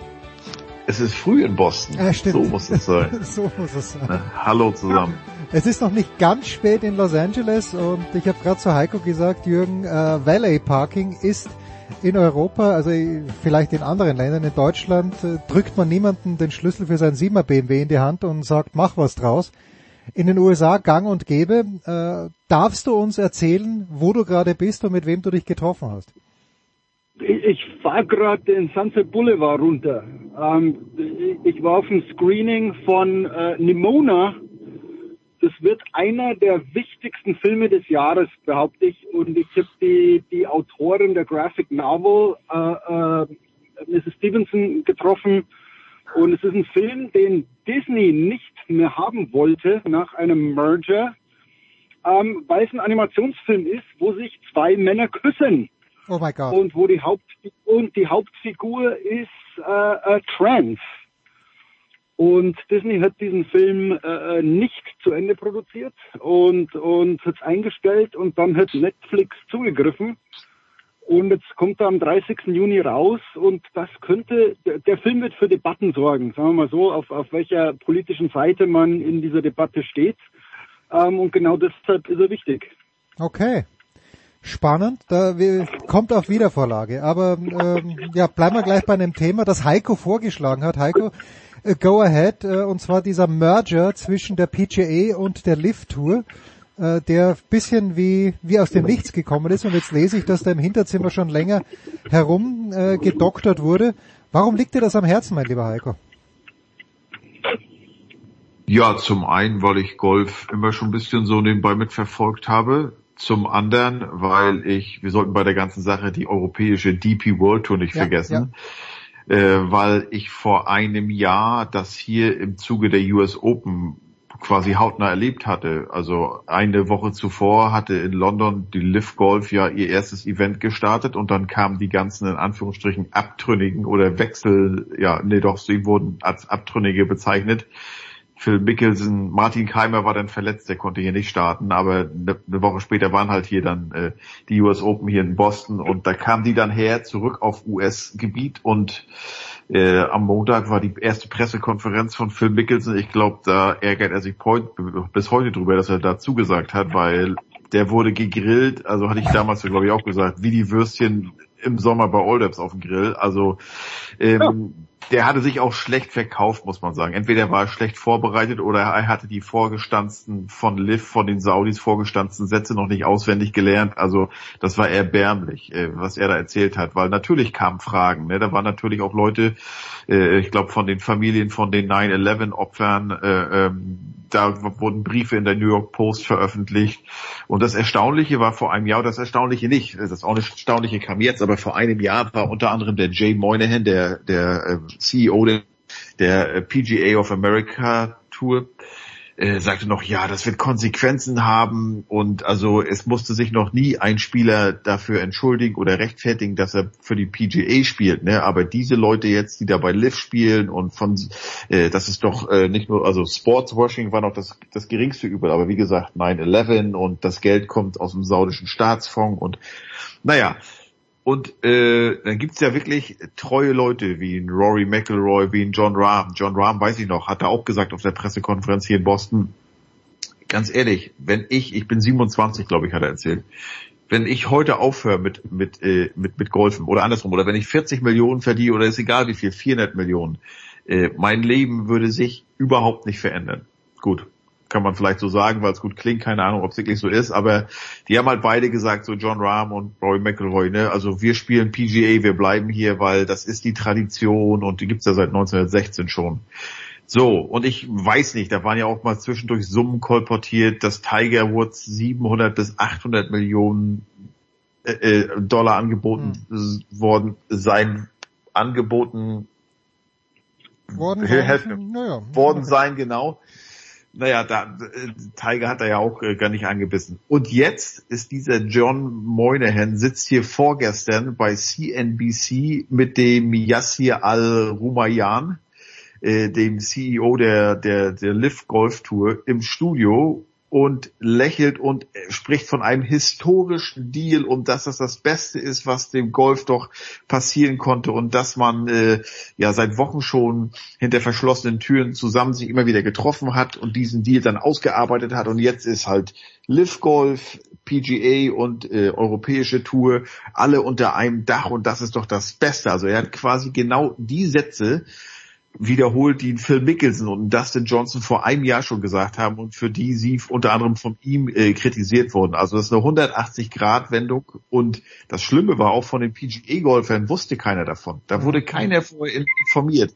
Und ähm, also ein erbärmliches Bild. Und ähm, ja, das äh, äh, quasi die Amerikaner haben sich verkauft. Also man, das war wirklich, äh, weißt du, if you, also die äh, PGA hatte wohl immer gehofft, Live Tour, Live Golf wird verschwinden wieder. Die haben ja auch schlechte Einschaltquoten hier. Also das ist hier auf dem Fernsehen nicht zu sehen, die Turniere. Ja. Ne?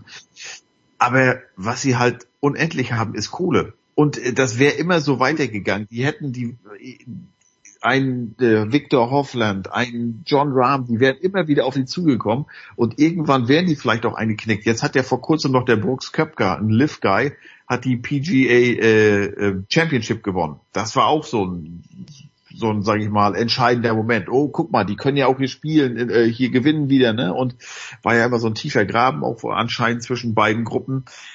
Und äh, wie gesagt, die Saudis, die würden weiterhin noch Geld reinbuttern und wie sagt man so schön, if you can't beat them, join them. Äh, join them. Ne? Und das ist das Ergebnis jetzt.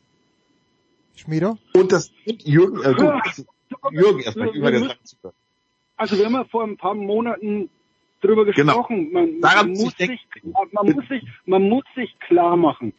Niemand hat das Recht auf eine Sportart. Ja. Nicht das IOC, nicht die FIFA, niemand. Ähm, und, und es wird jetzt langsam klar, was passiert.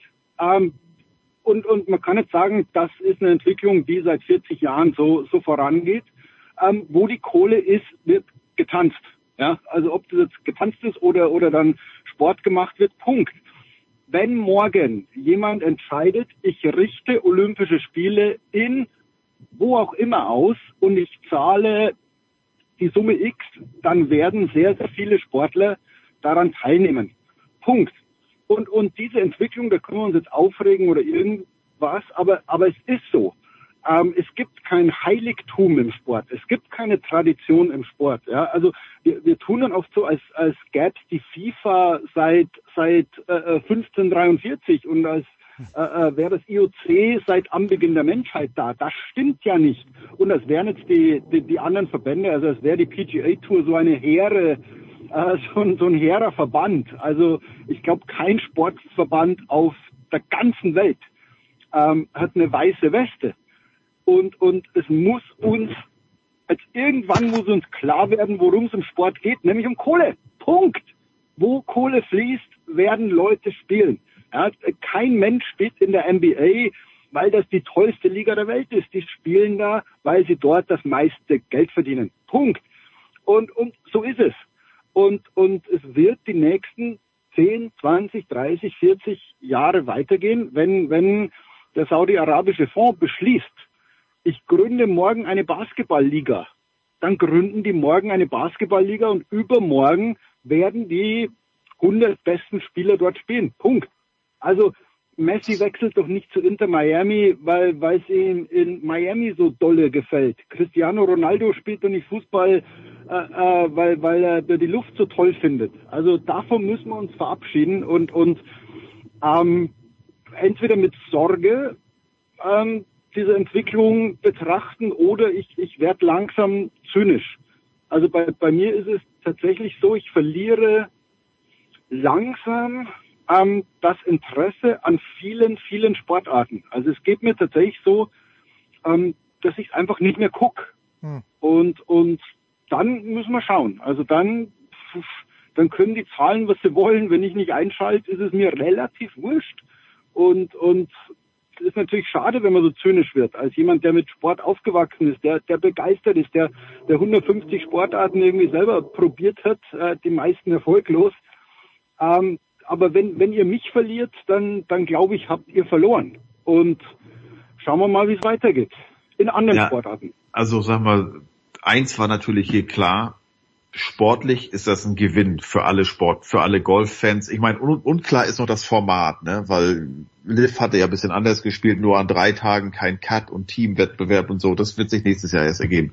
Aber rein sportlich, wenn du dann halt wieder wirklich, sage ich mal, die besten Spieler auf mehreren Turnieren hast, vielleicht sogar nicht nur auf den vier, vier Majors, sondern äh, auf Turnieren in Asien, in Australien, wirklich auf der ganzen Welt ist das natürlich gut. Und da muss sich der Amerikaner halt von verabschieden, dass dann vielleicht, sag ich mal, die zehn wichtigsten Turniere außer der British Open noch in Amerika sind. Dann wird das vielleicht mehr, mehr verteilt. Problem Ja, ist halt ist, hier, du, siehst doch, du siehst doch in anderen Sportarten diese Entwicklung ganz genauso. Bei mir Klar. ploppt in, in jeder Instagram-Story äh, ploppt jetzt die Werbung auf. Tennisturnier in LA. Es geht um nichts. Es geht um gar nichts. Ähm, aber Taylor Fritz ist da, Gael Monfils ist da, Nick Kyrgios wird da sein. Ähm, also die, die Spieler bestimmen ihren, ihren Plan. Ja? Ja. Und, und genauso ist es doch mit dem Labour Cup, wo, wo Federer sagt, also, es gibt ja nichts zu gewinnen, aber hey, es ist ein geiles Wochenende, wir verdienen alle ein Schweinegeld. Ähm, und, und das wird in anderen Sportarten ganz genauso kommen. Borussia Dortmund. Borussia Dortmund war vier Tage nach der verlorenen Meisterschaft in North Carolina, um an einem Kleinfeldturnier teilzunehmen. mit West Ham United, mit dem FC Wrexham, äh, mit der amerikanischen Frauennationalmannschaft. Übrigens der FC Wrexham äh, von, von äh, wie heißt der, Ryan Reynolds, hat die amerikanische Frauennationalmannschaft mit 12 zu 0 besiegt. So, so ganz nebenbei. Also äh, man sieht doch in anderen Sportarten werden diese Spaßturniere äh, geht auch schon los. Und, und bei diesem Kleinfeldturnier 7 gegen 7 ging es um eine Million Dollar. Deshalb ist, der, ist Borussia Dortmund da. Die sind nicht nach Amerika gekommen, äh, äh, vier Tage nach der verlorenen Meisterschaft, weil die sagen, jetzt machen wir hier schön einen auf, auf lockere Hose in Urlaub. Nein, die wollten die Mille mitnehmen und, und den sogenannten amerikanischen Markt ähm, irgendwie be, bepflügen. Ähm, und, und schaut auf alle Sportarten und die anderen Sportarten, denen es nicht so gut geht, Leichtathletik, keine Ahnung, die, die strugglen dann natürlich. Und äh, da- daher mein Zynismus, weil ich, ich gehe natürlich nicht zu so einem Spaß-Tennis-Turnier, wo, wo Kyrgios und, und Fritz dann irgendwie, auch wenn es vor meiner Haustür ist, interessiert mich nicht. Ist mir völlig wurscht, was die machen. Dieses 7-7-Turnier interessiert mich auch nicht. Also sollen sie Geld verdienen, aber nicht mit mir. geht halt, sportlich ist eine Seite, Jürgen, es geht halt aber auch dann auch ums Moralische. Und da können wir noch ein bisschen weiteren Bogen wieder spannen, ne? Sportswashing etc. Hier 9-11, Jamal Khashoggi, äh, ne? ähm, also und, ja, es lässt sich halt alles reinwaschen mit, wenn man halt das entsprechende Bankkonto hat. Aber Naja, die, die, die, die, die Business-Leute machen es doch auch. Anthony Blinken, der US-Außenminister, ist jetzt Ja, gerade in Saudi-Arabien, führt da Gespräche. Es war, wir haben ja auch auf dieser Plattform, glaube ich, darüber gesprochen, da wird von einem Jamal Musiala erwartet, dass er doch bitte irgendeine Binde trägt bei der WM in Katar und der Bengel ist was 19, 20, der war bei der WM-Vergabe noch nicht mal 10 und zeitgleich ist der deutsche Außenminister oder wer da war in Katar zur WM und schließt ein, Abkommen äh, äh, schließt einen Vertrag über die Lieferung von von Gas ab. Also äh, das ist das halt so dieses dann, ne? Also bei, bei, bei Sport wird da immer besonders kritisch hingeschaut, aber jeden Tag äh, machen doch deutsche Firmen, amerikanische Firmen, globale Firmen, machen Big Business mit Saudi-Arabien und mit diesen ganzen, in Anführungszeichen, ja, Schurkenstaaten, nicht in Anführungsstrichen, sondern Schurkenstaaten. Also das ist halt immer auch dieses, diese, diese, diese mitunter Hinterfotzigkeit. Du brauchst, du brauchst, du brauchst das Politische fast gar nicht aufmachen. Also, und, und wenn wir dann immer reden von, von, ah, jetzt gehen die in dieses Land, jetzt gehen die in dieses Land, also als ob es in Deutschland um was anderes ginge als um Geld. Also wir, wir tun dann bei Grand Slam Turnieren, oh, da ist so eine Tradition. Ähm, wann wurde im Tennis die letzte Regeländerung beschlossen, um die Suche nach dem besten Tennisspieler bei einem Turnier gerechter zu machen? Und wann wurde das Reglement nur deshalb geändert, um spannender für die Zuschauer zu machen und damit die, die, die Einnahmen zu erhöhen? Ja, also der Tennisball ist gelb, weil es die, die gegensätzliche Farbe zum US Open Blue ist. Ja, der wurde nicht eingeführt, damit ihn die Spieler besser sehen. Diese Farbe wird eingeführt, damit ihn die Zuschauer besser sehen. Ja, und jetzt, jetzt reden wir, oh, Schurkenstaaten, ja, die US Open finden in, in New York statt. Punkt. In, in USA.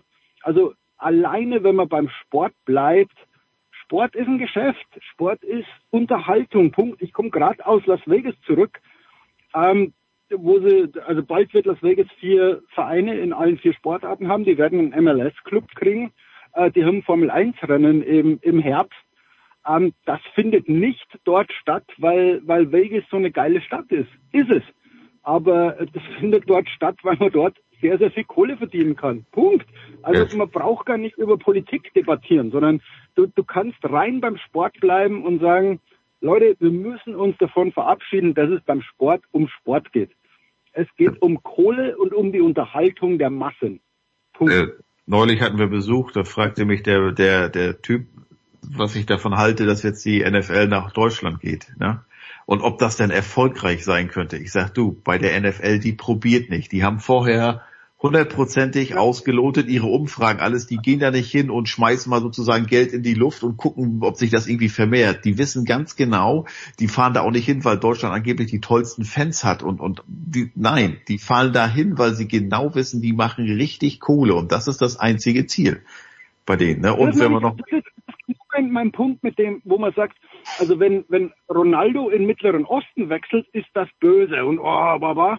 Äh, wenn die NFL nach Deutschland kommt, dann, oh ja, das wird ein mega Fanfest und so weiter. Ja, Leute, der, äh, Ronaldo spielt ja, weil er Kohle verdient. Die NFL kommt nach Deutschland, weil sie da Kohle verdienen. Also ähm, man, man tut immer so, das ist wie beim, beim Doping früher, wo man sagt, oh, die Russen, äh, die sind alle böse. Und dann sagt man so, ja, also, als ob wir so, so viel besser wären. Also, das meine ich mit, mit Schurkenstarrung, keine Ahnung. Lass es politische raus, sondern einfach, Leute, Sport ist Kohle. Punkt. Aber auch nochmal, ich, ich, ganz, lass mich noch zu, zu Ende bringen, bitte. Wir, es wurde ja zu Recht auch viel über Katar, ne? Ähm, da wurde sehr viel kritisiert und Menschenrechte und alles drum und dran. Die Liste der war ja lang. Aber wenn man dann mal genau hinguckt, die nächste WM ist, oder der Großteil der nächsten WM ist hier in Amerika. Äh, ne? Also hier kannst du auch in mindestens 15, 20 Bundesstaaten als LGBTQ hast du garantiert Probleme. Ne? Und äh, 2024 ist wieder eine Präsidentschaftswahl. Keine Ahnung, sollte Trump zurückkommen äh, äh, an die Macht. Äh, dann weiß ich nicht. Ich, ich kann mir vorstellen, dann wird sich, dann wird auch nicht, nicht jeder Fußballfan sagen, oh geil, komm, wir haben, machen uns ein super Turnier, das wird so toll in Amerika, lass mal hinfliegen, weil dann der, der, der, der Ruf ne, und die Reputation auch wieder leiden wird. Also die Amerikaner sind, wenn es um, Menschenrechte geht, äh, auch nicht gerade das Nonplusultra. Ganz kurze Pause.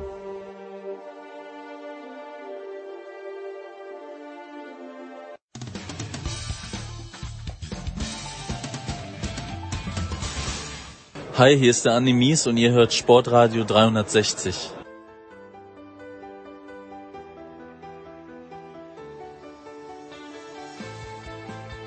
Ja, weiter geht's in der Big Show 613 mit Heiko Ulderb und mit Jürgen Schmiede. Wir wollen natürlich auch noch auf Lionel Messi kommen, wir wollen auf die NHL kommen, aber weil Donald Trump gerade angesprochen wurde äh, und äh, Ron DeSantis in Bayern ja von zumindest einem nicht ganz zurechnungsfähigen CSU-Politiker gefeiert wird.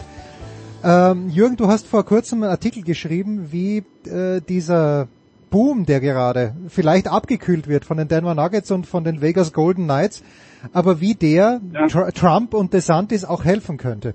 Magst du das ganz kurz vielleicht noch elaborieren, auch hier an dieser Stelle? Naja, also die, die Miami Heat und Florida Panthers erzählen natürlich gerade die, die Wohlfühlgeschichte, die Außenseitergeschichte, die, ähm, ja, die Spaßvogelgeschichte, Misfit und keine Ahnung. Und, und insbesondere natürlich kannst du bei den Panthers äh, äh, sagen, bei dem Trade, mit dem sie äh, äh, Matthew Kachuk gekriegt haben, ähm, das ist die DeSantis-Story, wo du sagst, eine mutige Entscheidung, die Alten loswerden, jetzt kommt, wir holen hier den Jungen und sind erfolgreich. Das, das ist so eine klassische DeSantis-Story und, und äh, wenn es die Panthers nicht die ersten beiden Spiele so deutlich verloren hätten, ähm, wäre ich relativ sicher gewesen, dass DeSantis äh, äh, in der Halle wäre diese Woche. Äh, genauso bei Trump. Also Ivanka war bei den Heat ein paar Mal an der Seitenlinie. Weiß ich nicht, ob es privat war oder ob sie das Wasser getestet hat für, für den Vater. Ähm, die erzählen aber auch eine Geschichte. Also Politik und Sport, wenn man sich in dem Glanz sonnen kann, äh, der Trick ist nicht neu. Äh, es hätte nur keiner gedacht, dass die zwei Vereine aus Miami oder irgendjemand aus Florida äh, in diese Finals kommen. Und jetzt kann natürlich Miami immer noch, es wird schwierig, weil beide in den Serien hinten liegen, aber ähm, könnten natürlich Sportgeschichte schreiben. Es gab noch nie eine Stadt, die die Meister in NBA und NHL beheimatet hat. Ähm, und das ist natürlich eigentlich eine, eine Steilvorlage, gerade für einen wie DeSantis, dessen Slogan ja ist Make America Florida. Mhm. Ähm, und, und auf dieser, auf dieser Welle, wo du sagst, schau mal, die Misfits werden Meister, die Außenseiter, die Jungen, ja, wir haben, wir haben äh, zwei ältere, zwei Vereinslegenden, haben die, die Panthers quasi äh, weggeschickt und haben den jungen Kaczak geholt. Ja, schau mal, die Jungen müssen es richten gegen Joe Biden, gegen äh, äh, Donald Trump, hier kommt Ron DeSantis. Also sollten beide das noch rumreißen, würde es mich wundern, wenn, wenn DeSantis das nicht versuchen würde auszuschlachten.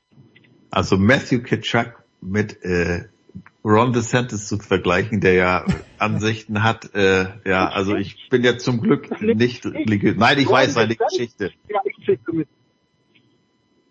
Das Was ist denn? es ja. Also er vergleicht sich ja selber damit. Ähm, ja, Gut. DeSantis, ja. Äh, also, also äh, ich kann mir sogar vorstellen, dass der eventuell da auftaucht, obwohl Tallahassee ja, ja. Ähm, wo er sein Sitz ist, äh, weit weg ist von Miami oder relativ weit weg. Aber Trump kann ich mir nicht vorstellen, dass der sich da, weil der würde ausgebucht werden.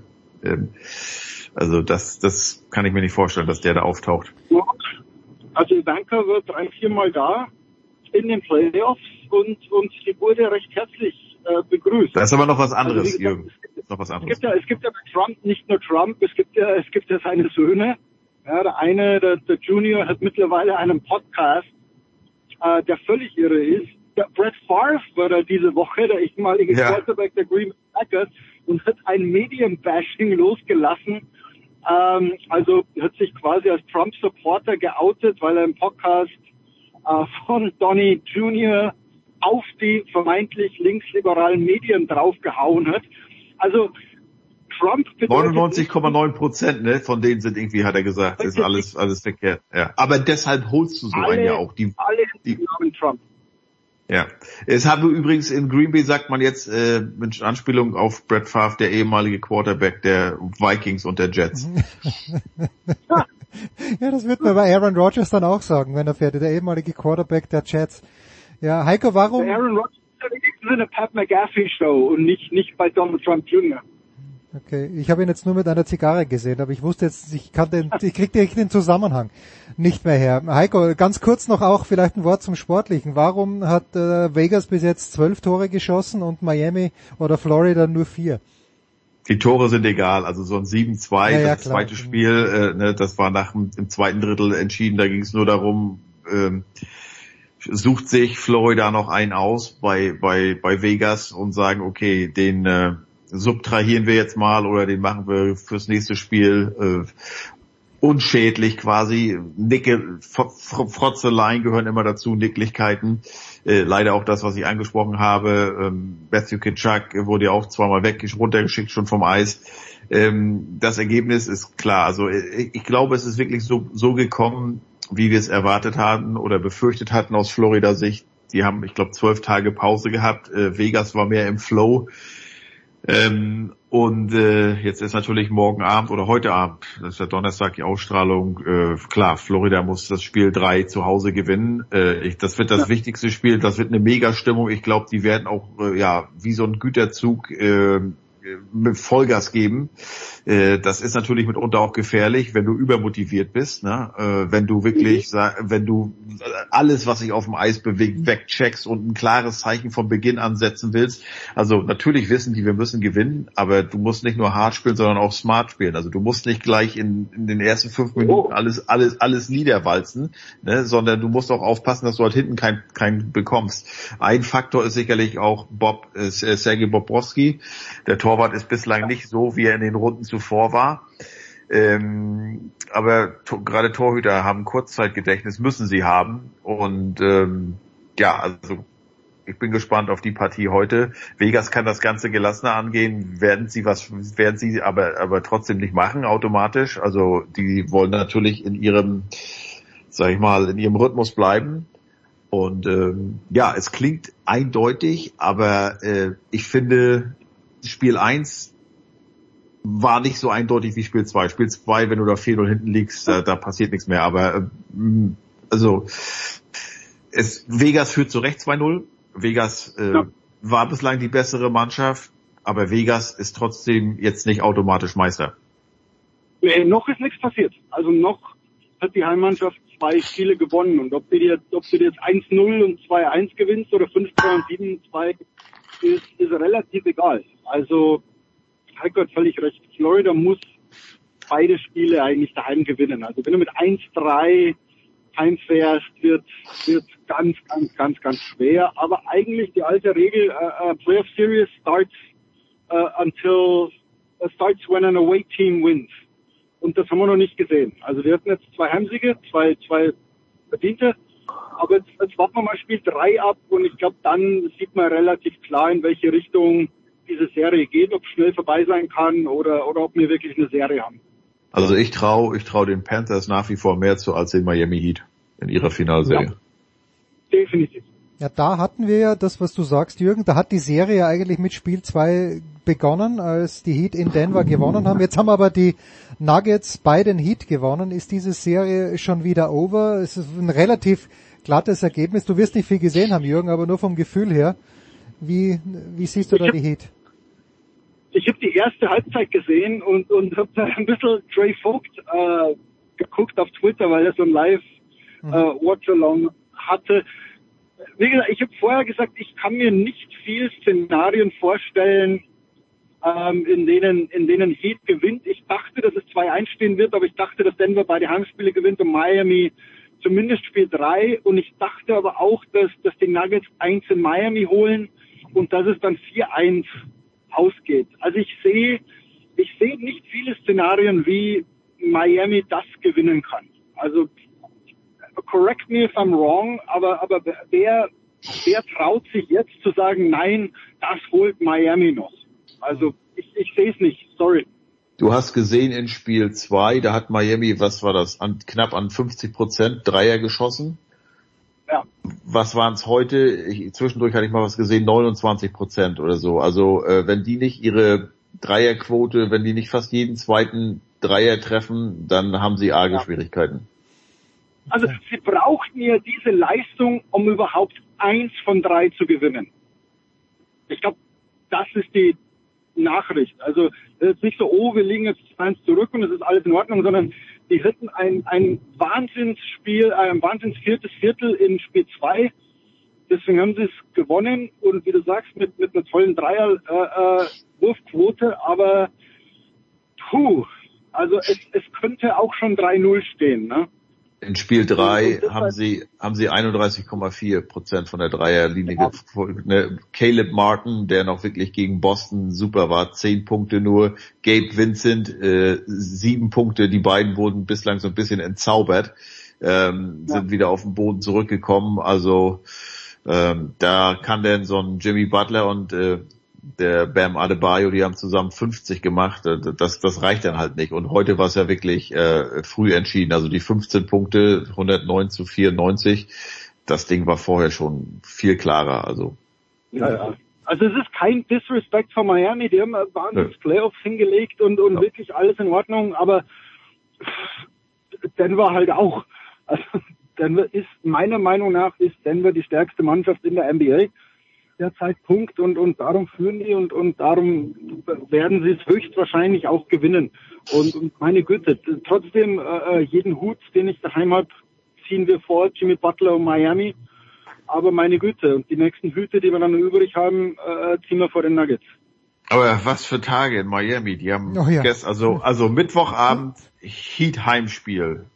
Finale NBA. Donnerstagabend Panthers Heimspiel. Freitagabend Heat Heimspiel. Sonnabendabend Panthers Heimspiel und zwischendurch wird noch eben Lionel Messi verpflichtet. Unglaublich. Was heißt das, Heiko? Was, was, ich meine, ist das ein Rückfall? Ich habe äh, aus deinen Schilderungen und auch irgendwie, was ich selbst so ein kleines bisschen mitbekommen, äh, den Eindruck, die MLS hat die Nische irgendwo gefunden. Okay, die akzeptieren es, dass sie an die vier Großen nicht rankommen. Äh, und jetzt kommt aber wieder so ein Bang. Und zwar der größt denkbare Bang eigentlich, außer dass vielleicht äh, ja Kevin De Bruyne hätte, äh, der ist, der ist ein viel besserer Spieler im Moment als Messi, hätte wahrscheinlich aber überhaupt nicht so einen so ein Aufsehen erregt. Was heißt das für die MLS jetzt, Heiko oder Jürgen? Ja, ist egal. Also Jürgen und ich, wir waren damals am 1. April 2017 in Chicago beide als Schweini ah ja, ah ja, okay, ja, stimmt. Und das Ich wurde ja in den deutschen Medien ziemlich, in deutschen Medien ziemlich aufgeblasen. Ne? Und Schweini war ja damals auch amtierender Weltmeister. Ist kein Vergleich. Es ist kein Vergleich zu Slatan Ibrahimovic, kein Vergleich zu KK, kein Vergleich zu Thierry Henry, zu, zu Andrea Pirlo. Es ist nicht mal ein Vergleich zu David Beckham. Es ist ähnlich, aber ich habe gerade mal nachgeguckt, als Beckham damals kam, 2007, hatte die Liga 13 Mannschaften. Jetzt hat sie 29, ist laut Zuschauer, also in, in puncto Zuschauerzahlen, die sechs äh, höchste, äh, sechstbeste der Welt mittlerweile. Und ähm, ja, du hast in knapp drei Jahren die Fußball-WM hier. Ne? Und äh, also einen besseren Zeitpunkt, den besten Spieler der Welt zu verpflichten, geht, gibt's nicht. Ich meine, ob Messi jetzt mit Miami Meister wird oder nicht, ist total scheißegal. Aber klar wird, äh, also die Aufmerksamkeit, irgendwann hatte man sich in Deutschland, also ich glaube nicht, als Schweinsteiger nach Chicago gegangen ist, da hat man natürlich in- Deutschland geguckt, aber ich glaube nicht, dass die in England, in Frankreich, in Spanien geguckt haben, sag mal, wie hat Schweini eigentlich gespielt? Messi ist natürlich eine ganz andere, eine ganz andere Nummer. Ne? Und jetzt kommt vielleicht noch Sergio Busquets, kommt auch noch dazu, habe ich gehört. Also, und es ist halt Miami, das ist ohnehin schon sexy. Ne? Und, und ähm, das ist das ist super für die Liga, weil das eigentlich wirklich an der Reputation und an, an also äh, es, es generiert einfach Interesse an dieser MLS. Und ähm, natürlich wissen alle, äh, Interesse. bitte?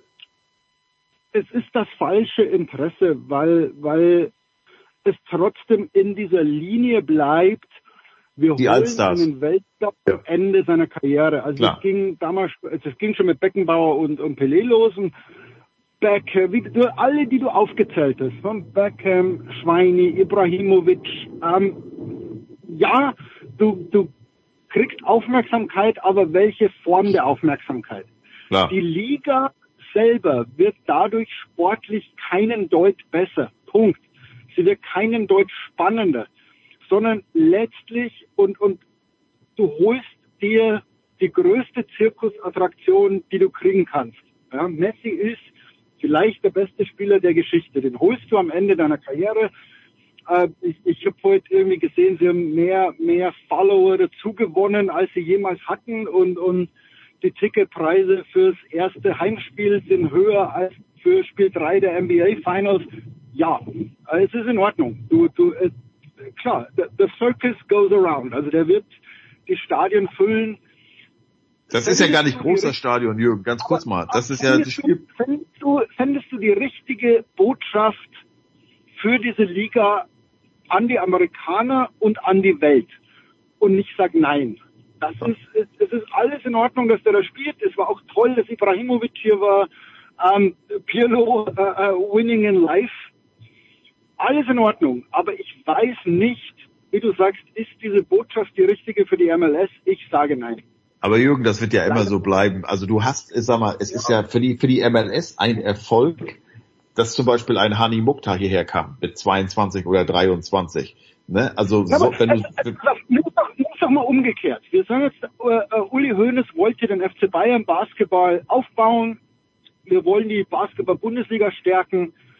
Und nächstes Jahr oder übernächstes Jahr, wenn der Vertrag von LeBron James ausläuft, kommt der 39 Jahre alte LeBron James, vielleicht sogar mit seinem Sohn zum FC Bayern München und spielt eine Saison in der Basketball-Bundesliga. Grandios, ich würde hingehen. Ich würde meinen Sohn in die Halle nehmen und würde sagen, dass du einmal LeBron sehen kannst. Es ist toll. Würde es der Basketball-Bundesliga sportlich helfen, wenn LeBron James eine Saison in Deutschland spielen würde? Und meine Antwort ist nein wird's nicht. Es, es, ist eine, es ist eine Zirkusattraktion, aber es würde der Basketball-Bundesliga keinen, keinen Millimeter weiterhelfen. Ich meine, das wird ja immer so bleiben. Ne? Das wissen wir, Jürgen. Das haben. Weil Messi hier war, in vier Jahren plötzlich die Oberliga der Welt ist. Das stimmt Nein, nicht. nein, ist ja auch nicht. Also das wird ja immer so bleiben. Also äh, ne, wie du schon sagst, wenn LeBron äh, das das äh, Epizentrum, sage ich mal, für NBA äh, oder für Basketball, Eishockey, Baseball und American Football wird immer hier bleiben und wird nie Europa werden. Und Fußball wird halt immer, äh, wenn du äh, die große Nummer bist, dann spielst du in Europa. Äh, das haben ja selbst die Brasilianer und Argentinier erkannt. Das, das ist halt so. Und wenn du halt herkommst, das wäre bei einem Ronaldo genau, also es wird nie ein Weltstar in seiner Primetime herkommen. Es wird nie ein, äh, ein LeBron James im Alter von 27 Jahren sagen, jetzt möchte ich aber unbedingt für Bayern München in Deutschland spielen. Das, das, das ist einfach so. Oder ein Conor McDavid wird sagen, komm jetzt Kölner Haie mit Leon zusammen. Kein Bock mehr hier, Edmonton. Hier mir jeden wieder die Füße an. Die, die Alternativen für Messi waren, entweder ich gehe auch im Mittleren Osten, ich gehe aus Sentimentalitätsgründen oder, oder irgendwas nochmal für eine Saison nach, nach Barca oder USA. Also die, die Alternativen waren jetzt nicht, äh, er will zu Manchester City oder, oder geht zum FC Bayern oder was weiß ich, sondern die Alternativen waren wirklich Rückkehr in die in seine Heimat quasi, wo er davor 30 Jahre lang war, wo er als Elfjähriger hinkam oder zwei Ligen, die ihm unfassbar viel Geld verdienen, aber, äh, äh, einbringen, aber sportlich wertlos sind. Und, und anhand dieser, dieser Variablen, die er überhaupt hatte oder die überhaupt in Betracht kamen, ähm, erkennt man den Wert dieses Wechsels, finde ich. Und du siehst ja auch, Jürgen, wo er künftig spielen wird. Das Stadion, ich war im November da, da hat die Frau-Nationalmannschaft da gegen die USA gespielt. Das ist wie das Ding damals in Bridgeview bei Schweini. Das ist Sportpark Unterhaching. Also äh, nee, wirklich, wirklich Jens. 18.000 Zuschauer, äh, äh, so eine so eine ausfahrbaren Metalltribüne, die du ganz schnell wieder abbauen kannst. Ähm, das ist eigentlich eines Lionel Messi unwürdig. Natürlich wird er auch in Seattle spielen, in Chicago. In Chica Bitte? Also das haben sie doch toll gemacht. Ich finde ja, das ist ja der Geniestreich der MLS gewesen, dass sie nicht mehr im, im SoFi-Stadion spielen, äh, wo, wo 80.000 reinpassen würden und dann hast du 20 drin und es herrscht keine Stimmung, sondern dass sie mitten in LA äh, für ein LAFC eine, ich weiß gar nicht, wie viel reinpassen, 25.000 und das reicht und das ist schön. Also dieses, dieses Nummer kleiner machen, fand ich am tollsten oder den, den besten Schachzug, den die MLS gemacht hat, wo sie sagt, ja, lieber füllen wir diese, diese 16, 17.000 Zuschauerarenen, wir haben eine tolle Stimmung, ähm, alles ist prima und, und jetzt machst du, ich, ich sag nicht, dass es ein Fehler war, sondern ich, ich sag, du machst den gleichen Schachzug, den du seit 30 Jahren machst, um, um irgendwie Interesse zu generieren. Und, und irgendwie muss man der MLS sagen, also als, als Lionel Messi würde ich da auch hinwechseln. Ja? Also 200 Mille und, und Miteigentümerschaft und, und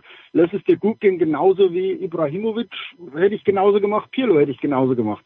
Aber an die MLS-Verantwortlichen habe ich eine Frage. Glaubt, also fällt euch nichts anderes ein. Ist, ist, ist es wirklich, ist es eure einzige Idee, äh, äh, Interesse zu generieren, immer wieder den möglichst den größtmöglichen Star aus Europa zu holen.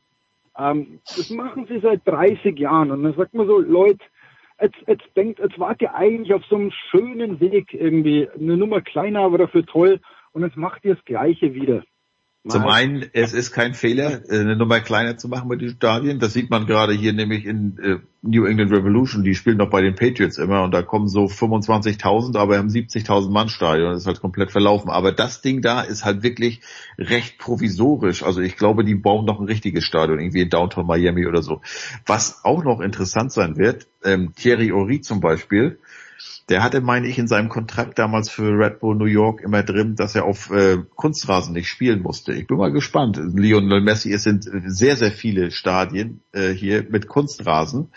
Und äh, ich glaube, Schweini hatte nachher auch, also es, es gibt eigentlich keinen von diesen alternden Stars, der in der ersten Saison nicht irgendwann, sei es die Reisestrapazen, wirklich, es ist, es ist wirklich verdammt heiß hier im Sommer und dann Kunstrasen, da kommt alles zusammen äh, äh, also der, der, der keine Probleme hatte, gesundheitliche Probleme. Messi, wie gesagt, wird 36. Ähm, werden wir mal sehen, wie, wie lange er das durchhält, wie lange er Bock hat. Klar ist natürlich, also er sagte wohl auch, er wollte aus Europa weg, halt, um alles ein bisschen kleiner zu ma machen. Ähm, ich glaube, das haben wir bei Pirlo gesehen, das hat sehr gut geklappt, obwohl Messi natürlich noch eine andere Nummer ist. Ähm, aber ich glaube, Jürgen, wir werden so die nächsten zwei Jahre gut äh, mit ihm zu tun haben. Und wenn es halt ja. negative Nachrichten sind, dass es heißt, Messi schon wieder verletzt oder ähm, Messi-Experiment gescheitert. Ich glaube aber, was es auf keinen Fall sein wird, äh, das hieß ja auch bei ESPN, aber gut, die müssen auch sowas schreiben, äh, dass er sich hier dann schon perfekt vorbereiten kann auf die Titelverteidigung. Ich glaube nicht, dass wir Lionel Messi mit dann was 39 Jahren äh, im argentinischen Trikot bei der WM 26 sehen werden. Ja, da wette ich dagegen, aber wir, sie haben ihr Ziel erreicht, kann man sagen. Jürgen ist zu Hause angekommen. Ich kenne das ja. Ja, das Wen, wenigstens der Hund freut sich, immerhin. Ja, man muss, muss nehmen, was man kriegen kann. Grandios. Ich danke euch beiden. Danke Jürgen, danke Heiko. Wir machen eine Pause in der Big Show. Danke. 613.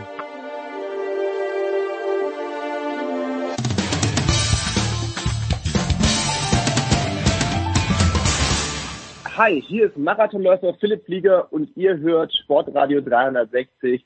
Viel Spaß dabei.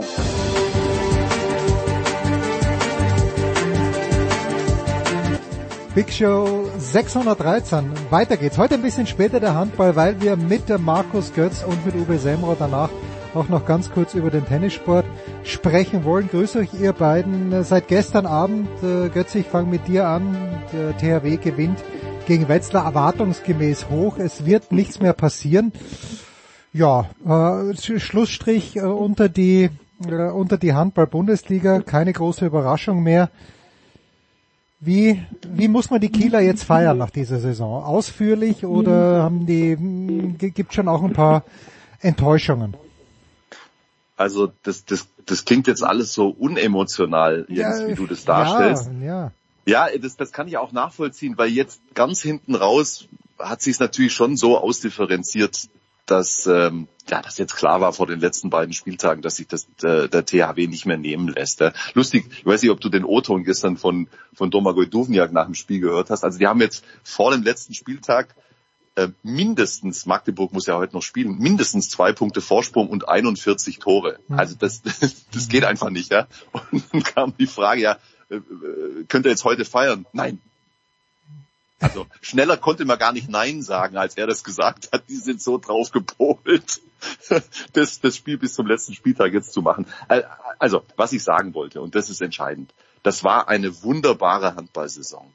Und bis äh, zwei Drittel der Saison hatten wir sogar einen Fünfkampf, erinnert euch. Und es, es war hochklassig, es war unberechenbar, es war super spannend. Und dann haben halt zuerst die Löwen, dann die Flensburger und dann die Berliner haben zu viel liegen lassen, also nacheinander. Und die einzigen beiden, die es jetzt auch in der entscheidenden Phase äh, bis zuletzt durchziehen konnten, waren Kiel und Magdeburg und Kiel halt mit diesem kleinen Vorsprung auf den SCM.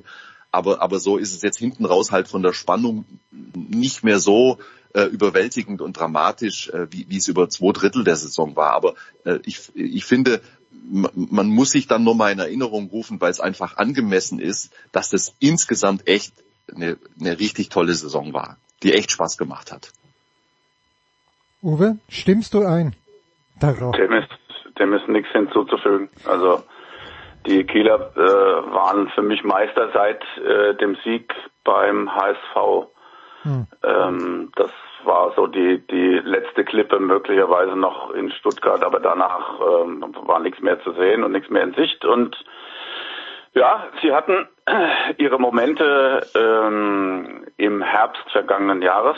Ähm, da hätte man sie äh, schnappen können und äh, tiefer in den damals vorhandenen Morast drücken können.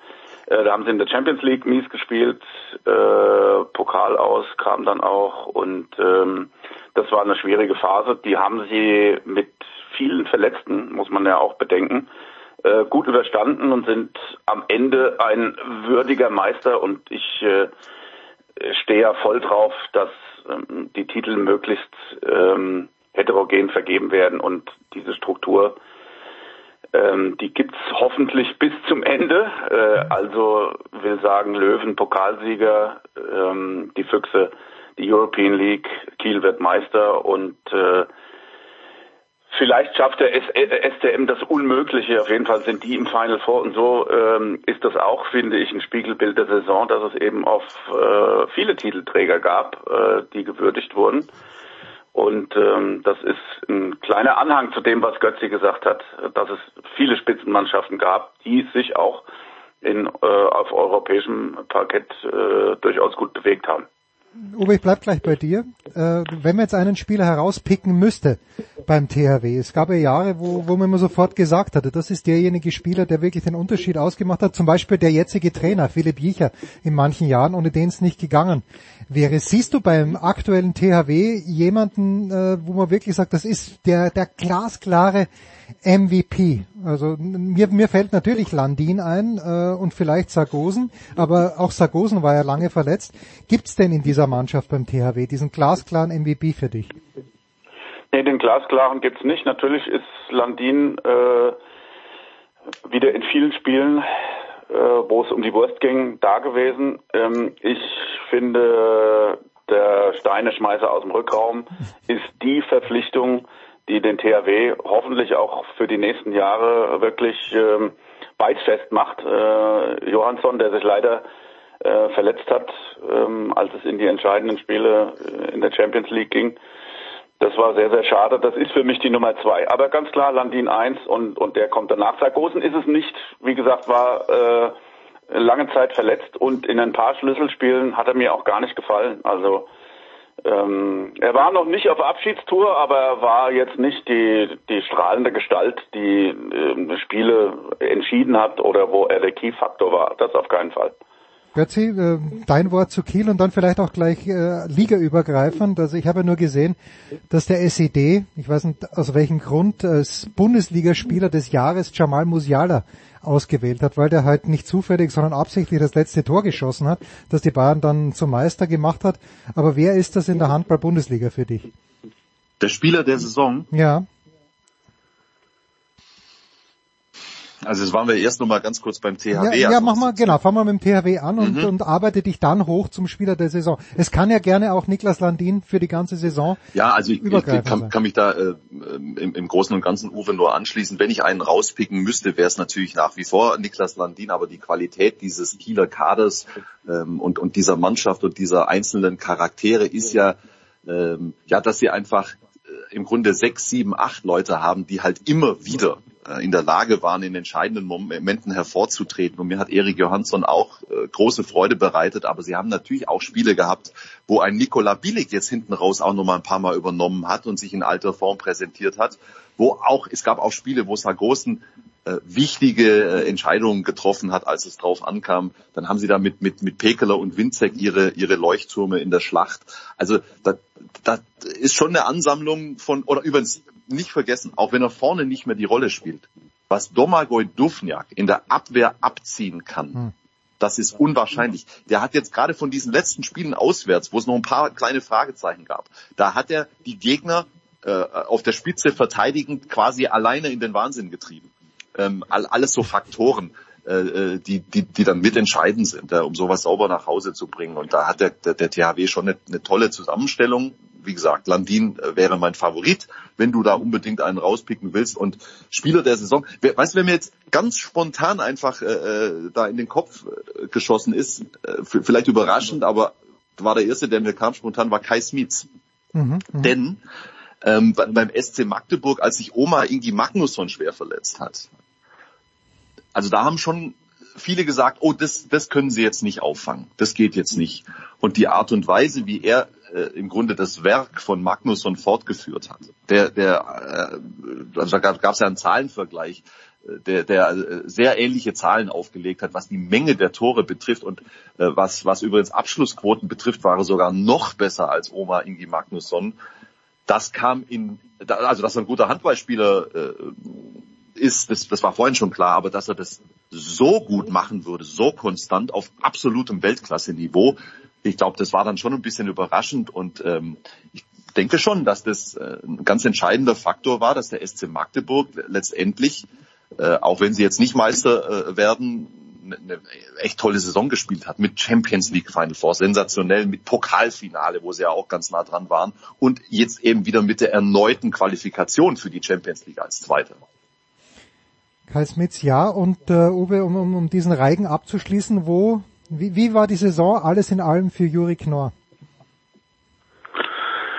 Gut, ähm, wie ich finde. Also äh, Titel gewonnen, ähm, das äh, eine Evolution des, des Spiels der Löwen herbeigeführt. Ähm, finde ich auch seine seine Auftritte in der Nationalmannschaft unter dem Strich äh, sehr in Ordnung. Ähm, also sagen wir mal so, er ist jetzt nicht die, also er wäre bei mir dann auch in den Top 5 und bei Kai Smits, das wäre für mich die 3 gewesen, ganz klar. Ähm, und ähm, also sehr, sehr positiv, immer noch mit Luft nach oben. Und man muss gucken, wie diese, dieser starke Umbruch im Kader der Löwen sich auswirkt äh, in der nächsten Saison. Aber ähm, sie sind ja in der Quali für das europäische Geschäft wieder dabei und ähm, also wenn die sich für die European League äh, qualifizieren, ist das wieder äh, der nächste Schritt für die Löwen zurück, äh, um da oben mitzumischen. Und da spielt Juri Knorr eine große Rolle. Der hat jetzt äh, ein Jahr mehr Erfahrung. Das wird sich auch auswirken. Also ich finde nicht äh, spitzenmäßig, äh, dass man da alles gut fand, was er gemacht hat, aber das war eine sehr gute Saison. Was müssen die Füchse Berlin tun, damit sie nächstes Jahr bis zum Ende dabei sein können? Äh, ich gehe mal all in mit gesund bleiben, Götzi. Mhm. Oder, oder muss, dann, muss ähm. da noch, muss da was passieren auf irgendeiner Position, wo sie wirklich deutlich schlechter na, besetzt sind? Na, na, also äh, gesund bleiben musst du immer, wenn du äh, über eine ganze Saison hinweg äh, vorne mitspielen willst.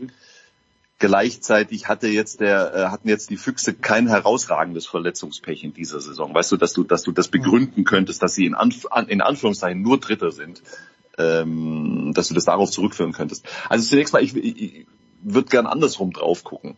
Die Frage ist ja, natürlich war das jetzt deren Ziel, weil sie so lange oben mit dabei waren.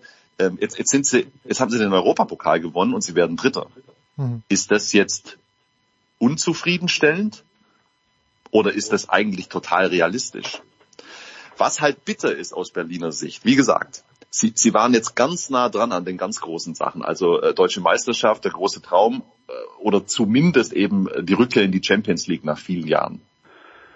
Und wenn sie jetzt nicht drei Auswärtsspiele in Folge verloren hätten, in Stuttgart, beim BHC und äh, was habe ich jetzt noch vergessen? Helft mir. In, Göp in Göppingen jetzt am mhm. Sonntag, natürlich. Ähm, da, da, dann, äh, es war halt so greifbar. Und dann bist du natürlich an der Stelle, wo du dir Gedanken machst. Und Bob, ich weiß nicht, ob ihr das mitgekriegt habt, Bob hat jetzt mal ordentlich losgepoltert und äh, hat der schon eine kleine Drohung rausgejagt nach dem Motto, so wird's nicht weitergehen. Das, das, äh, da, äh, er, er ist äh, er ist offensichtlich stinkig und äh, hat gesagt, einige hätten nicht verstanden, worum es bei den Füchsen geht. Du, am, am Ende des Tages kann man natürlich äh, sagen, dass an der ein oder anderen Stelle, auf der einen oder anderen Position noch etwas äh, Qualität gefehlt hat für diesen aller, allerletzten Schritt. Ähm, vielleicht schafft es die Mannschaft, die ja im Grunde komplett zusammenbleibt, in ihrer mannschaftlichen Entwicklung diesen Schritt zu machen. Vielleicht kommt man aber auch zu der Erkenntnis, dass man an der einen oder anderen Stelle nochmal qualitativ nachrüsten muss. Das kann ich nur nicht vollumfänglich für die Füchse beantworten. Uwe, hast du dazu noch ein Wort oder möchtest du abschließend äh, gerne auch was zu Eisenach sagen und den Aussichten kommendes Jahr in der Handball-Bundesliga?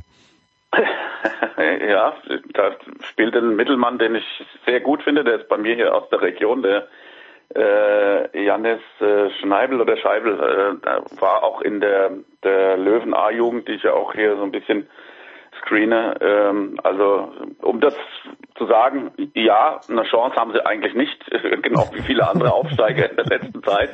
Aber ähm, die werden einen großen Spaß machen und in, in dieser Halle äh, ist es ja immer ein Erlebnis, äh, da zu spielen, die letztendlich auch jetzt wieder genehmigt wurde für die Heimspiele. Also ähm, das wird bestimmt ganz nett, aber das, ich glaube nicht, dass sie sich halten können. Muss mal gucken, äh, welche Neuzugänge sie da auch kriegen. Aber zu den Füchsen muss ich ein bisschen ergänzen, dass in einer ganz entscheidenden Phase dann sich Paul Drucks verletzt hat. Und das ist natürlich schon eine Figur, die so ein bisschen für die Aura steht, äh, der Füchse. Und der hat mir in den entscheidenden Momenten dann auch gefehlt. Natürlich auch in der Abwehr. Ne? Also das muss man auch sagen.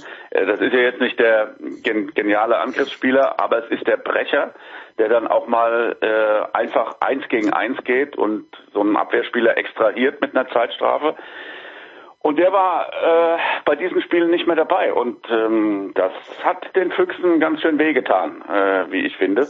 Und ähm, das war dann vielleicht doch so ein bisschen ein Element, das für diese Spiele gefehlt hat. Aber ähm, klar, sie hatten genug andere Spieler und dann, was, was Bob da auch angesprochen hat, äh, das war dann schon auch ein Mentalitätsproblem, ne? dass alle die Köpfe haben hängen lassen in diesen Spielen und dass auch ein Matthias Gitzel als, ähm, als Kraft, der da am Kabel zieht, es nicht vermocht hat, da im Alleingang ähm, das Ruder rumzureißen.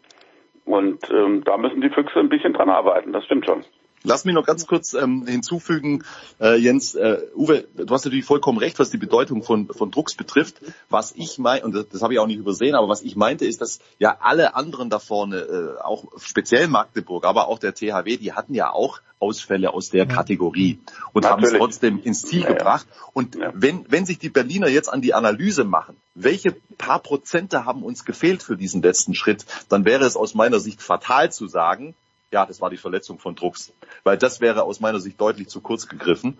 Ja. Ähm, was aber in keiner Weise die, die, die Bedeutung von, von, von Paul für, für diese Berliner irgendwie einschränken soll.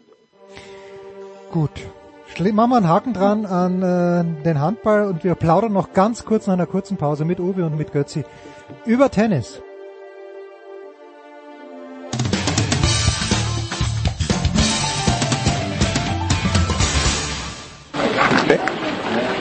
Hallo, hier ist Thomas Müller und Sie hören Sportradio 360. Dankeschön.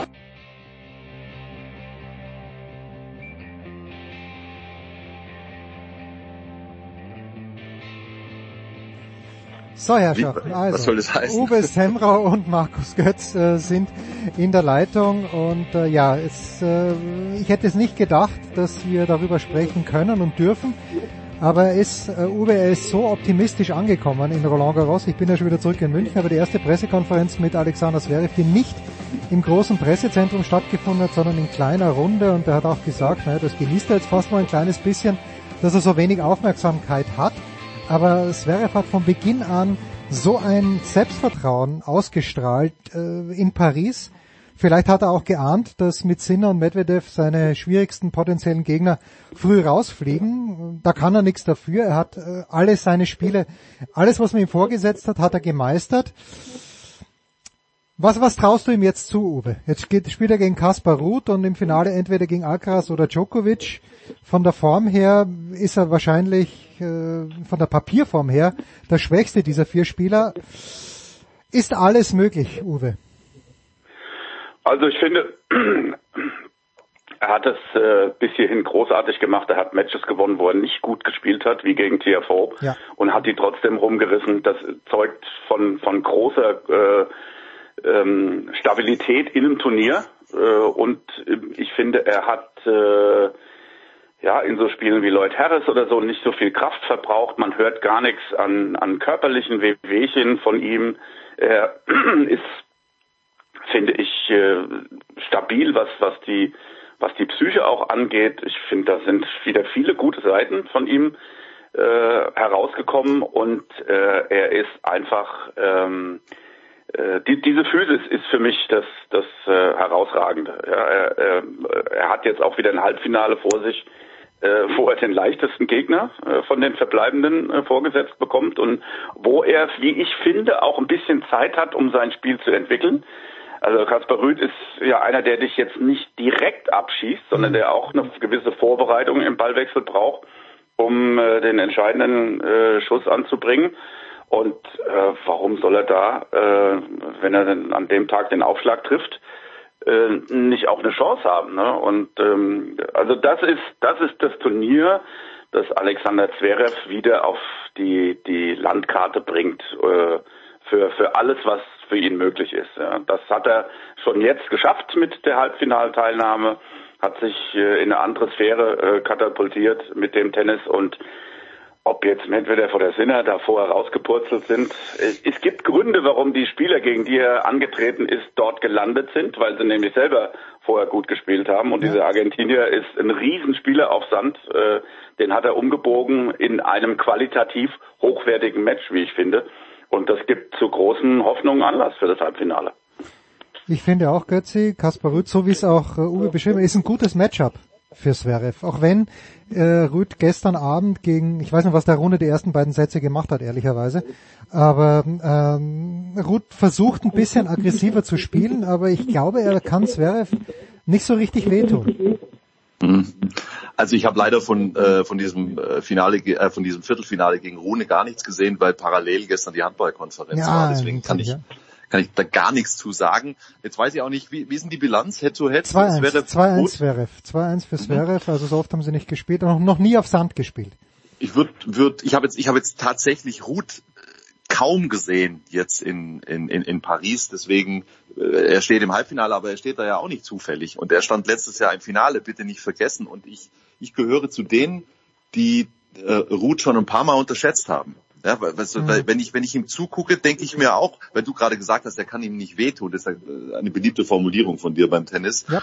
Ähm, ich ich, ich gucke mir das an, recht. sein Spiel ja. und und und und bin irgendwie nicht fasziniert, ja, oder denke mir, boah, das ist ja das ist ja Wahnsinn und das macht er herausragend gut und äh, damit macht er äh, äh, seinem Gegner das Leben zur Hölle und trotzdem muss man mal zur Kenntnis nehmen, der steht kurz davor, sein drittes Grand Slam Finale zu erreichen das, da muss ich mich selber auch immer wieder ein bisschen erden, wenn ich mir, wenn ich mir jetzt im Hinblick auf das Halbfinale gegen Zverev denke, Mensch, da hat da, der Zverev jetzt eine richtig gute Chance auf sein erstes Roland Garros Finale.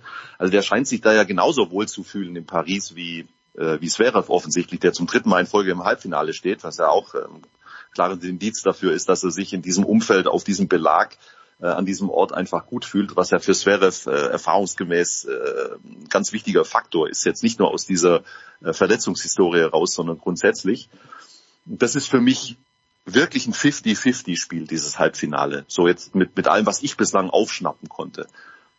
Weil du ja auch gerade schon ein bisschen nach vorne geguckt hast. Äh, tatsächlich würde mir im Moment noch der Glaube fehlen, dass, dass, dass Zverev in einem möglichen Finale gegen Alcaraz oder Djokovic eine echte Chance hätte. Aber du, hm, das ist jetzt Halbfinale und dann ist es das Endspiel und da, das würde ich mir einfach gerne angucken. Aber die sehe ich schon äh, nochmal einen ganzen Schritt vor den anderen beiden, also Alcaraz und Djokovic, vor, vor äh, Zverev und Ruth. Uwe? Ja, sehe seh ich ganz genauso. Also die, die einzige Chance ist, dass äh, Rüd oder Zverev das Halbfinale klar gewinnen und die anderen sich in einem Fünf-Stunden-Reiser so aufreiben, Wie wird dass sie ein bisschen angeschlagen ins Finale gehen. Wie wird denn die Reihenfolge sein? Also ich gehe davon aus, ich weiß es noch nicht, aber ich gehe davon aus, weil die ja doch einen Tag länger Pause gehabt haben, dass das Nachmittagsspiel, also um 15 Uhr, Djokovic gegen Alcaraz ist. Ist jetzt nur eine Vermutung, weiß ich mhm. nicht. Ähm, und ich gehe aber nicht konform mit vielen Meinungen, äh, die ich auch gelesen und gehört habe, dass Alcaraz ja überhaupt keine Probleme haben wird gegen Djokovic. Das, das sehe ich überhaupt nicht. Ich glaube, der wird Gottes Willen, wer sagt das denn? Na, du hast von so vielen Leuten gehört, in, in Paris auch. Ja, ja, Alcaraz, weil er die ersten beiden Sätze gegen Tsitsipas so glatt gewonnen hat. Das war natürlich ein gutes Spiel, war ein überragendes Spiel, aber äh, Tsitsipas ein ganz anderer Spieler, komplett schlechtes Matchup gegen Alcaraz. Und ich glaube, Djokovic wird sich da so reinbeißen in dieses Spiel, äh, Uwe, dass äh, ich glaube wirklich, dass die sehr, sehr lang spielen werden. Und ich glaube, dass Djokovic ganz genau weiß, dass irgendwann die Phase kommen wird, wo Alcaraz zu viel riskiert. Ich, ich, das ist, das ist für mich auch ein 50-50 Spiel. Uwe, wie siehst du dieses Halbfinale? Also auf keinen Fall so klar und ähm, es ist einfach mal wieder so, dass, dass Djokovic in den entscheidenden Momenten einen draufsetzt. Man hat immer mal das Gefühl, es ist ihm unwohl, er ist ein bisschen langsam oder so. Aber wie er ähm, zwei Gänge hochgeschaltet hat gegen Khatschanov, ja. das war schon äh, wieder typisch äh, irgendwo. Ne? Und ähm, also da wird es Alcaraz am schwersten haben, direkte Punkte äh, auch zu machen. Und er wird zwei, drei Bälle mehr brauchen äh, von diesem Power Tennis. Und dann kommt er natürlich in den Bereich, wo die Fehlerquote auch äh, höher wird. Ja? Und dann wird der Joker auch mal kontern. Und dann muss er mal äh, in die Ecke springen und äh, einen Ball irgendwie noch zurückzaubern. Also das wird viel, viel offener, als das äh, äh, skizziert wird in der in der Vorschau, finde ich auch. Also sehe ich überhaupt nicht. Ich sehe, dass das ein, ein, grandioses Spiel wird. Das ist die Bühne, die der Joker auch braucht, wo er ja, so ja. zu Höchstleistungen angetrieben wird von so einem Youngster. Der will sich dann nicht die Butter vom Brot nehmen lassen von von so einem jungen Typen. Äh, das ist, da geht's auch, da geht's auch um die Spitze äh, dieser dieser Branche irgendwo, ja. Und da ist er angefixt, bin ich mir absolut sicher. Ich find's lustig, dass du das sagst, Jens, weil du, du vor Ort hast ja diesen Eindruck, den du da gerade geschildert hast, und der ist ja offensichtlich dann auch gegeben. Schon, schon vor Paris, äh, wenn du auch in Tennis-Podcasts und so reingehört hast, ähm, da haben wirklich äh, hochdekorierte Experten den Djokovic mal glatt vergessen, was die Favoriten für Paris betrifft. Und ich dachte mir, ist es echt schon so weit? dass, dass man, dass man, dass man ihn vergisst. Ich meine, nochmal ganz kurz. Es geht bei ihm, das hat, das hat doch jetzt jeder kapiert, glaube ich. Es geht nur noch um die Grand Slams. Alles mhm. dazwischen ist irrelevant. Und er hat die Australian Open gewonnen. Und er steht jetzt wieder im Halbfinale. Und genau was Uwe sagt, das ist doch jetzt für ihn der maximale Antrieb. Er hat jetzt die Chance, den 23. zu holen. Er spielt gegen die Nummer 1. Er spielt gegen den, von dem alle sagen, er ist jetzt äh, äh der Allergrößte. Ähm, also äh, ich, ich könnte mir auch vorstellen, dass das ein ganz großes Spiel wird und ähm, ähm, ich, ich würde äh, im Leben nicht gegen Djokovic wetten in dieser Situation. Na, ich auch nicht, weil was, was Uwe gesagt hat äh, gegen Khachanov, gerade dieses Tiebreak im zweiten Satz. Unglaublich. Naja, so. da, da macht er einfach keinen Fehler mehr. Er macht das aber immer, keinen Fehler. So, ja, es ist, genau das, das war das Wimbledon-Finale gegen Federer 2019. Ja.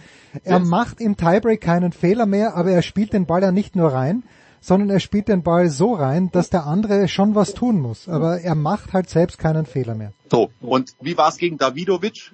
Ich finde, dass Davidovic Fokina unfassbar gut gespielt hat, diese zwei Sätze. Und genau dasselbe. Zweimal Tiebreak. Hm. Und wie war es gegen Katschanov? ey, Djokovic hat wirklich nicht gut gespielt für seine Verhältnisse und Katschanov aus meiner Sicht am absoluten oberen Limit. Und trotzdem steht es dann 1-1 Sätze und du weißt genau, jetzt ist das Ding gelaufen. Also das finde ich, sollte man einfach nicht vergessen. Dieses ganz Besondere, das Djokovic in diesen Situationen hat. Ich freue mich total auf dieses Halbfinale. Also das wird cool, glaube ich. Das glaube ich auch. So, dann äh, lasset uns äh, schließen. Es, es gibt danach noch einen kleinen Tennisteil mit Jürgen Melzer, aber lasset uns schließen mit äh, den Tipps fürs Wochenende. Uwe, wer macht's bei den Frauen? Wer macht's bei den Männern? Also ich, ich, ich sehe nicht, wie äh, Sviontek gegen Sabalenka verlieren kann. Ähm, äh, also die, die kurzen okay. Ausschnitte, die man äh, von ihr sieht, das ist einfach, da ist alles da, was sie braucht. Und äh, da ist ähm, äh, Sabalenka haut dann schon mal, ähm, wenn sie ins Laufen gerät, äh, schon ein paar ins Aus. Auf diese einfache Formel würde ich es bringen. Kann, kann nur eine geben für meine Begriffe. Und bei den Männern? Puh, also am Ende dann doch Alcaraz. Okay, ja, da geht ich, ich gehe bei beiden mit. Götzi, hast du Alternativen für uns? Nur bei den Männern. Ich bleib bei Djokovic. Jetzt habe ich mich eh schon äh, ja, drauf kapriziert. Ich bleib dabei. You heard it here first. Uwe Semra und Markus Götz. Danke euch beiden. Kurze Pause und wie gesagt, dann hören wir noch von Jürgen Welzer.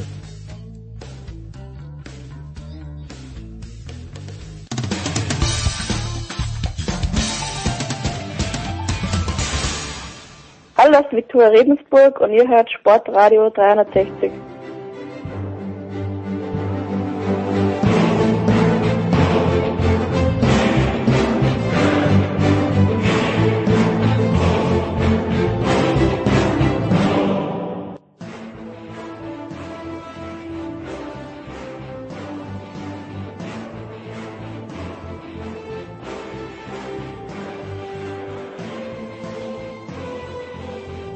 Ja, Big Show 613, also das finale Puzzlestück, das wir heute noch brauchen, muss ich ein kleines bisschen ausholen. Es soll jetzt, ich werde gleich mit Jürgen Melzer gesprochen haben, noch vor Ort. Wir haben am Dienstag geplaudert.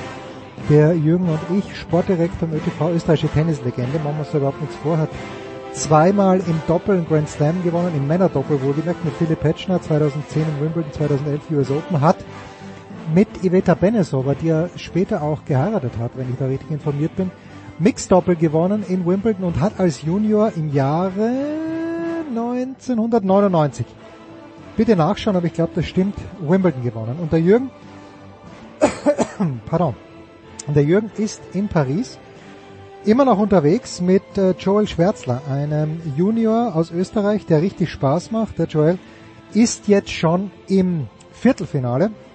Äh, als wir gesprochen haben, da hat er gerade seine zweite Runde gewonnen, bis ins Achtelfinale, ist im Viertelfinale. Also der Junge macht richtig Spaß. Man darf natürlich den jetzt nicht vergleichen mit jemandem wie Rune oder vor allen Dingen Alcaraz, auch körperlich nicht. Aber Juniorentennis ist geil, muss ich wirklich sagen. Ähm, der Unterschied zum Erwachsenentennis ist gigantisch, vor allen Dingen bei den Männern, also bei den Jungs. Bei den Frauen, boah, ja gut, mit Sabalenka kann niemand mitspielen und mit Schwerontek mit dem Tempo. Aber ansonsten kann man sich schon vorstellen, dass vielleicht ein, zwei der jungen Damen, die da unterwegs sind, darf man Damen noch sagen, der jungen Frauen, die da unterwegs sind, ja, so in die Top 100 kommen können schon bald, wie die Frübertobers, wie die Noskova zum Beispiel, die jungen Tschechinnen. Also eine Frübertober ist unter den Top 100, die Brenda ja noch nicht. Anyway, Jürgen Melzer, wir haben es aufgenommen äh, auf der Tribüne. Auf dem Court 10, Roland Garros 2013. Jetzt, es geht um Joel Schwärzler, es geht ums Training. Aufpassen, ist gut. So, ich sitze jetzt hier mit dem Jürgen Melzer und ich habe das zweite Mal jetzt den Joel Schwärzler gesehen, vorgestern das erste Mal. Jürgen, ich war schwer beeindruckt. Du siehst ihn jeden Tag. Wie hat dir der heutige Auftritt gefallen?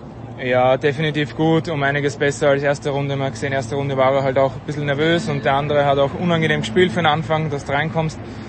Ähm, es war dann aber auch gestern im Training besser und halt beim Einschlagen schon besser und so wie er heute gespielt hat, vor allem bis 6-2-5-1, ähm, bin ich natürlich zufrieden. Es gibt immer noch Punkte, sage ich jetzt einmal, die man verbessern kann, aber im Endeffekt war das ein Level, ähm, wo ich der Meinung bin, da muss ihn erstmal wer schlagen. So meine Laienmeinung ist, er hat was, was man vielleicht gar nicht lernen kann, sondern unfassbares Tempo schon. Stimmst du da überein? Definitiv. Äh, eine seiner Stärken, dass er sehr viel Tempo generieren kann, ist im Moment teilweise noch eine Schwäche, weil er sich gar nicht bewusst ist, wie schnell er spielen kann und dass teilweise halt 70 Prozent von seinem Tempo vollkommen ausreichen, um solche Matches zu gewinnen. Das hat er auch heute gemacht. Ähm, er war nie vom Tempo her an seinem Limit und man hat gesehen, wie viel schnell das eigentlich dem anderen war. Und ähm, wenn wir halt dann an die 100% rankommen, dass das auch noch ähm, kontrolliert ist, dann ähm, ja, dort müssen wir auf alle Fälle hin. Ich habe auch ein bisschen Jürgen Melz in ihm gesehen, wenn du das erlaubst, weil er auch schlau gespielt hat und teilweise den Aufschlag nach außen cross gestimmt nachgegangen ist ans Netz. Äh, hilft dir, dass du auch Linkshänder bist? Ja, wir haben, ich glaube schon, dass wir ähnliche Spielstile ähm, haben. Der hat viele Möglichkeiten, eben auch das Spiel nach vorne auszurichten mit dem Lefty Slice, den er für mich teilweise noch zu wenig einsetzt. Generell sein Lefty Game ist noch ausbaufähig, weil wenn er seinen Kurzcross mit der Vorhand einsetzt, ähm, er hat einen super Vorhand, äh, Longline, macht er halt viel den Platz auf und wenn er wenn er da halt noch konsequenter wird und der Junior ihn ein bisschen, noch ein bisschen rauskommt, also dass wir den wegkriegen, ähm, dann ist da, ist da einfach viel möglich. So, und äh, wenn man jetzt vergleicht, man darf nicht vergleichen, äh, mit dem Alcaraz vielleicht nicht, aber mit jemand wie Rune, der drei Jahre älter ist, wie ist der nächste Schritt, dass man sich so jemand annähern kann? Ähm, in der täglichen Arbeit. Ähm, definitiv sind die einfach im Kopf schon weiter, wie sie, wie sie in der täglichen Arbeit sich präsentieren, wie professionell sie sind und da, da haben wir definitiv noch Reserven, ähm, wo wir einfach schauen müssen, dass jeden Tag im Training das 100% passt und man nicht manchmal noch diesen Junior-Kopf sieht, wo man sich über Sachen beschwert, über die man sich eigentlich nicht beschweren sollte, ähm, sondern einfach den Kopf runter und trainieren. Und wenn er das macht, ich sage jetzt nicht, dass er in drei Jahren Rune ist, aber ich definitiv, dass er in drei Jahren um einiges besser dasteht als jetzt. wenn du ihn jetzt so anschaust, vom Oberkörper her, auch da ist ein Unterschied zu Alcaraz sowieso, lassen wir den, aber auch Rune ist natürlich ein bisschen kräftiger schon. Ich glaube, vor eineinhalb Jahren oder vor einem halben Jahr bei, bei, in Wien bei der Pressekonferenz hast du das auch über Neumeier gesagt, dass, dass es dunkel wird, wenn sich der Alcaraz vor ihn hinsteht. Wie viel macht ihr wirklich jetzt im, im Kraftaufbau? Ja, das ist halt als Tennisspieler immer schwer, weil du halt eine sehr lange, breit gefächerte Saison hast und du nicht, und du ihn vor allem ähm, immer wieder rausnehmen musst, ähm, was für einen Jungen sehr schwierig ist, wenn du sagst, du darfst jetzt keine Turniere spielen, die wollen alle immer Matches spielen, was ja auch verständlich ist. Wir haben jetzt nach hier, nach dem Turnier hier einen längeren Kondi-Block äh, vor Wimbledon, wo wir wieder versuchen, ein bisschen was weiterzubringen. Ähm, das muss definitiv passieren. Ähm, da müssen größere Pakete her auf Oberschenkel, Oberkörper. Ähm, dann kann er vielleicht noch ein bisschen schneller spielen, was jetzt nicht unbedingt das Ziel sein muss, aber es wird dann auch stabiler. Und ähm, das ist der, der große Unterschied zu einem gut spielenden Joel, so wie heute, wirklich stabil, im Kopf klar, zu einem Joel in der ersten Runde, vor allem in den ersten eineinhalb Sätze, dass sehr das Gefühl, gewesen, hatte ich gesagt. Und sehr negativ auch dann. Eben das negativ und Fehler nicht akzeptieren und auch nicht warum herauszufinden, warum mache ich Fehler, weil ich halt Dinge falsch mache und dann muss ich halt schauen, dass ich es beim nächsten Mal richtig mache. Redet sich von, außen, von außen immer leicht, aber das ist das, was er lernen muss und ähm, an dem arbeiten auch. Inwieweit ist dieses Jugendturnier, jetzt Jugendtennis generell für dich ein Ergebnissport? Wir waren beide, wir gehen jetzt dann glaube ich eh auch auf dem gleichen Platz, wo die Tamara spielt. Der Erstrundenspiel spielt die Kostic und die Gegnerin fängt plötzlich an Mondbälle zu spielen und ist zum Glück nicht dafür belohnt worden. Aber wie wichtig sind für dich Ergebnisse? Weil ich finde, die Kostic hat aggressiv weitergespielt und hat mir getaugt, dass sie auch deshalb, dass sie dann gewonnen hat. Ja, es ist halt ähm, das Ergebnisorientierte in der Jugend ist halt gefährlich, weil du halt einen Spieler entwickeln musst und es geht nicht darum, also ich nehme 100 Mal, dass er hier dreimal zweite Runde verliert, aber in, also bei den Slams, aber ähm, in drei Jahren sind wir dort, wo wir hinkönnen und da geht's ums Herrentennis. Und du wirst mit Mondbällen nichts gewinnen, du wirst mit nur reinspielen nichts gewinnen, du brauchst Waffen und die muss man entwickeln. Und wenn man das nicht im jungen Alter macht, später wird's dann schwierig. Jetzt ist das Coaching eher erlaubt. Ich habe aber, ich meine, ich bin jetzt da drei Reihen hinter dir gesessen und habe aber gemerkt, du bist sehr reduziert, oder im Coaching, was das anbelangt? Ja, es hängt, finde ich, immer auch vom Spielertypen ab und äh, er ist einer, der ähm, vor allem, wenn er in so einem in so einem Mindframe quasi drinnen ist, wo er wirklich seinen Kopf beisammen hat, dann ist es auch, dann ist weniger oft mehr und halt es gab schon einige Anweisungen, ähm, aber halt auch leise und dezent und ähm, wenn er das umsetzt, muss ich auch nicht viel mehr sagen. Jetzt habe ich noch ein, zwei allgemeine Fragen, wenn ich darf. Ich war gestern beim Tsitsipas beim Training und äh, sehr, sehr professionell. Es ist ruhig zugegangen. Aber ich habe mich gefragt, der Apostolos trainiert mit dem jetzt seit 20 Jahren, vielleicht 18 Jahren, 17 Jahren, egal. Wie schwierig ist es, wenn man so lange mit einem Trainer zusammenarbeitet, dass da wirklich dann noch was, was Neues kommt, der andere Impuls? Ich glaube, dass äh, ein Unterschied ist zwischen, wenn das der Vater ist, mhm. weil das merkt hat man beim Zverev gemerkt, oder merkt man, hat man beim Zverev auch gemerkt, dass das halt eine andere Bindung ist, da jemand Neuen ins Team leihen zu lassen. Ich denke da nur auch an Caro Wozniacki. Mhm. Die hat auch immer ihren Vater dabei gehabt. Es war immer wieder so ähm, Influencer unter Anführungszeichen, die da halt versucht haben reinzukommen, aber es ist schwierig. Und Stefanos hat es probiert mit Marc Philippussis. Ähm, ich glaube schon, dass es wichtig ist, sich andere Inputs zu holen, aber ich glaube auch, dass der Apostolos da offen ist dafür. Mhm. Ähm, immer wieder auch mit, ich sehe ihn immer wieder auch mit anderen Trainern oder Ex-Spielern sprechen. Ähm, das ist wichtig. Aber auf der anderen Seite, so schlecht funktioniert es nicht bei denen, dass man da jetzt großartig was ändern müsste. Ich glaube aber trotzdem, dass hin und wieder mal ein anderer Input auch nicht schadet. Wie war das bei dir dann im Laufe deiner Karriere? Weil du hast ja dann doch öfter die Training. Ich habe der Ronny ist ungefähr in der Mitte deiner Karriere gekommen und dann gab es diesen unfassbaren Peak auch. Aber trotzdem, nichts hält ewig. Na, ich hatte 13 Jahre lang, also eigentlich für einen Tennisspieler eine sehr lange erste Beziehung zu meinem Trainer, mit dem ich lang gearbeitet habe, mit Karl-Heinz Wetter. Ähm, zum Schluss dann auch natürlich ähm, nützt sich das auf eine gewisse Art und Weise ab, vor allem wenn man von, von der Jugend kommt, ähm, ist es dann oft schwer, quasi diesen Step des Erwachsenwerdens vom Spieler zu akzeptieren. Ähm, ich sage, ich glaube trotzdem, dass ich jetzt nicht viele Trainer hatte. Ich hatte den 13 Jahre, den Jocke dann fünf Jahre mhm. und zum Ende meiner Karriere dann halt ein, zwei andere. Ähm, aber trotzdem, Kontinuität ist schon wichtig. Man braucht Vertrauen in das. Oft merkt man mal relativ früh, das wird nichts, dann muss man auch wechseln. Das ist, das ist einfach das Business. Aber im Endeffekt musst du einfach das Vertrauen zu dem Trainer aufbauen und dann musst du auch ein bisschen Zeit vergehen lassen, dass das Ganze auch wirklich hält und, und eben auch Früchte trägt. Ein, zwei habe ich noch. Wer hat dich beeindruckt bis jetzt auf der Männerseite bei diesem Turnier? Ah, definitiv Carlos, Carlos Alcaraz, ähm, der hat... Hättest du erwartet, dass der gegen Musetti so glatt durchzieht? Es ist halt vom, hat super gespielt. Er hat gut gespielt, aber das vom Matchup muss man auch sagen, mit der einhändigen Rückhand, mit dem vielen sehr volle, was der Alcaraz spielt und mit Musetti einfach nicht vorne retournieren, wo er sich halt nicht wohlfühlt, ähm, ist das halt schwierig. Und ähm, der macht halt so viel Dampf und ähm, ist immer schön, wenn man ein Target hat, obwohl die Rücken von Musetti gut ist, aber eine einhändige gegen Alcaraz, ähm, da musste ich schon verdammt gut verteidigen können. Jürgen, eine Sache noch. Äh, Joel hat gestern auch Doppel gespielt.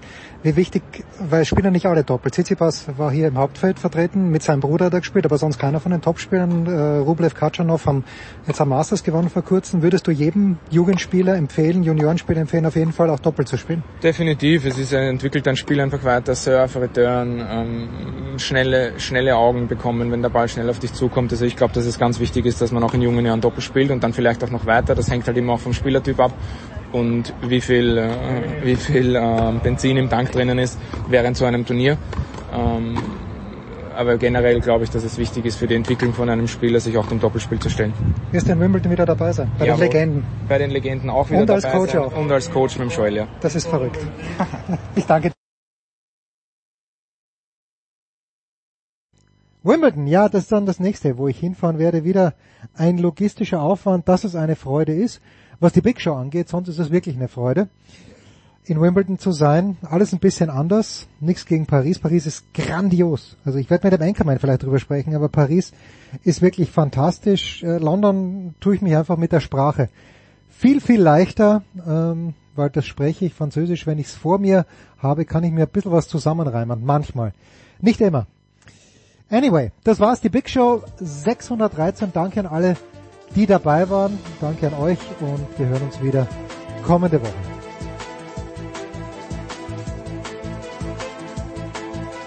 Das war die Big Show auf sportradio360.de. Folgen Sie uns auf Twitter, klicken Sie den Gefällt mir-Button auf unserer Facebook-Seite und abonnieren Sie uns via RSS-Feed oder auf iTunes. Die nächste Ausgabe der Big Show gibt es am kommenden Donnerstag. Bis dahin sollten Sie die Zeit nutzen und die weiteren Angebote auf sportradio360.de wahrnehmen. Play Ball! Da ist gar nichts toll.